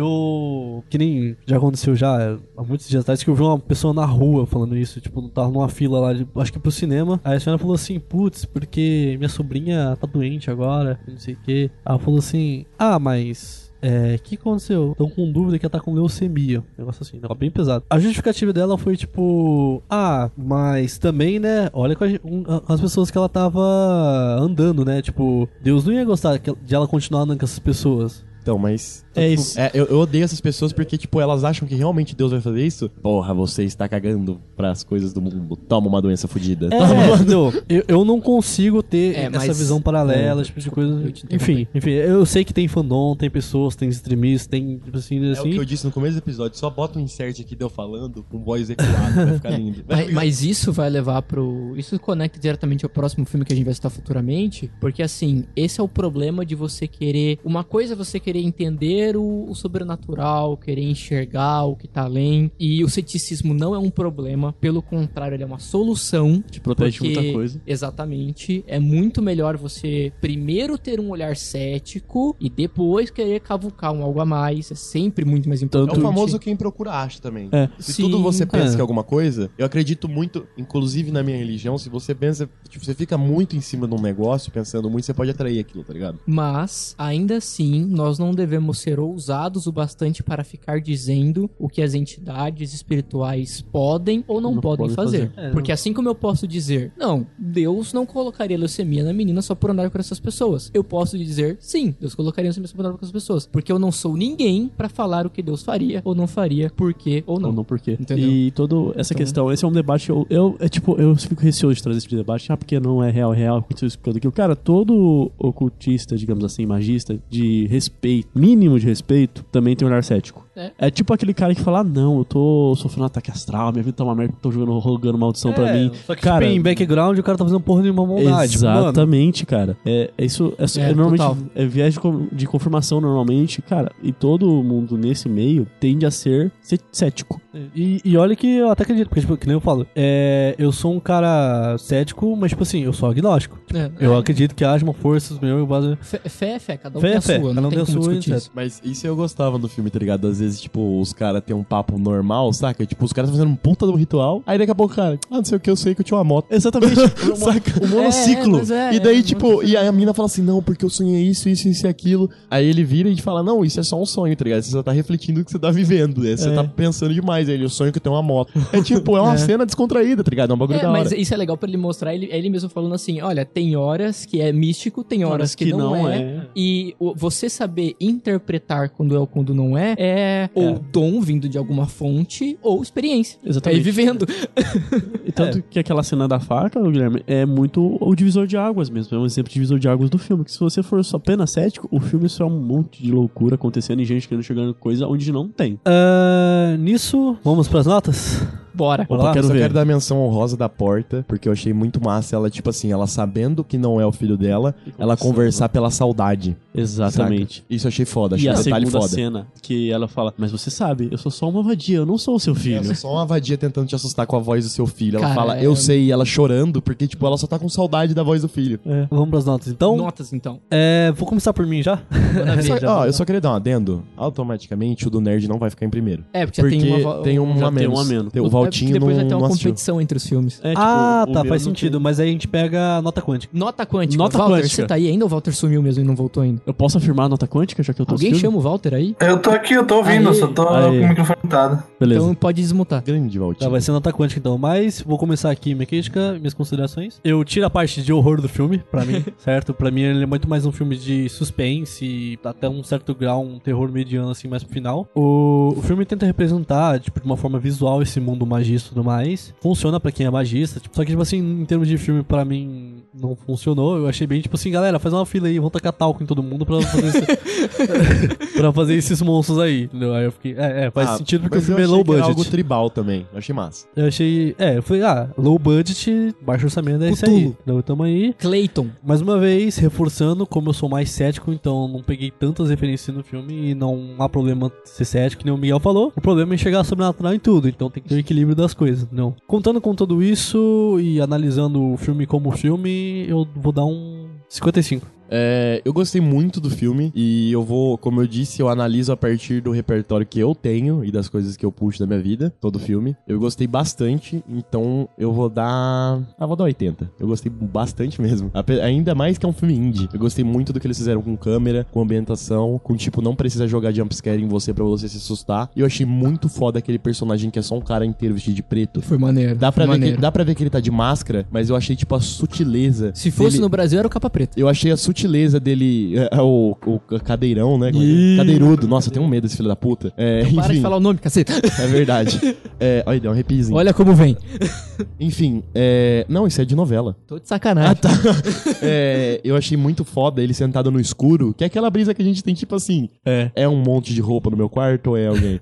e ele fumando. Achei, tipo, essa cena me comprou muito. Então, 80. Mas, assim, teve um ponto no filme que foi o que me destruiu. Ah, eu já sei Apesar qual... de todos os meus elogios. Eu já sei qual que é. A representação do anjo guardião. Ah, Foi- sabia. Foi, foi meio, foi meio, é. Cara, é, assim, eu ainda não consegui. Mas sim, como um RPG ou como. É porque ali a proposta ali é, é- O filme todo tava tentando ser o mais realista possível. Como a gente realmente vê as Era, coisas. tipo, algo muito tribalzão também. Eu acho que eles não precisavam mostrar o anjo, saca? Ah, Esse é o ponto. Esse é o ponto. Não Tô- mostra algo que é incompreensível. Exatamente. É isso que me surta. É a tentativa de tentar reproduzir o incompreensível. E uma coisa que vocês separaram, e isso me incomodou muito na cena do anjo. De frente, o olho dele não tem lente. De lado é branco. É, verdade, verdade. Tem esse efeito Puta luminoso. que pariu. Por que, que É. não bota efeito luminoso de frente? Custa alguma coisa? É verdade, tem Hum. esse efeitozinho. Mas assim, isso me feriu demais, principalmente pelo caminho que o filme tava tomando, de não mostrar as coisas, de quando mostrar, mostrar é bem enigmático. Na hora que botou aquele bicho gigantesco, É humanoide, uma cena longa. nossa, me derrubou, assim, me derrubou. Foi uma coisa que me agrediu muito violentamente. Eu até tento usar como argumento pra mim mesmo que, assim, como o Anjo Guardião é uma interpretação da visão e do caminho que ela tomou pelo ritual, é aquilo que ela viu e não necessariamente aquilo implica em um anjo ser daquela aparência. É só a maneira como ela interpreta aquela criatura, a maneira como ela enxerga. E tem um toque sutil de que quando o anjo fala com ela, tudo começa a vibrar e a não tremer. entende, a gente não entende. Eu Acho achei que ela marav- entende, é, mas a gente O não. que mostra que é muito a visão dela daquilo, sabe? É muito particular dela e no momento momento o filme impõe que um anjo tem aquela aparência. Mas ainda assim me agrediu muito. Assim, Foi uma agressão muito E eu, violenta. ach, eu achei, tipo, muito. hum, Não precisava o sorrisinho. Não, não precisava. Feições humanas, interpretações legíveis pela nossa Eu acho que compreensão. se fosse, tipo, um punhado de luz, eu ia estar feliz. É, é. Tipo, pra mim, mostrar só o rosto dela, Ou fazer que nem aquele filme que bom. fica olhando. É, o, o- que nem aquele filme que fica as criaturas invisíveis lá, o Bird Box. Bird Box. É, Bird Box. ficar só no O olhar e mexendo, reagir. é. É. só olhar e reagir, sabe? Só na própria reação Eles da podiam ter atriz. usado que já tinham usado no quarto ciclo, no quarto quadrado, no caso. Parecia aquela chuva de Nossa, achei dourada. linda essa chuva douradinha. É, foi É só bonito. fazer aquilo. Então, assim, tinham métodos, eu achei muito forçado, me derrubou. Foi um soco no estômago pro filme que eu tava assistindo. Isso derrubou a nota pra mim. Ah, então eu vou dar 75 pontos. Caralho, tá bom, tá bom. Eu queria ter dado mais. Nota quântica? O Walter disse que sempre dá zero pro filme de terror. É, então beleza, zero então. Joga um D6 aí. Ah, nesse caso, Rafael, Bem, gente, eu não vou esconder que eu gostei muito do filme, como eu sempre disse no- ao longo da análise. Primeiro 100? Não, calma, calma. Não tem 100. O filme em si, cara, tudo que ele representou foi muito bem. Ele foi o único pra mim nessa visão. Foi o primeiro filme de terror que abordou esse assunto de uma forma tão realística, digamos assim, que eu não posso dizer que é real de verdade, e de uma forma tão única. Mas o anjo humanoide também foi um soquinho no estômago, doeu um pouco, sabe? Foi foda. E considerando, às vezes, falha de interpretação que eu vi, que parecia que saía do personagem, sabe? Ou a cena era muito absurda e não tinha tanto peso. Entre esse e a cena do estupro que não precisava acontecer também, que me deu uma baixada também na bola no momento, eu vou dar um 90. Beleza, beleza. nice. Só que dizer que o pessoal do Magicano, muito obrigado pela indicação. Eu nunca teria achado esse filme. Eu nunca, jamais. Nunca teria achado. Nunca, tanto é que o site que eu, que eu entro, não façam isso, é tanto é que o site que eu entro pra baixar que, filme. apesar de vários filmes terem sido de man- vistos de maneira pirata, nós não apoiamos a pirataria. Não apoiamos, é que eu não Era tenho porque os money. filmes eram inacessíveis É. mesmo. E, às vezes, e também não tem money, às vezes. Mas o que acontece? O Dark Song, ele só tinha, tipo assim, geralmente tem várias opções e várias pessoas upando diferente. Lá tinha uma. Tinha só, tipo, o cara que upou e seja o que Deus quiser. Entendeu? É, tipo, é esse tipo de. de do, é, de, é esse tipo de difícil que tava o filme, que tipo de inacessível, de não conhecido. E o pior é que a crítica nele não foi tão ruim. Ele teve uma crítica boa.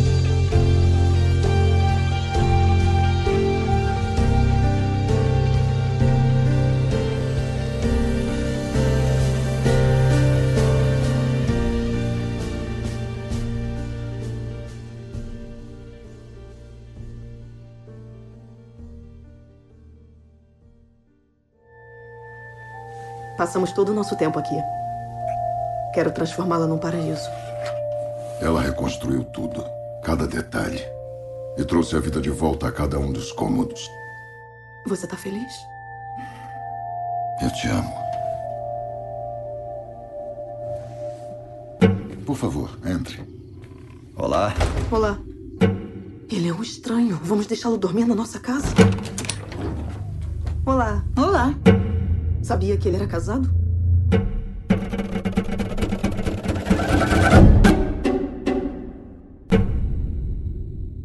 Próximo filme da lista está aí com Miguel Choque os ouvintes desse podcast Bom, pra- com a sua indicação. Pra encerrar, eu trouxe o filme Mãe. O nome dele original é Moda. Ah, ele é um filme de 2017, ah, que estreou aqui no Brasil. O diretor é o Darren Aronofsky. Aronofsky? Darren Aronofsky. Aronofsky. Aronofsky. Como a proposta do filme era filme que foram odiados ou não, né? Filmes que eu gosto, mas ninguém gosta, filmes Tretáveis. discutíveis, filmes tretáveis. Então eu pensei, nada trazer melhor do que um filme que tem vídeos no YouTube de mais de uma hora dizendo o quanto ele tá errado. Podem procurar, tem filme, tem vídeos no Caralho. YouTube de quase É uma um hora. filme de um vídeo. de- exatamente dizendo o quanto esse filme tá errado. E vice-versa, tem vários vídeos dizendo o quanto ele É tá que eu já vi certo. mais de uma hora elogiando o filme, mas... Tem também, tem também. É um filme que pra mim é muito querido e ele já começa a ser muito querido pra mim pela própria sinopse. Um casal vive em um imenso casarão no campo. Enquanto a jovem esposa passa os dias restaurando o lugar, afetado por um incêndio no passado, o marido mais velho tenta desesperadamente recuperar a inspiração para voltar a escrever os poemas que o tornam famoso. Os dias pacíficos se transformam com a chegada de uma série de visitantes que se impõem à rotina do casal e escondem suas verdadeiras intenções. É isso o filme que vocês assistiram? Não. Não. Pois é. Não. É, foi muito Nem difícil. fudendo. foi muito difícil pra todo o campo de publicidade conseguir trabalhar com a venda desse filme. Ué, falasse assim, ó, digita atrás assim, ó, Bíblia. Mas, mas, assim, apesar do filme ser muito escrachado e ele ser uma alegoria literal quase, é, eles não queriam passar isso logo de cara. Sim. Eles não queriam dar isso. Eu acho que esse é o Tchan do filme. Sim, com é você certeza. assistir e falar, putz, saca? Mas assim, esse é um filme que eu tenho certeza de que a maioria de vocês que estão ouvindo não assistiram, então eu não quero me discorrer muito sobre o enredo do filme em si. Ah, eu Não, quero. mas é com spoiler. É, já foi avisado. Não, sim, com certeza. Mas assim, é claro que eu vou dar spoiler, mas eu quero focar direto mais no campo da discussão mesmo, do, da principal discussão de por que esse filme é tão odiado. Eu só quero perguntar um negócio depois. Tudo bem. Ah, de por que esse filme é tão odiado e ao mesmo tempo, é, para outros, ele é tão agradável de se assistir. Ah, Não, agradável não é, mas eu sei que é muito bom. ah, é que ele agrada no sentido de. Eu, eu vou explicar, vou explicar o meu ponto quando eu dar minha opinião, mas primeiro eu quero ouvir de vocês o que vocês sentiram como um todo ao assistirem Mãe. Agonia. Mano, eu fiquei. Você quer que eu faça isso muito rápido ou. Não, vai aí. Ah, Tá. já, já, já, mano, já estamos fodidos já. Expressa teu Fiquei- coração. Mano, Nós já fiquei- estamos fudidos. Fiquei muito confuso. Em nenhum momento eu não, eu não pesquisei nada. Eu demorei, tipo, umas duas, três semanas pra assistir depois que lançou. Entendi. Daí eu falei assim, ó, galera, não quero que vocês falem comigo sobre esse filme. Foi falar, avisa, eu saí de perto. Fez eu fui certo. assistir, tipo, por mim mesmo. Eu demorei muito pra entender que era uma alegoria da Bíblia, saca? Eu demorei muito, tipo, foi na parte da... Foi muito pro fim, foi na parte Há da criança. controvérsias quanto a isso. Não, mas Nossa. pra mim foi isso, foi na parte da criança que eu percebi. Caramba. Na parte da criança que eu falei, putz, sangue, o corpo Você de Cristo. realmente demorou É, bastante. eu demorei bastante porque, tipo, eu tava assistindo, eu tava só confuso. Entendi. Eu falei, o que tá acontecendo? Porque eu tinha esquecido do Caim e Abel. Eu tinha Ah. esquecido, saca? E uma coisa que me deixou confuso, eu não sei como eu faço isso sem bipar, foi aquela vagina no, no chão.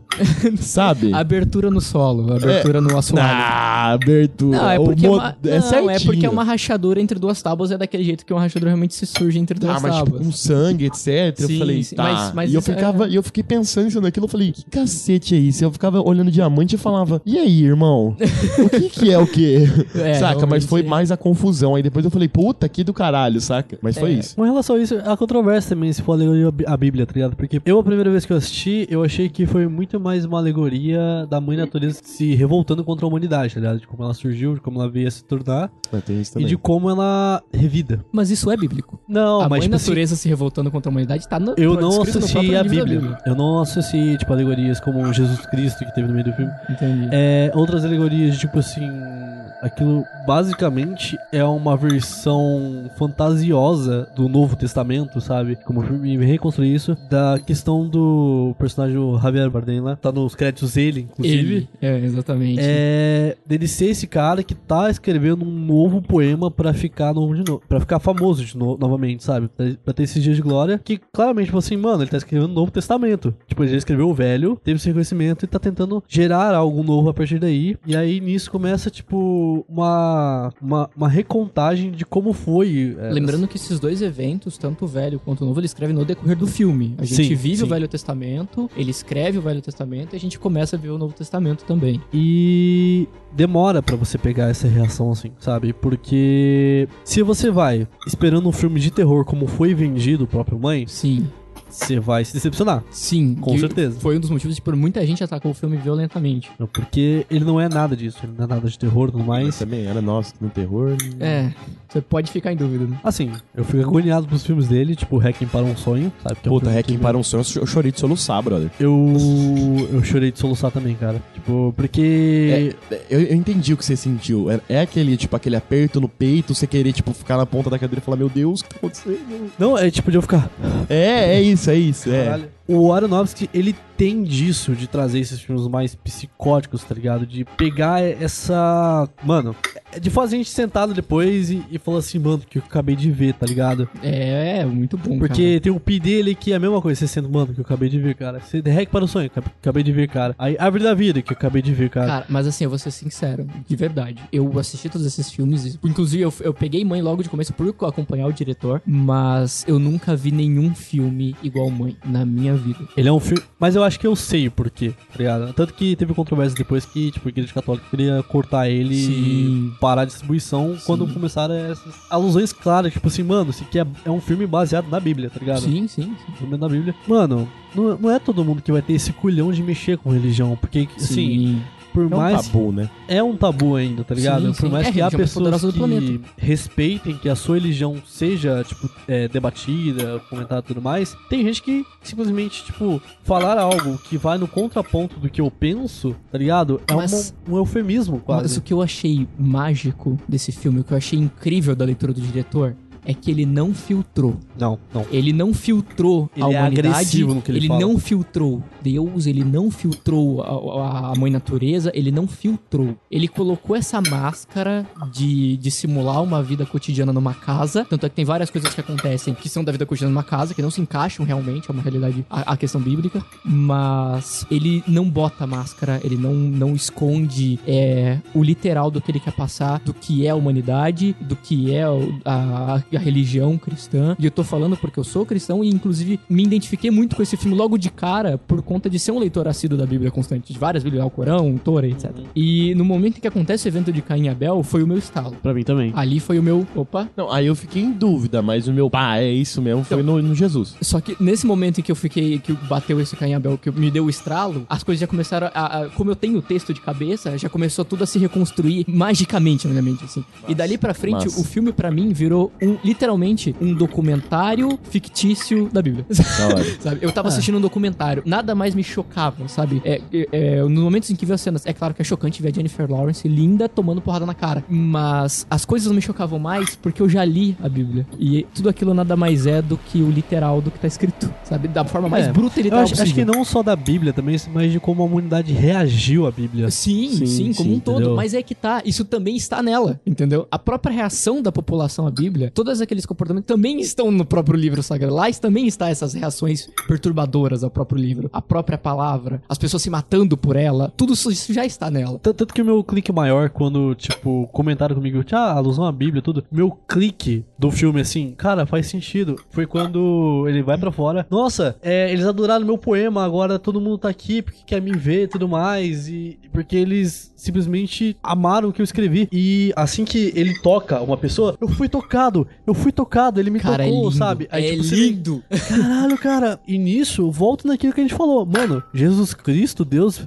foi um cara maneiro. Ah, o fã não que estraga, tá ligado? Sim, é o Porque, tipo fandom, assim, o nessa da, da- da reação do povo à Bíblia, de como pegaram aquilo e transformaram em algo deles. Mas é o que eu achei mais lindo. Mãe representa o que é o ser humano. Porque assim, é- a gente vê o filme todo do ponto de vista da Jennifer Lawrence, que faz a mãe natureza, Sim. faz a terra. Ela faz todo o resto que não é Deus e a humanidade. Ela tá ali. Sim. O- os anjos estão nela, o diabo está nela, todos estão nela, com exceção de Deus e a humanidade. E é, tem momentos do- no decorrer em que a gente acompanha, como a gente acompanha do ponto de vista dela, do ponto de vista da natureza e do mundo, do universo, tudo passa no estado de tempo. Ah, O que pra nós, 80 anos é muito tempo, pra mãe natureza é um piscar de olhos. E é por isso que passa tudo tão rápido, acontece tudo tão rápido. Exatamente. Porque a gente tá vendo tudo do ponto de vista dela em relação. Então, quando você pega a história da humanidade e compila em uma hora e pouco, é uma desgraça. Nós somos em grande maioria. Era pro filme ser assim, ó. É, nós somos em grande maioria um problema pra esse mundo. Nós somos uma ameaça pra natureza. Nós somos um defeito aqui dentro, sabe? E, e o filme mostra isso muito bem em todos os sentidos. Em todos os sentidos mesmo. Ele critica o machismo, ele critica a destruição da natureza, ele critica essa vontade de deixar nossa marca, ele critica a nossa necessidade de distorcer palavras e pro nosso próprio bem. Ele critica É, tudo. que mais é, tipo assim, quando começa essa correria tudo e começa essas guerras de, sabe, povos enfrentando povos, militares e tudo mais, o que mais aparece são representantes de algo que foi escrito muito antes. Exatamente. É, são Entendeu? representantes, sempre representantes. E nem por isso ele exclui a bondade. Tem um momento em que o militar, ele, por um segundo, tem um momento que É. o militar salva ela. Ele vê que ela tá grávida, tira ela de canto, coloca ela de canto. Mas assim, ele, como as pessoas boas do mundo, ele dura uma cena de 5 segundos. Ele toma um tiro na cabeça e morre. Porque é o que acontece com as pessoas más e boas. A gente vive a nossa fração de tempo, faz a nossa pequena diferença e morre. e o filme passa isso muito bem, assim, de maneira maravilhosa. O que vocês interpretaram daquela cena em que começou, saiu o bebê lá, né? Ele pega o bebê, levanta, olha, meu filho, sabe? Começa a caminhar com o povo. Achei bem chocante a cena que quebra o pescoço, que eu fiquei.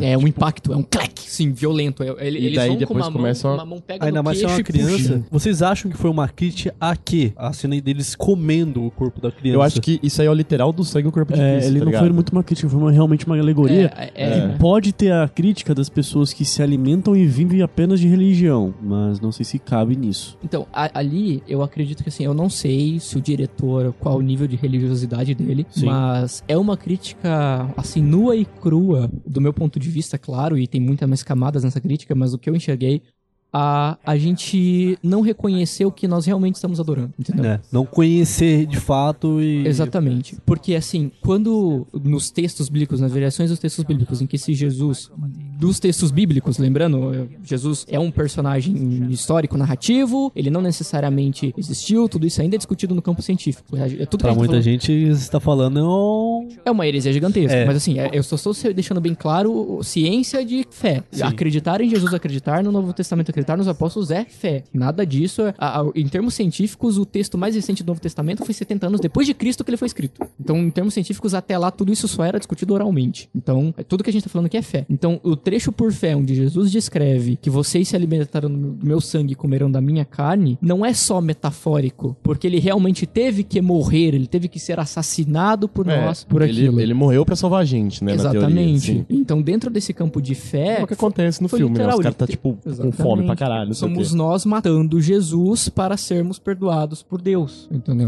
É E o que tanto- acontece. Tanto é que Deus ali fica tranquilo, né? Ele fala, não, não sei o quê. Nós temos que perdoá-los, ele diz. Nós temos É. que perdoá-los. Olha, foi terrível o que eles fizeram, mas nós precisamos perdoá-los. É, mas claro, todas as críticas que o filme faz à religião, à crença e a Deus, inclusive, é porque a gente tem o ponto de vista da mãe natureza. Nós somos a mãe natureza.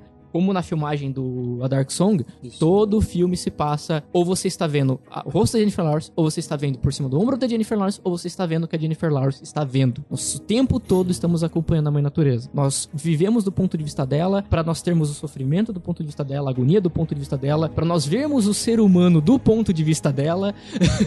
é... E o passar do tempo, né? Porque tem hora que, tipo, ela vai na cozinha, volta lá na sala e tá ah, outra coisa Sim, acontecendo. sim, o, pon- o passar do tempo do ponto de vista dela e etc. Mas eu ainda não vi o que o Rafael e o Walter têm a dizer. Muito bem, tava esperando aí o Miguel terminar a ode dele, né? Vou contar um pouco da minha experiência vendo esse filme. É, eu já sabia que se tratava de uma, de uma metáfora para as histórias bíblicas, É, então pra mim foi muito fácil ver aquilo, sabe? Tipo, quando chegou o primeiro cara, eu falei, ah, esse é o Adão. Aí o cara tá lá vomitando e tem um, tem um, um pedaço da costa, das costas dele machucada, ah, é a costela pra Eva. Então pra mim foi tudo muito fácil justamente porque eu já sabia. Algumas coisas, né, justamente nesse fato dele ficar apontando as coisas bíblicas, às vezes me incomodavam um pouco porque parecia assim, ele tá indo, poxa, não precisava deixar tão óbvio assim, sabe? Tem uma hora que ela fala assim, ah, então tá bom, vou começar a preparar o apocalipse, sabe? Ah, sim, sim. Ele, ele- Ah, não, não, não precisava, sabe? Tipo, ou ela chama, ch- tá, tá chamando com ele e fala, oh God, sabe? Porra, não precisa, sabe? Não, eu acho que não é tão óbvio, porque teve gente que assistiu e não entendeu porra nenhuma, né? Muita gente, muita, muita, muita, muita gente. Não, eu sei, eu sei, mas eu, eu sei lá, eu acho que ele não precisava ter, ter feito tão assim, sabe? Inclusive, quando eu ouvi, o- eu ouvi o Nerdcast, né, sobre esse, sobre esse programa, e o Eduardo Spor, ele comentou, né, ah, eu, eu não gosto da, da, da, da metáfora tão crua. Hum, E por isso verdade, verdade, verdade. E com, e com isso eu também me identifico um pouco. Eu não gosto tanto dessa metáfora tão crua. Mas assim, o, o filme é muito bom. O filme é muito bom, muito bem feito. A, a fotografia dele é, é incrível. né? O take dele, cara, é, é impressionante. O cara tem uma visão assim de, de, de cinema incrível. Ah, Aí é isso, eu, eu. Esse filme foi crescendo em mim, na verdade, depois que eu assisti. Na hora que eu assisti, eu fiquei tipo assim, putz, cara, eu acho que eu não gostei muito desse filme, ele é muito bem feito, mas ele me incomodou um pouco. Mas depois que eu não fui vendo, pensando mais sobre o filme, que eu tenho isso, cara. Às vezes eu assisto filme, adoro e um dia depois eu já odiei o filme. É, e eu acho- vice-versa. Eu acho que é cair na ficha às vezes, né? Tipo, é que ele, ele, ele é um, pra mim, assistir o filme é um efeito muito catártico, assim. Eu sinto muitas coisas na hora e depois eu tenho que filtrar o que, que eu senti e o que, que é racional. Digo mesmo. Dentro do filme e sem excluir, evidentemente, o que é emocional, que ele faz parte da experiência. Sim. E ele, ele, ele realmente, ele, ele tem algumas, algumas mensagens ali muito interessantes. A- a- ao mesmo tempo que eu sinto que o papel da mãe da natureza, às vezes ela, eu me sinto ela muito passiva, sabe? As pessoas estão entrando na casa dela, estão destruindo tudo, e ela, tá, tipo, eu queria ela um papel mais ativo, sabe? Mas, mais, infelizmente ela é passiva. É, o que a gente natureza, vive. a mãe natureza é passiva. Se, tipo, tá, sei lá, a Amazônia pegando fogo. Ela não pode fazer nada, não vai levantar Não, um não, galho e bater Mas eu acho eu entendo o que ele tá falando, porque no sentido, o filme se propõe a falar que a é uma pessoa. Se ela é uma pessoa, entende? Uma pessoa não faria, não deixaria aquilo acontecer. O filme se propõe a ser uma alegoria. Você tá generalizando. Não. Você tá generalizando 7 bilhões de pessoas na face da Terra. Quando você fala que uma pessoa não aceitaria aquilo. Calma. não tem Ah, mas como- até aí você generalizou que ninguém chama a mãe pelo de terceira pessoa, né? É. É, não, não, não. Eu tô disposto a provar. Eu vou começar a perguntar pra 7 bilhões de pessoas. Por favor. Bem, você nunca vai conseguir, porque quando você terminar vai ter nascido uma pencada. Filósofo maldito. Então, é, pode ser até uma alegoria, mas eu sinto às vezes que a, que a, que a natureza responde em certa medida. Ah, só ali no final que ela tem uma resposta realmente grandiosa, que é destruir a casa. Ah, eu senti um pouco mais desse, desse papel ativo dela. Não, ela tem papéis ativos anteriormente à destruição da casa também. Ela sempre fala que ela não quer isso lá, ela pede pra Deus, leva eles embora daqui, eu não quero Sim, mas isso é um papel passivo, não, Não, um e papel mesmo ativo. atitudes físicas. Quando É. matam Jesus, ela pega um pedaço de caco e vai esfaqueando as Ah, pessoas, sim, vai matando sim, as sim, pessoas em verdade. volta. Essa, essa hora ela, ela dá um. Ela vai, ela vai pro, para prática galera- do assassinato mesmo. Ela começa a matar pessoas como descreve no próprio Apocalipse, quando a natureza se revolta e começa a destruir o homem. Eu achei que ia ter uma hora que ela ia estar com a criança lá e, e ele ficava falando com o Javier, temos que perdoar, não sei o que vocês comentaram. Eu, eu achei que, que ele ia uma hora ia falar assim, ah, mas por que, que você não manda eles embora? Só falta ele falar, ah, porque eu os amo, sabe? Alguma coisa assim. É, Eu achei que ele ia mandar uma dessa, mas acabou que ele, ele não falou. Eu até fico feliz que ele não falou. Eu, eu também, eu fiquei feliz de não ter esse trecho, assim. Mas no geral, assim, nesse quesito, eu gostei bastante do filme. Ele foi crescendo em mim, como eu disse. E no, no, no quesito das atuações, eu não gosto da Jennifer Lawrence, assim. Eu acho que ela. Não vou dizer que ela manda mal, né, cara? Mas assim, comparado com os monstros que ela estava atuando ali. Ah, é. não, ela é. Ela tava com ela- uma galera. Meu Deus, cara, Javier Bardem, ele assim, mesmo quando eu vi o filme e não gostei tanto, já falei, cara, esse bicho mandou Eu, eu muito nunca bem. vi Ele um sempre ator manda. fazendo tão Este bem. cara é um puta do Ele com ator. um papel Qualquer de- filme dele, mano. Deus, assim, foi muito bom. E eu, cara, eu não, não, eu não tenho que falar de novo as tomadas que o Aaron, Aaron Fosk, Aaron, Aronofsky. sei lá, Aronofsky. é, ele toma, assim, tem aquela cena que tá o, o, o Caim brigando com a Bel e você tem a câmera, ele tá lá em cima, a Não, ele luz tá descendo, cara, essa, essa, essa, essa tomada é muito bonita. E ele tá lá em Depois- cima com a luz em cima dele iluminando ele, assim. É, e, e- e as sutilezas, às vezes, assim, no, sutilezas não, não é nem sutil, é cru, mas se você, você tem que prestar atenção. Por- Porque, se eu não me engano, na Bíblia, Deus não viu que Caim matou Abel, né? E você vê que ele tá dando atenção pro, pro, pro quem supostamente é o Adão, e aí acontece tudo quando ele não tá vendo. Sim, é muito bem feito, cara. Muito bem E- feito. Isso, isso eu gostei, sabe? Apesar de ser tão cru assim, eu, eu não, não, não ser muito a minha vibe, eu gostei desses, dessas partes que ele colocou. E algumas coisas me deixaram muito em dúvida, por exemplo, o amarelo, eu fui pesquisar depois pra descobrir o que, era, ah, ver quais são as teorias. O próprio diretor disse que isso é um segredo que ele vai levar ah, ah, pro túmulo, né, pro caixão. Ah, tem aquele negócio que ela cutuca no, no vaso, que até agora eu não sei o que, que é também. Ah, o amarelo É. do, do copo. Ah, entendi. É, sim, o pó que ela toma pra, pra se aliviar. Ah, eu Tem um interpretei negócio com uma graça, hora graça ela tá- divina. Oi? Eu interpretei com uma graça divina. Eu interpretei como energia solar. Verdade mesmo. É verdade mesmo. Lá, Das interpretações que eu vi, uma dizia que era as pessoas que ainda,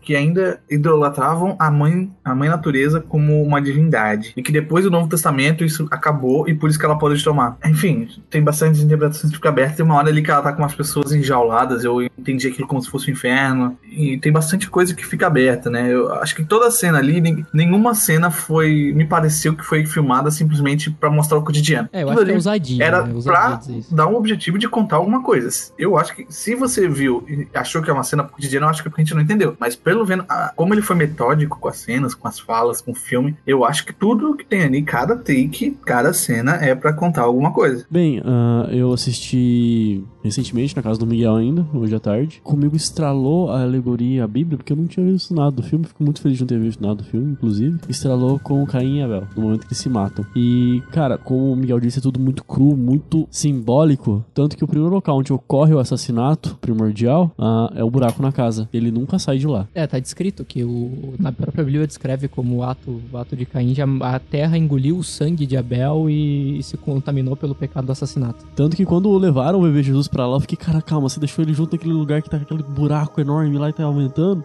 Não, mas isso que é característico, porque o sangue, ele escorre pela casa, Sim. sendo engolido pela terra, mas o sangue, se vocês verem, escorre até o porão. Exatamente. E depois que ele alcança o porão, a fornalha acende. A fornalha representa o inferno. E o Isso. inferno começa a ganhar força a partir do momento que o primeiro pecado é cometido. Foi Ah, eu não tinha relacionado. Isso fornalha, né? Não, não tinha. Vocês não tinha tinham pegado isso? Não. É É, isso. isso que Não, eu tava não perguntando do bagulhinho no chão. Não, ligado? é- é. Agora eu É. peguei. Eu o, peguei o- assim. O, sangue do primeiro pecado dá início à, existência do primeiro inferno. Do inferno, no primeiro e único.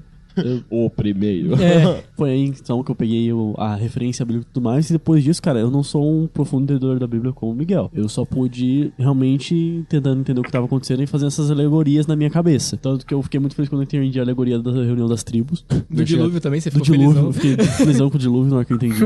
e, cara, foi uma experiência de muita interpretação pra mim. E, cara, que atuação, meu Deus do céu.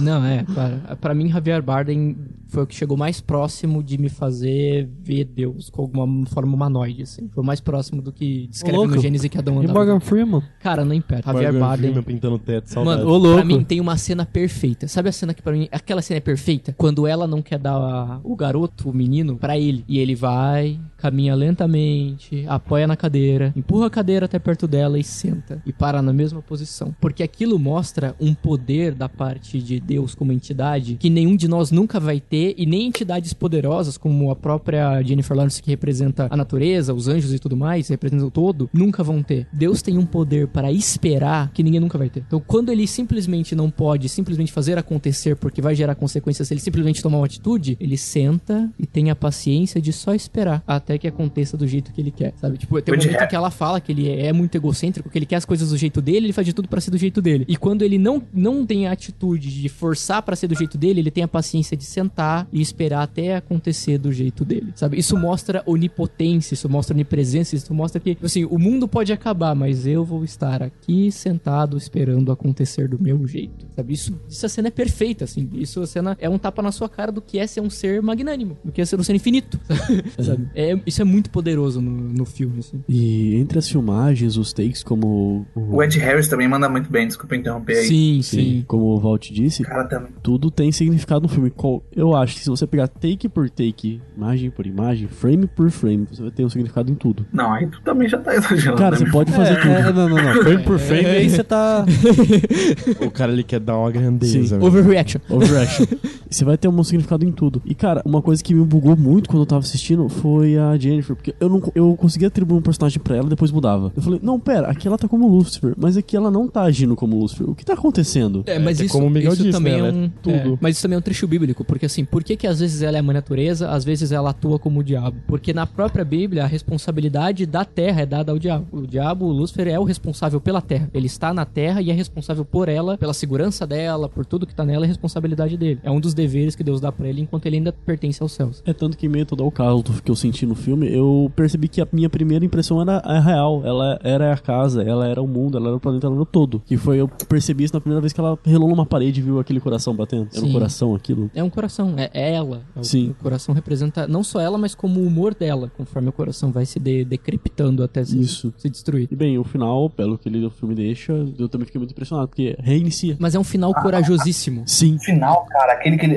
Sim. Quando ele pergunta "Ah, quem é você, ele, ele fala eu sou, né? Sim. Ma- Mas, é um final Caramba, ele é ele, né, cara? Porque se Porque você... dele, por ele, pra ele. Exato, mas porque se você chegar no final, isso é muita coisa, muita gente vai no Apocalipse até a salvação. Mas ninguém, assim, se lê, não dá atenção pro que acontece depois. Porque depois que acaba e quem é salvo é salvo, e quem queima, queima, e blá blá blá blá blá, e quem fica no meio termo, fica no meio termo, depois no final tem, e então vieram os novos céus, as novas terras e os seus novos habitantes. Então, assim, se nós, como seres humanos, somos um dos ciclos de ciclos do passado, e a própria Bíblia cristã descreve que depois do nosso ciclo, um novo ciclo começa. sabe? Isso tá na nossa própria Bíblia cristã. E foi muito corajoso ele botar isso no filme de uma maneira tão nua e crua, porque eu vou destruir tudo, vai ser tudo ser destruído. Essa, essa daqui só foi muito generalista no sentido de que ninguém sobreviveu, que não, não condiz com o livro bíblico. Mas, mas o que indica que, assim, foi esse ciclo, próximo ciclo, que é o que tá escrito na nossa própria Bíblia também, é na Bíblia cristã. Então eu achei um final muito corajoso, assim, muito corajoso. É, dá, dá- não sei se seria um ciclo é, vicioso, assim, até porque quando acorda uma, é uma nova atriz, não é a Não, Jennifer sim, sim. Lawrence, Mas tudo você mais. tá certíssimo. E na primeira cena do filme, que já é ela, a, tipo, a mãe da Teresa pegando fogo, basicamente, e depois corta pra ela acordando, Isso, pra Jennifer. é, a primeira atriz também não é a Jennifer Lawrence. Não, não, Não, não é. É isso que eu estranhei. Mas por isso é um novo céu, nova É um terra. novo céu, nova terra. e novas diferente. regras também. Porque, o, o- na verdade, o que você, você lendo a Bíblia como um todo, do, do Gênesis ao Apocalipse, dá a entender que Deus está procurando alguma coisa. Ele quer encontrar alguma coisa. Ele, eu, com a geração dos anjos, ele não encontrou, não encontrou isso. Com a geração dos homens, ele parece que também não, não encontrou ainda, porque haverá um novo céu, uma nova terra. Então, assim, não são ciclos viciosos. Ele tá tentando chegar em algum lugar. Ele constantemente fica criando espécies e vendo elas se degladiarem, buscando alcançar alguma coisa que aí tá além da nossa compreensão e é loucura tentar compreender. É que eu lembro que na época que eu assisti, e não sei se vocês sabem, mas o Aronofsky, ele, quando ele vai comentar sobre o filme, ele fala que é um filme ambientalista. Sim, sim. Sim, e é sim. muito ambientalista. É muito. E nisso, é, ele expõe muito o que é a nossa a maldade humana, sabe? Essa questão da gente querer fazer tudo. Porque a gente é humano, entendeu? É isso, tá toda hora no filme. E toda hora no nisso de se finalizar o filme dando a entender que vai acontecer de novo, fica na nossa cabeça. Porque, tipo assim, é, é meio que ele perguntando pra gente, tipo assim, olha, se- seguido das ações humanas, é, essa casa pegou fogo e se reduziu a cinzas, tá ligado? E nisso, meio que ele pega lá o coração dela, transforma naquele cristal novamente e reacende a casa, a nova atriz levantando da cama, aquela mesma cena se repetindo com outra mulher, eu acho que é o diretor perguntando pra gente, vai se repetir? É uma interpretação muito boa, uma interpretação muito boa, de ser um questionamento pra nós, né? Vai saber se a próxima geração de novos seres que vão existir vão ter a nossa mentalidade, vão ser ignorantes como nós, pra quem acredita. É isso aí. É, vamos pras notas do filme? Vamos pras notas. Vamos começar com o Rafael. Só falou tão pouco filme. Ah, tá. É, é que eu não tive tanta abertura, vocês falaram muita coisa que eu queria falar, então. fiquei triste. Tá falado. Tá falado. Cara, ah, eu fiquei desarmado com esse filme. Eu não sei, tipo, ele me desarmou. Quando você apresentou pra mim, eu fiquei tipo, ah, vai ser um filme estranho. Que raios você está falando? Que raio isso aqui tá falando, tá ligado? Vai ser um filme estranho. Eu ver toda essa alegoria, toda essa mensagem ambientalista, inclusive, pesada, cara, eu fiquei tipo. Tem uma frase do meme que representa essa parte ambientalista. É só pedrada na nuca. Vem pro fute. Enfim, cara, é um filme muito bom, muito pesado, com uma mensagem extraordinária. Muito bom é 100, hein? Bom, Não, Miguel, para. Não, muito Ele bom abaixo vai Superman. ganhar. Ele quer, ele quer ganhar, ele quer ganhar. Vamos dar 20 a todo mundo. Todo mundo, né? Entre um consenso aí. É, 90 vidas, vamos, vamos sabotear o filme. BVS tem que ganhar, gente. Todo mundo sabe disso.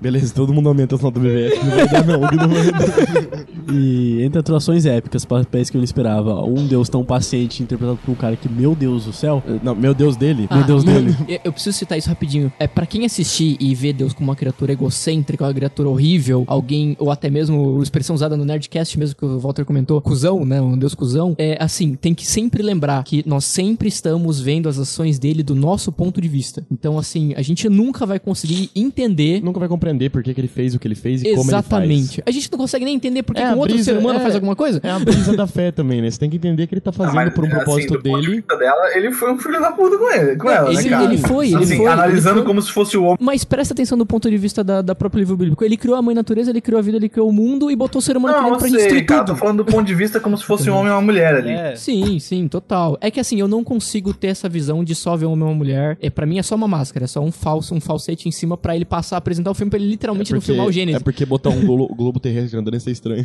É, exatamente. Então pra mim eu não consigo enxergar. Globo terrestre com pernas, tá ligado? É impossível pra mim ver só o casal, entendeu? Então, assim, mas do ponto de. E tem que lembrar que o diretor que fez o filme também é um ser humano, que a Jennifer Lawrence tá sendo uma ser humana interpretando a minha natureza. Somos todos humanos tentando interpretar o divino, sabe? Então, é claro que a gente vai ter essa visão, é claro que a gente vai chegar na conclusão de que é horrível pra nós. Sombras numa caverna. É. Bem, Bom, Platão, vai. a minha nota vai ser 90. 19. 90. Pô, 10 pontinhos. 10 pontinhos. Eu Gente, vou ele vai isso. ganhar. Ele vai ganhar. Eu vou dar Abaixa. isso, porque eu ainda não consegui absorver tudo, amanhã eu posso mudar de ideia. ok. Olá. Walter. Ah, bem, ah, considerações finais aqui. Eu falei do que eu gostei do filme. Ah, vou falar o que eu não gostei, além da- das pequenas coisas que eu falei da- do Crow. Eu acho que ele, o, o cara, ele, o diretor, ele foi muito pretencioso. Ele, ele quis fazer um filme de uma vida, praticamente. E como um filme de uma vida, eu vou botar Stanley como se fosse o filme da vida dele, a masterpiece dele, a, a- a obra mais importante. E às vezes eu acho que ele é pretencioso demais, sabe? Às vezes parece que ele, ele não consegue é, só mostrar uma cena, mas ele tem que mostrar algo de maneira muito grandiosa. Ele não consegue deixar como simples da maneira que poderia ter sido e teria sido tão bom quanto ou até melhor. Ah, ou às vezes ele, ele quer mostrar uma coisa super crua, mas aí ele, ele aí parece que ele dá uns dois passos pra trás e fala, vou deixar no subliminar aqui mesmo. Ah, essa é a minha maior crítica, é essa pretensão gigantesca dele, ao mesmo tempo que eh, às vezes não funciona essa, esse quase esse egocentrismo do próprio diretor dentro do filme. Ah, mas eu gostei, eu achei o melhor filme aqui de longe, é um filme muito bom. Eu vou dar talvez eu tô entre 79 e 80, eu acho que eu vou de 80. 79. Ah, vou de 80 só pra ficar redondinho. Só pra constar, Como até de- esse filme é Na hora que eu vi, era um ano. Então, se é pra 70. arredondar, vai ser 75 então, ou 70. Ah, Vamos pra 60, na, que na- tal? na hora, na hora Oh. que eu vi.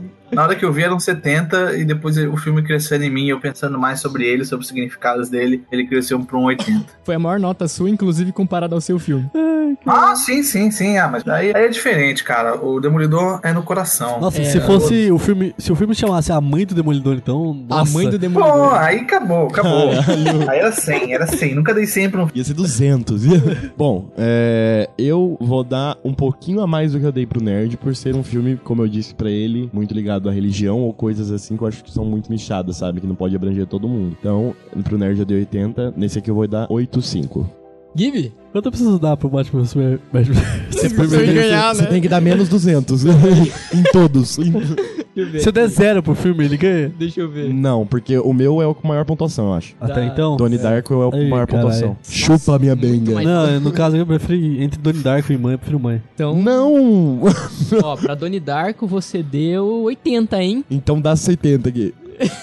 Vamos lá, você sabe que você quer fazer isso. Não, mãe é melhor que Donnie Darko. Faz isso comigo, não. Eu só quero, eu só quero ganhar. 80, eu só quero 80 ganhar. Pra, ó, você deu 80 pra Donnie Darko, então, cara. dá 80 aqui também porque é pra- nichado, é religioso. É nichado. Ah, religioso. É Não, religioso? mas tem a pegada ambientalista e, e conta Vai machismo que o. Gibi Isso é gosta. mentira, isso é mentira. Não, mas não é porque eu sou cético que eu não gosto de falar de religião. É uma brincadeira aqui. Isso Ah. nenhum. Tá... O cara ficou bravo aqui. Panos Ninguém... quentes. É, que, é pra, quem, pra quem não viu, ele ficou com cara de bravo.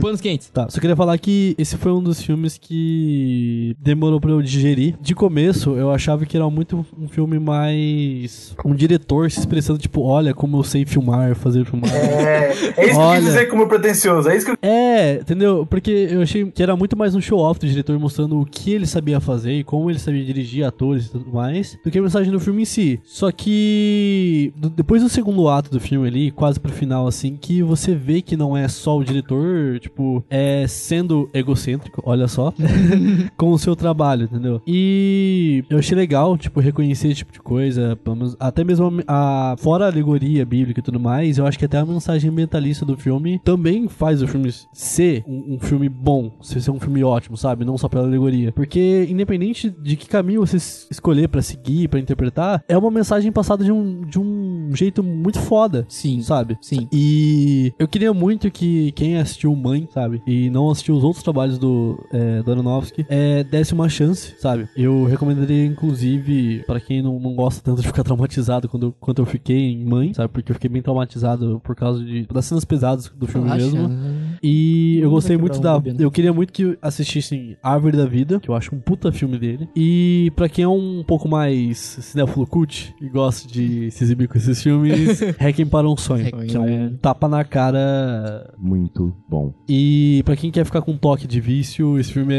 horrível. eu achei que eu tava viciado em tudo depois que eu terminei esse filme. E só pra reforçar antes dar minha nota, eu adoro a, frase final do filme que Aronofsky passa, né, a gente não é uma pessoa, mas sim as suas atitudes, etc. Só que isso é tanto pro lado positivo quanto pro negativo. Então, aquele momento que ele fala, eu te amo, e ela responde, não, você nunca me amou. Você amava o amor que eu te dei. E é muito essa resposta de, de como a gente usa a palavra amor, o eu te amo, como uma forma de eufemismo. mesmo, É verdade. Se expressar. É, é muito mais Então- complexo, né, do que a gente usa. É.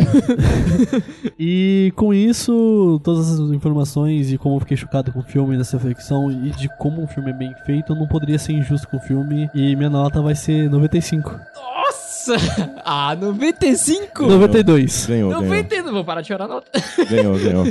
Já era isso. mais 90. Modern primeiro. Não, mentira, 90. Eu, eu- o filme tem alguns problemas de ritmo também, eu não, não vou negar, porque, querendo ou não, se o filme exige um pouco de uma bagagem é, de conteúdo pra você meio que entender ele, então eu acho que há uma falha de comunicação aí, então eu vou baixar minha nota pra 90. Ah, eu Dá acho que não dá pra esperar que todo filme seja também sem explicação. A gente precisa de filmes assim, entendeu? Não, se eu todo concordo, filme, concordo não- plenamente. Se todo filme não, precisa, não precisasse, todo filme ia ser um beabá, todo filme ia ser um, um, um Christopher Nolan deixando tudo óbvio pra ti no final, sabe? Acho que é importante ter filmes que você realmente precisa de, de certa bagagem e tal. Não dá pra considerar que todo mundo tratar o, o telespectador como estúpido. Miguel? Agora é o grande. Meu grandioso Bom, Miguel. eu acho que eu não preciso falar mais nada do que eu já falei. Como o Walter disse, eu fico com as uma odisseia sozinho aqui, 100. elogiando o filme. Então eu vou dar logo minha nota. Ah, é lógico que ela é 100, mas eu vou usar uma justificativa plausível de, da minha diferença de assistir o filme pros outros, que é, por eu ter toda essa base religiosa, eu meio que quase virei o público-alvo. É quase como se o filme fosse feito pra mim. Então isso me ajudou muito a gostar muito da leitura do filme, de tudo. E todo mundo sabe que eu sou um odioso da humanidade, então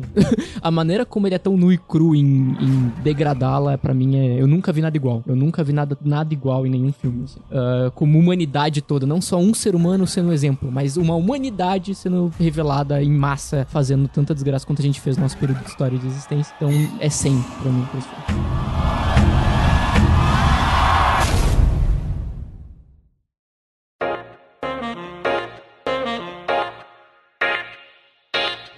Beleza? Essas foram nossas indicações aí pra você que acompanhou a gente nessa jornada E agora, cinematográfica. aí. agora vamos ver quem que ficou e o ranking de cada um. Nisso. é, Eu ia falar isso agora, mas De beleza. baixo pra cima, eu acho melhor, né? Não sei. De baixo pra De cima baixo dá mais pra emoção. cima dá mais emoção. Eh, Se bem que eu acho que tá meio óbvio que vai ser o primeiro, mas. Já, é, a gente já sabe, mas o segundo a gente já sabe. Beleza, então. É, Miguel, vamos fazer a nossa soma aqui, fazer as nossas médias. Vamos lá. Quem ficou em quinto lugar? Bom, a nossa colocação ah, do pior pro melhor, Olha os tambores. baseado em nada, além das nossas opiniões. É o que importa. Ah, em quinto lugar, ah, Demolidor, não é uma surpresa pra ninguém. Famoso demônio ousado. Isso aí tá errado, tá errado. Com a média de 39,2 pontos. Uau! Eu peço errado. recontagem dos votos. Errado tá Uau. o filme. E em quarto lugar, e olha, acreditem, teve o zero do Walter, mas ele ainda venceu o Demolidor. Incrível. Está, Eu tentei, mas não consegui. Mano, você não tentou, você deu uma nota ruim pro seu próprio filme, velho. está a Dark Song com a É, média de mas eu fui 60 sincero. pontos. 60 pontos. Justo. Sim. É. Ah, depois nós temos Batman vs Superman. Droga. Em terceiro, lugar. Uh. Injusto. com uma média de 72 pontos. Ah, depois Donnie Darko. Cadê o VAR pra Em, pra segu- fazer? Aí, ó, Donnie Darko, brother. em Donnie segundo Darko. lugar com 80,6 pontos. Daqui a pouco ele. Daqui a pouco eu volto. Posso abaixar o Daqui a pouco- nota? Só Não, abaixar não. os números do, Não. da MBS, sobe. Não, ó. E- Daqui a pouco eu volto no passado e faço ficar em primeiro. Boa. E em primeiro lugar, Mother com 89 pontos. Ah, o cara pegou o filme cultizar, sei que todo mundo gosta, aí fica fácil ganhar, né, Miguel? Mano, não, ó, ele pegou, ó, o problema é que a gente teve medo e não queria ser chato de botar 100 pontos. Eu botaria 100 pontos pra Donnie Darko. O filme Só que, que eu todo fui mundo sincero. gosta. É verdade. Aí o Miguel falou, não, porque você tem que Não, porque assim, você não tem que Não, eu um entendi, defeito, você não tem que ver um defeito aí. pra diminuir a nota? Você não viu. Eu não vi defeito. Você é o, o maravilhoso Bullseye. É o maravilhoso Bullseye. Cara, é o maravilhoso cristão Assistiu médio. Mother como demolidor. Assistiu o Mother como demolidor aqui, Você vai ó. falar que quase O, todo o mundo... episódio devia chamar, devia chamar os seu filme cinco preferido filmes. pra acabar. Ó, o próximo, o próximo é. O próximo nome do episódio é Não chamem o Miguel. Não, do- Vocês estão falando que o filme não é odiado? Dos cinco filmes escolhidos, só o meu foi bloqueado um país. Ah, não, mas aí não é questão de odiar, é questão de ser Batman polêmico. vs Superman foi bloqueado Polêmico. E quando eu pessoas. escolhi, quis escolher um filme polêmico, não fui autorizado. Só queria dizer isso. Nossa. Isso aí é mal perdedor, vocês. Eu ia pegar Cinderela Baiana, mas fiquei com vergonha. o filme cult, tá ligado? Brasileiro. Ah, Ou bonitinho, mas ordinário, não sei. Bom, Foi é- chanchada. né? É isso, eu acho. é isso. Eu me arrependo de não ter pego o Watchman, devia ter pego o O Watchman. É bom pra caralho. Devia É, ter bom pra pego o caralho. Só que Devia o ter aí, Watchmen. com o Watchmen seria dois filmes de três horas. Aí a gente já pode emenda, Pode Emenda o Senhor dos Anéis. Pô, aí aqui emenda- todo mundo já viu ótimo, não precisava ver de novo. É verdade. Ah, mas faz tempo, eu irei ver de novo. Eu, eu acho que eu teria que ler HQ de novo, não assistir o filme necessariamente. Ah, não, mas daí não conta. Tem que Vai ser um filme pro Então, Algum galera, eu queria sugerir aí que vocês seguissem a gente nas nossas redes sociais, nossos Instagrams estarão na descrição desse podcast, tá ligado? Eu não tenho Instagram, eu não tenho Instagram. É, menos o do Walter, mas o Walter a gente vai estar deixando o Twitter dele aí pra vocês acompanharem. assim Meu Twitter nós também. É, o meu O Twitter meu também. Twitter também. É, manda uma DM pra gente por lá, que a gente vai estar respondendo com o maior prazer do mundo Só aí. não manda pau nem teta pra mim, por favor. E se alguém O der- jeito, o jeito, o teta pode mandar vontade. teta. Não, não manda o jeito eu mais fácil de se contatar comigo é você sobe no prédio mais de Florianópolis, você liga o refletor que tem lá, vai aparecer um Perdão. morcego lá em cima, eu apareço lá, confia. Não, é não, é, Walter? Você, não, não importa o sinal de luz, o Walter é o demolidor, não enxerga. Eu- Exatamente. Não, mas eu- o Fog me avisa. Tá, Ah, eu, beleza. eu já vou dar um disclaimer. Sem, eu não quero ouvinte maluco mandando pra mim. Ai, como é que faz Paquito? Paquito não é só você ser um Paquito. fã da Xuxa? Paquito não é um. uma- O fã Xuxa? não é só isso. Enfim, Mas por é favor, isso. não, gente. Nossas redes sociais estarão na descrição desse podcast. E caso vocês sejam mais roots, manda e-mail pro geraçãoquest.gmail.com, certo? Que com certeza a gente vai estar lendo no próximo episódio, na, na introdução. na- A gente vai decidir ainda onde a gente vai botar essa leitura de e-mails. Mas, poxa, é a sua chance de participar do podcast aí, poxa. É, Faz aquele e-mail pra gente passar uma vergonha lendo. É, E, e como eu, eu sempre vou dizer, certo? A graça do podcast é a gente tá falando as asneiras que a gente fala aqui Sim, sim. e você interagir com a gente em, em reação. Manda suas asneiras também, porque- suas é, opiniões É, sobre porque esses se filmes. fosse, se fosse pra ninguém ouvir, ninguém interagir, a gente mandava É. um, um, um WhatsApp. Flodem a, ca... Flodem a caixa de e-mail dizendo que vocês adoram Demolidor e que vocês estão Por favor, eu quero muito ver até onde isso vai. Eu também. Vamos fazer a Por favor, Defensores- nação, nação, nação, se erga. Se erga e prove para esses Ó, homens pra que nós provar somos que vocês legião, gostam como diria Zagal. Demolidor, manda uma foto para mim preta, só preta, assim, ó. Eu já vou entender na hora. Vou... Vai ser, vai ser igual o Eu sei que existe muito de nós aí fora. Existe. Ai, defensores de BVS também, por favor, apareçam. BVS não parece nome de banda K-pop? Parece. Parece. Parece tipo a muito. BTS. né? É. Ah, e é com isso e com outros que esse episódio vai se encerrar com BTS. Não! Nossa, não. Deus é maravilhoso, isso não vai acontecer. Acho justo, acho justo. Tá, K-popper lixo. Não, eu vou cantar uma música pra vocês. É isso aí, galera. A gente fica por aqui. Falou. Falou. Falou, tchau, tchau. Tchau.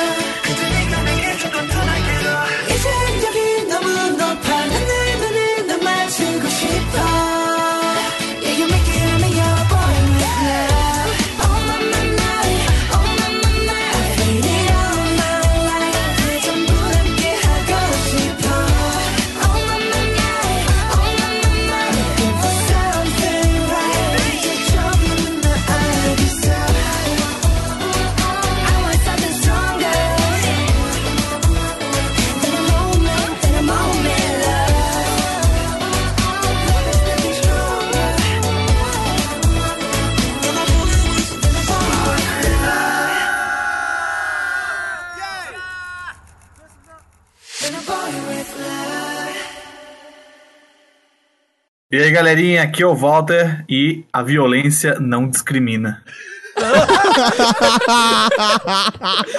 Isso City. Que horrível, cara. É uma frase do filme. Essa é a minha cidade e eu não enxergo porra nenhuma.